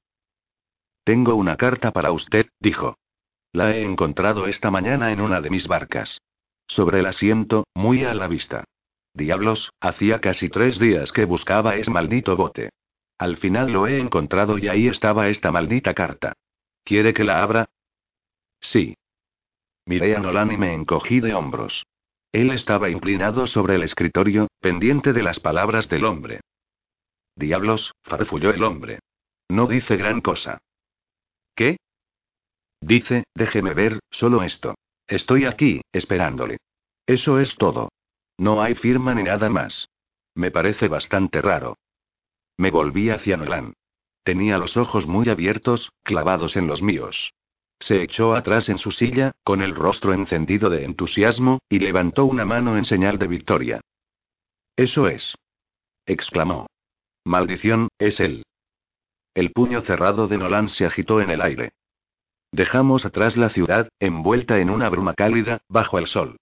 Porter conducía. Nolan iba en el asiento trasero, mirando por la ventanilla con una media sonrisa. Yo observaba la carretera que se internaba en la maleza hacia el oeste mientras atravesábamos la enorme extensión pantanosa de los Everglades. ¿Sabéis? Él podría esconderse aquí durante meses si quisiera, dijo Porter. Yo solía venir a pescar lobinas. Una vez me perdí. Había lagartos y serpientes en el agua. Pensé que iba a morir. No había nadie. Estaba tan solo que concebí la absurda idea de que no había civilización, de que estaba solo en el mundo. Los guardabosques me encontraron hacia la medianoche. No hacía frío, pero yo estaba tiritando. Si él ha estado por aquí, no me extraña que nadie lo haya encontrado. Nosotros tampoco lo hemos encontrado aún, dijo Nolan. ¿Crees que planea emprenderla a tiros? No respondí. Porter se encogió de hombros. Tal vez, dijo. Mirad. Se inclinó y señaló por el parabrisas. Por encima de nosotros, un helicóptero policial surcaba el aire. El ruido de las hélices llenó el automóvil, haciéndonos estremecer. Porter aceleró. Una hora después, salimos de la autopista y tomamos una carretera secundaria de dos carriles, llena de baches. Los gigantescos cipreses y palmeras se encorvaban sobre nosotros. Avanzábamos entre colores abigarrados y sombras. Vi el azul del cielo arriba, entre los árboles. Parecía perderse en una extensión de luz blanca. Divisé un halcón volando en lentos círculos a lo lejos. Flotaba en el aire, dejándose llevar por la brisa, girando como suspendido de un móvil invisible. Luego, justo antes de que lo perdiéramos de vista, el ave se elevó de pronto. Plegó las alas contra su cuerpo y se lanzó en picado hacia abajo, hacia alguna presa que había avistado. Imaginé su grito asesino al bajar desde el cielo claro hacia las sombras. Seguimos avanzando. Más adelante, vi un claro, algunas cabañas construidas al borde del pantano, con toscos carteles pintados a mano que anunciaban cerveza, carnada y botes de alquiler. Detrás de las cabañas había algunas barcas de pesca amarradas a la orilla y un par de lanchas inflables. Debe de ser allí. Señaló Nolan. Al otro lado, acercándose a gran velocidad ahora que Porter había pisado el acelerador de nuevo, centelleaban las luces azules familiares de los coches de policía. Otro helicóptero nos sobrevoló, y la presión de las aspas pareció aplastarnos contra el suelo. Yo me agaché en un acto reflejo. Joder, exclamó Porter por lo bajo, tienen todo un ejército. Fuera se arremolinaban equipos de operaciones especiales que habían descendido de dos enormes furgones azules. Muchos de ellos comprobaban que sus armas y municiones estuviesen a punto. A un lado vi el vehículo del forense. Esperan que haya cadáveres, pensé. Se había colocado una barrera en el camino y detuvimos el coche al llegar a ella. Porter comenzó a cargar sus cámaras con rapidez. Nolan bajó de un salto y yo lo seguí. El calor se ciñó a mi cuerpo como un lazo corredizo. Otro helicóptero pasó por encima, levantando nubes de polvo. Me cubrí la cara y vi a Martínez y a Wilson junto a los botes, hablando con un viejo curtido. El cartero, pensé. Los dos detectives nos indicaron por señas que nos acercáramos. Martínez me entregó un trozo de papel. Vi las letras de imprenta iguales a las de cartas anteriores. ¿Te resulta familiar? Preguntó. Es él. No os mováis de aquí, nos advirtió el detective. Esto se va a poner interesante. Esperamos con el viejo en una de las cabañas. Un gastado acondicionador de aire refrescaba ligeramente el ambiente con un ruido lastimero. El hombre me contó que había descubierto hacía varios días que faltaba uno de sus botes. Había salido a buscarlo pero no había tenido éxito. La barca había aparecido unos días después con la carta sobre el asiento, dentro de una bolsa de plástico. Lo más extraño de todo, dijo, es que estaba seguro de haber buscado en ese lugar. No lo entiendo, créanme. Ha vuelto a la selva, pensé. La selva en la que antes tenía miedo de luchar. ¿Puede sobrevivir mucho tiempo allí? preguntó Nolan. Diablos, si se empeña, respondió el hombre. Pero no es nada agradable. Esperé. En mi mente se agolparon imágenes de la guerra. Barro, sol, sangre y muerte. Eso es, pensé. Nolan dijo las mismas palabras en voz alta. Eso es lo que esperaba. Eso es. Pasó una hora. Dos. Continuamos esperando. Los policías salían en equipos. Oía crepitar sus radios mientras coordinaban sus posiciones con los helicópteros que daban vueltas en lo alto. Otros 30 minutos. Diablos, nunca van a pescar a ese tipo. La situación cambió de repente. Oí que un policía gritaba a una unidad de operaciones especiales que estaba descansando. Es él. Los hombres se pusieron de pie de un salto y empuñaron sus armas. Porter maldecía. Joder, tengo que ir allí, tengo que conseguir una buena moto. Nolan aferró mi brazo, pero no para detenerme sino para tranquilizarse. Entonces, al igual que en el apartamento del asesino, el ambiente se relajó. ¿Qué ocurre? preguntó Nolan. No hubo respuesta. Intenté preguntárselo a algunos de los policías, pero sacudieron la cabeza. Martínez y Wilson se habían marchado, y también el médico forense. Seguimos esperando al borde del pantano. Transcurrieron otros 30 minutos. El tiempo parecía estirarse como el cuero. Correoso, no elástico. Vi que un bote con dos agentes uniformados se dirigía a la orilla. Sus trajes especiales estaban ennegrecidos por el sudor y el lodo. Uno de ellos nos miró y condujo la pequeña fuera borda hacia nosotros. ¿Es usted Anderson? gritó, desde cierta distancia. Asentí. Suba. Los detectives lo necesitan. El cadáver está a un kilómetro más o menos. ¿Cadáver? preguntó Nolan. El policía no respondió. Volvió a poner en marcha el motor. Los tres nos apiñamos al frente. Los asientos de metal quemaban. No logro entenderlo, dijo el policía mientras hacía virar el bote. No pudo haber llegado a lo desde donde dejó el bote hasta donde está ahora. Maniobró para esquivar una masa de malezas y troncos. A mi derecha, una bandada de garcetas levantó el vuelo. Recordé la descripción que había hecho el asesino de su cuarta víctima, la mujer, cerca de los glades. Nosotros estábamos internándonos mucho más, hacia un lugar mucho más oculto. Verá, prosiguió el policía, no se puede nadar en medio de toda esta mierda. Te enredas en las malezas y te hundes. Las serpientes pueden matarte. Los caimanes, eh, miren allí. Me di la vuelta y divisé un caimán de un metro ochenta de largo que reptaba entre las matas. ¿Les gustaría vérselas con ese bicho en la oscuridad? A mí no. Porter tomaba fotografías. Tras doblar una curva en el pequeño canal vi un promontorio que sobresalía del agua, un islote de barro y arbustos. Había algunos policías en la orilla, en el centro estaban Martínez y Wilson junto con el forense. No alcancé a distinguir lo que examinaban. Lo han avistado desde el helicóptero, dijo el policía. Habría sido imposible verlo desde el agua, aunque pasáramos justo al lado. El bote tocó fondo.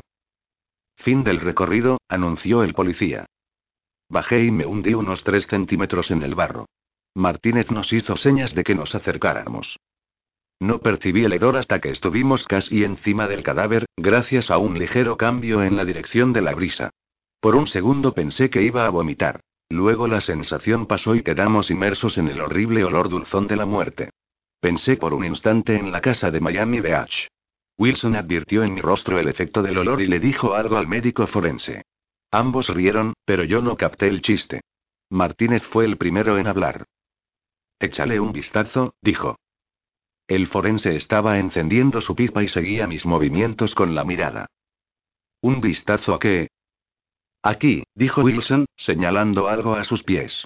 No es una visión agradable. Me acerqué a los tres hombres y observé la figura en el suelo. A primera vista costaba creer que había sido un hombre.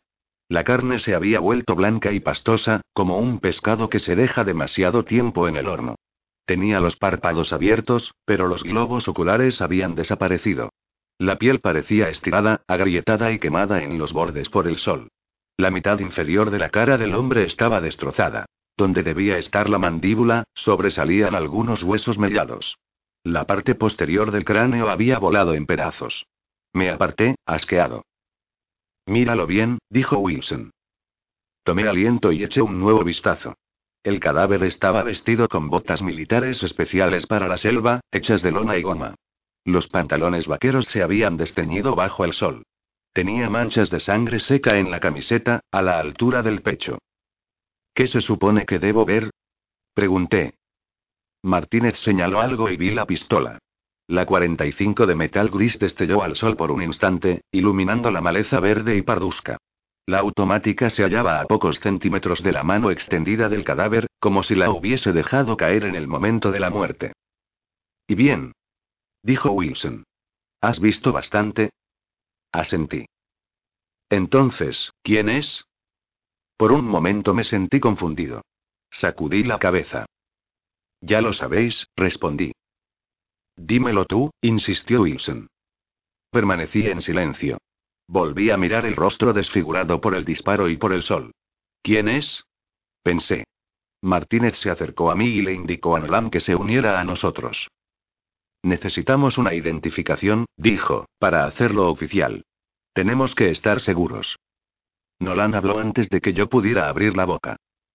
¿De qué demonios está hablando? Su voz, furiosa, rompió el silencio de los glades. Está la pistola. El color de cabello. La estatura. Todo cuadra. Por Dios, examinen sus huellas digitales.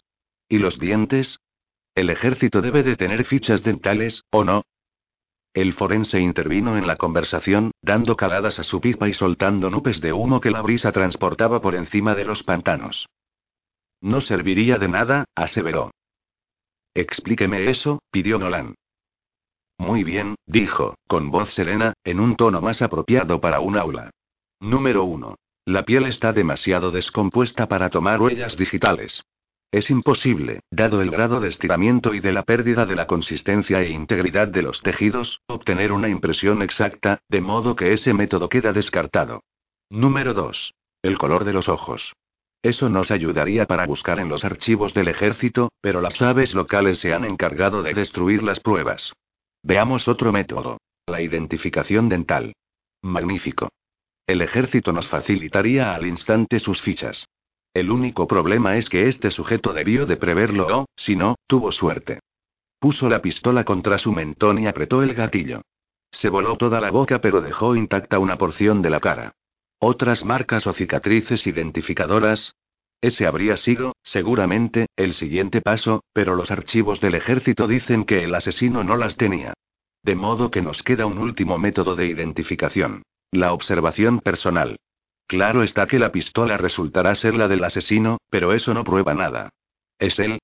Ha estado aquí varios días. Es difícil saberlo con seguridad. Al menos tres, cinco, tal vez una semana. Ahora ni siquiera contaría con que lo reconociese su madre.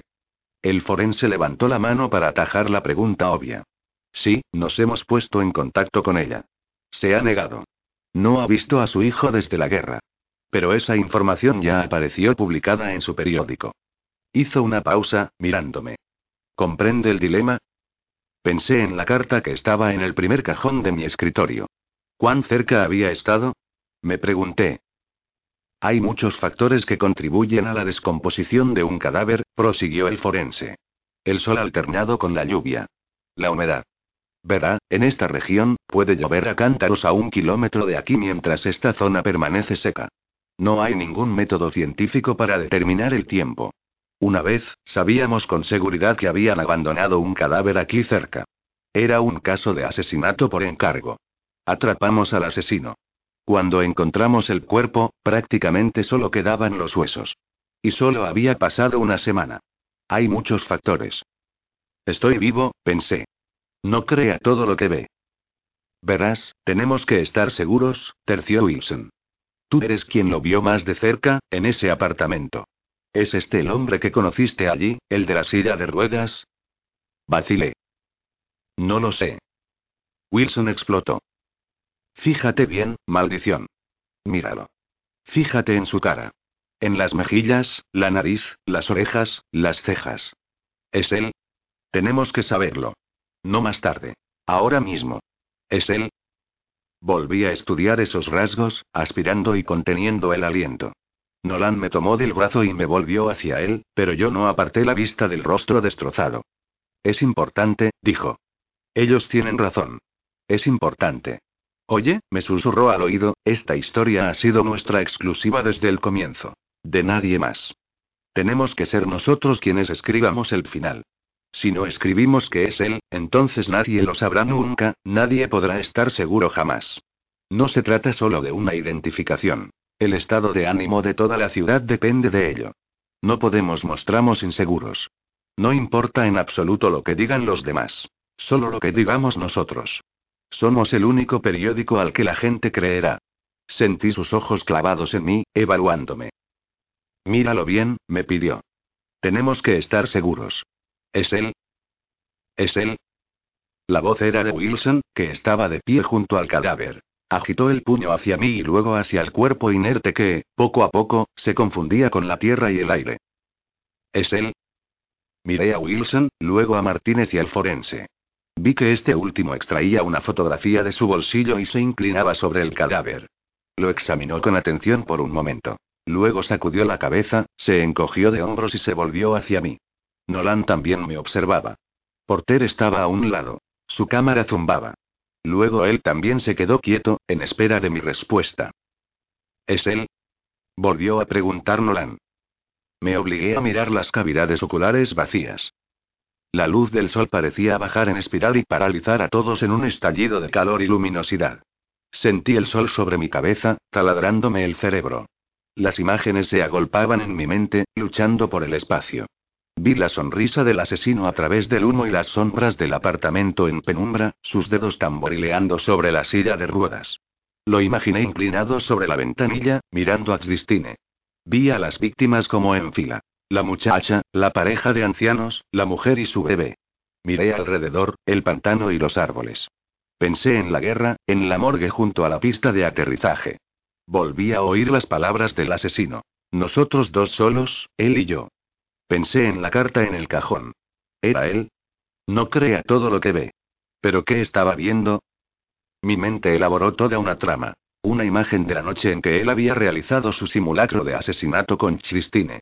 Pensé en los jóvenes de las calles céntricas y mal iluminadas de Miami. Vagaban sin rumbo, sin nombre, abandonados.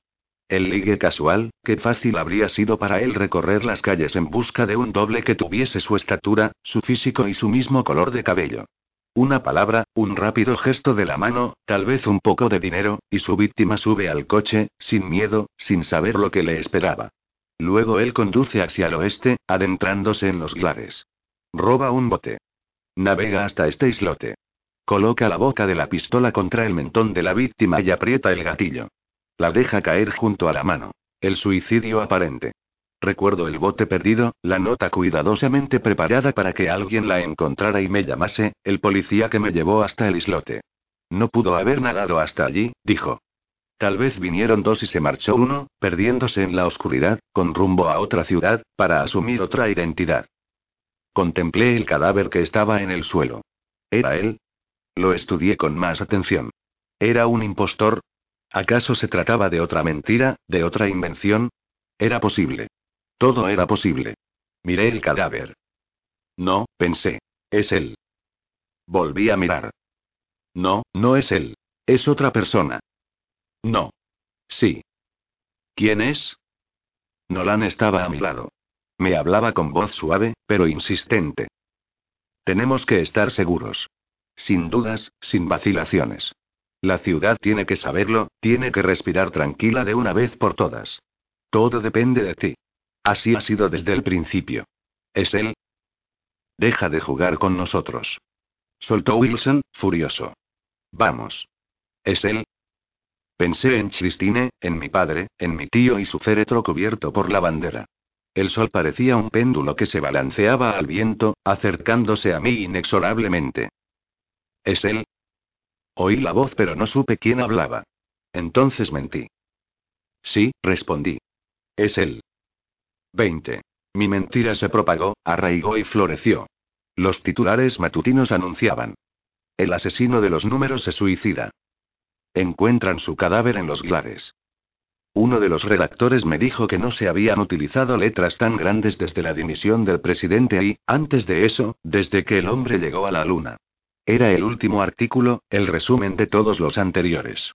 La noche anterior, yo había efectuado varias llamadas después del largo viaje de regreso desde el pantano. Esta vez, las familias de las víctimas habían accedido a hablar. Recogí sus palabras y sus reacciones y las fundí en una descripción de sus sentimientos. Nolan había escogido las mejores y las había compilado en un artículo secundario que se publicó en el centro de una página interior. Es un alivio, dijo alguien, saber que todo ha terminado. Pero había terminado en realidad, Mientras silvanaba las impresiones del día, todas las voces y los hechos, llegué a creer que mis dudas eran infundadas.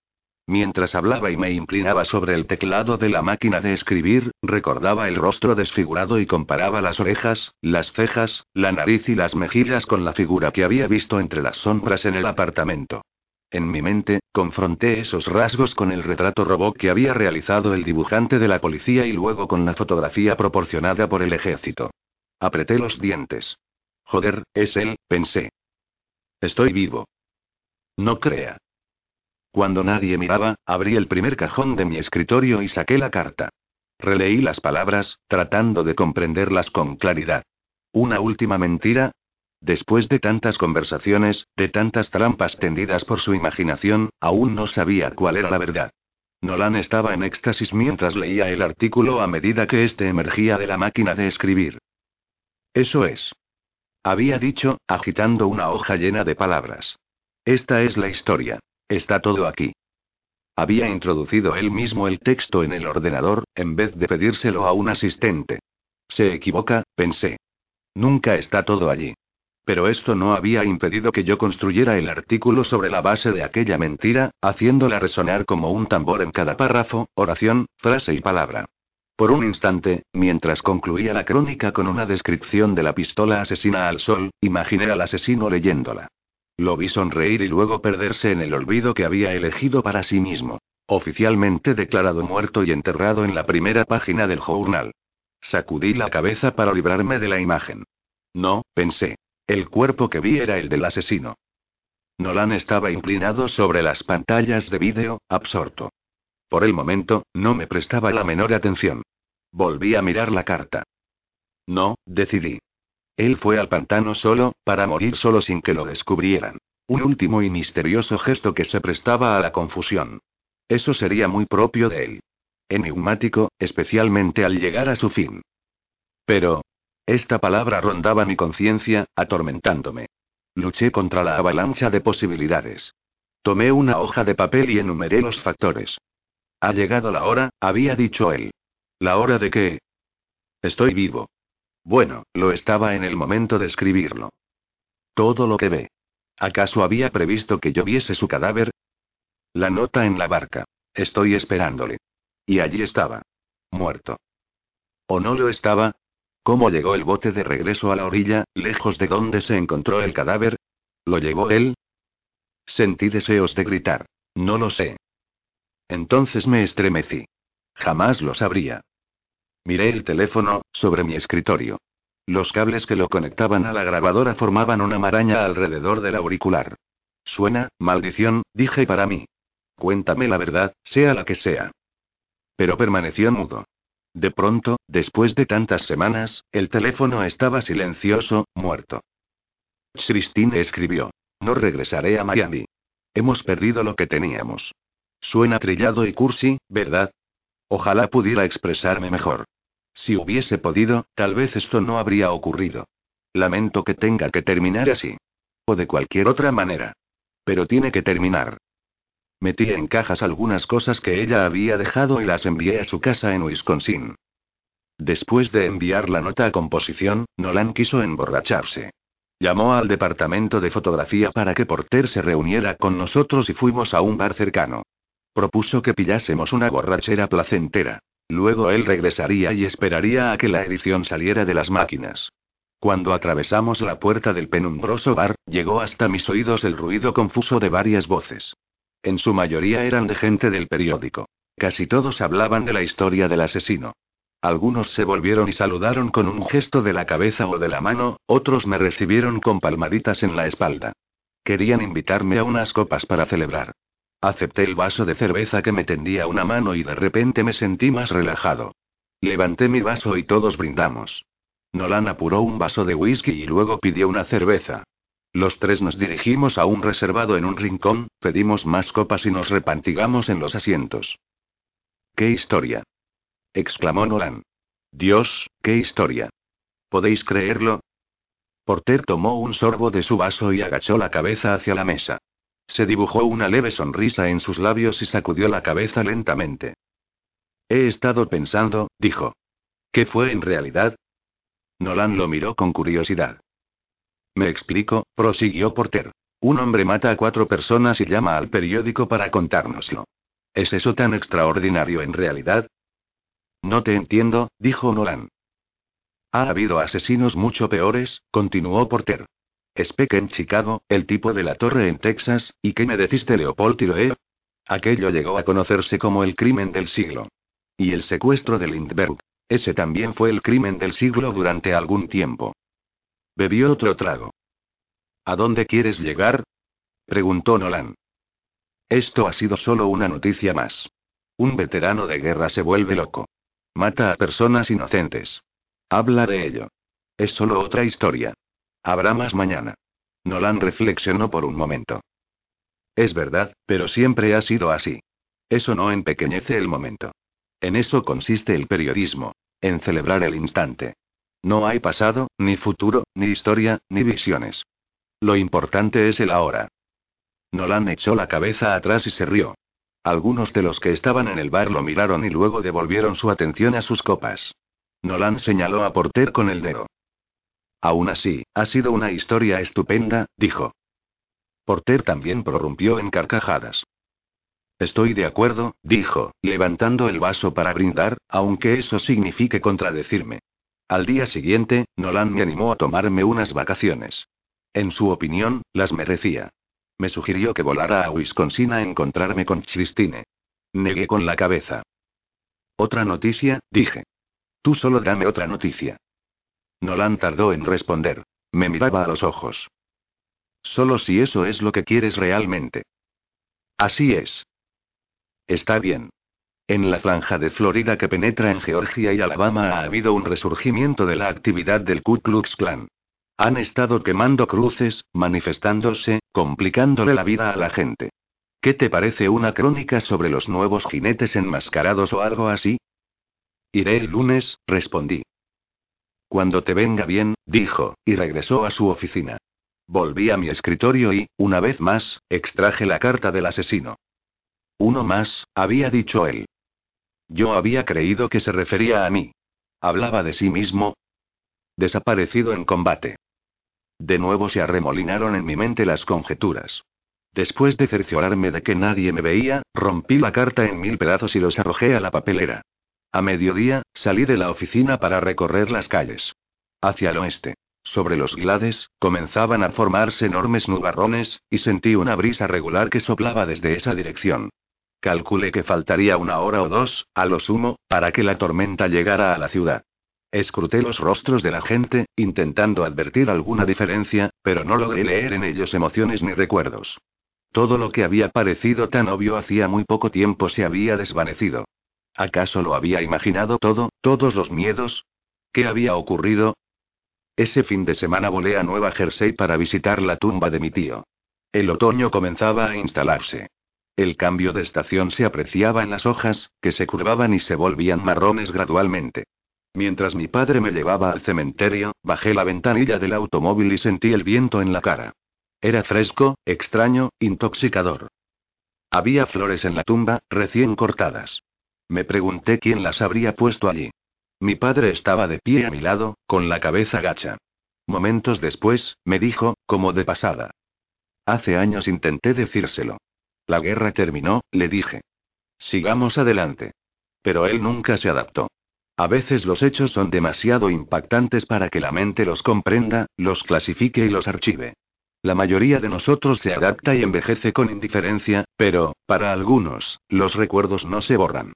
Algunas personas se atragantan con sus recuerdos. Como tu tío. Me miró. ¿Y tú? Debí ir, respondí. ¿A dónde? A ese país dejado de la mano de Dios para que te mataran en esa guerra estúpida. Estaba furioso. Habrías vuelto peor que él. Más inválido que si te hubiese alcanzado una bala. Guardó silencio durante un momento. Hay dos clases de heridas, dijo, con un dejo de irrevocabilidad. Algunas se curan.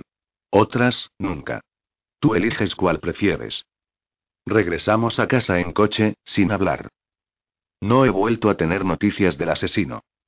A veces, cuando en la redacción hay poco trabajo, me acerco a la morgue y busco el archivo titulado Asesino de los Números, julio-septiembre de 1975. Extiendo ante mí los trozos de papel en los que está escrita la historia más importante de mi vida, y mis ojos recorren las columnas impresas en busca de la pista, la declaración, la frase olvidada que responda a la pregunta que persiste en mi mente. Pero sigue siendo un misterio. A Nolan le gusta señalar, después de tomar algunas copas, que fue la suerte lo que cerró el caso. Que las horas que le dedicamos nosotros y la policía, el miedo que atenazó a los habitantes de la ciudad fueron inútiles para acabar con el juego del asesino. Sin embargo, yo me pregunto si no fue así como él quiso jugarlo. A veces, al enterarme del caso de otro asesino o de algún homicidio inexplicable cometido en otra ciudad u otro estado, me pongo a pensar. A veces, veo rostros. Descubro que mi imaginación compara los rasgos que tengo ante mí con aquellos que se descomponían bajo el tórrido sol. A menudo, cuando suena el teléfono sobre mi escritorio, vacilo antes de atenderlo, preguntándome si esta vez oiré la voz fría y familiar en el auricular. También pienso que fue mi mentira lo que liberó a la ciudad de los mismos miedos, de las mismas dudas. Y eso, supongo, me consuela un poco.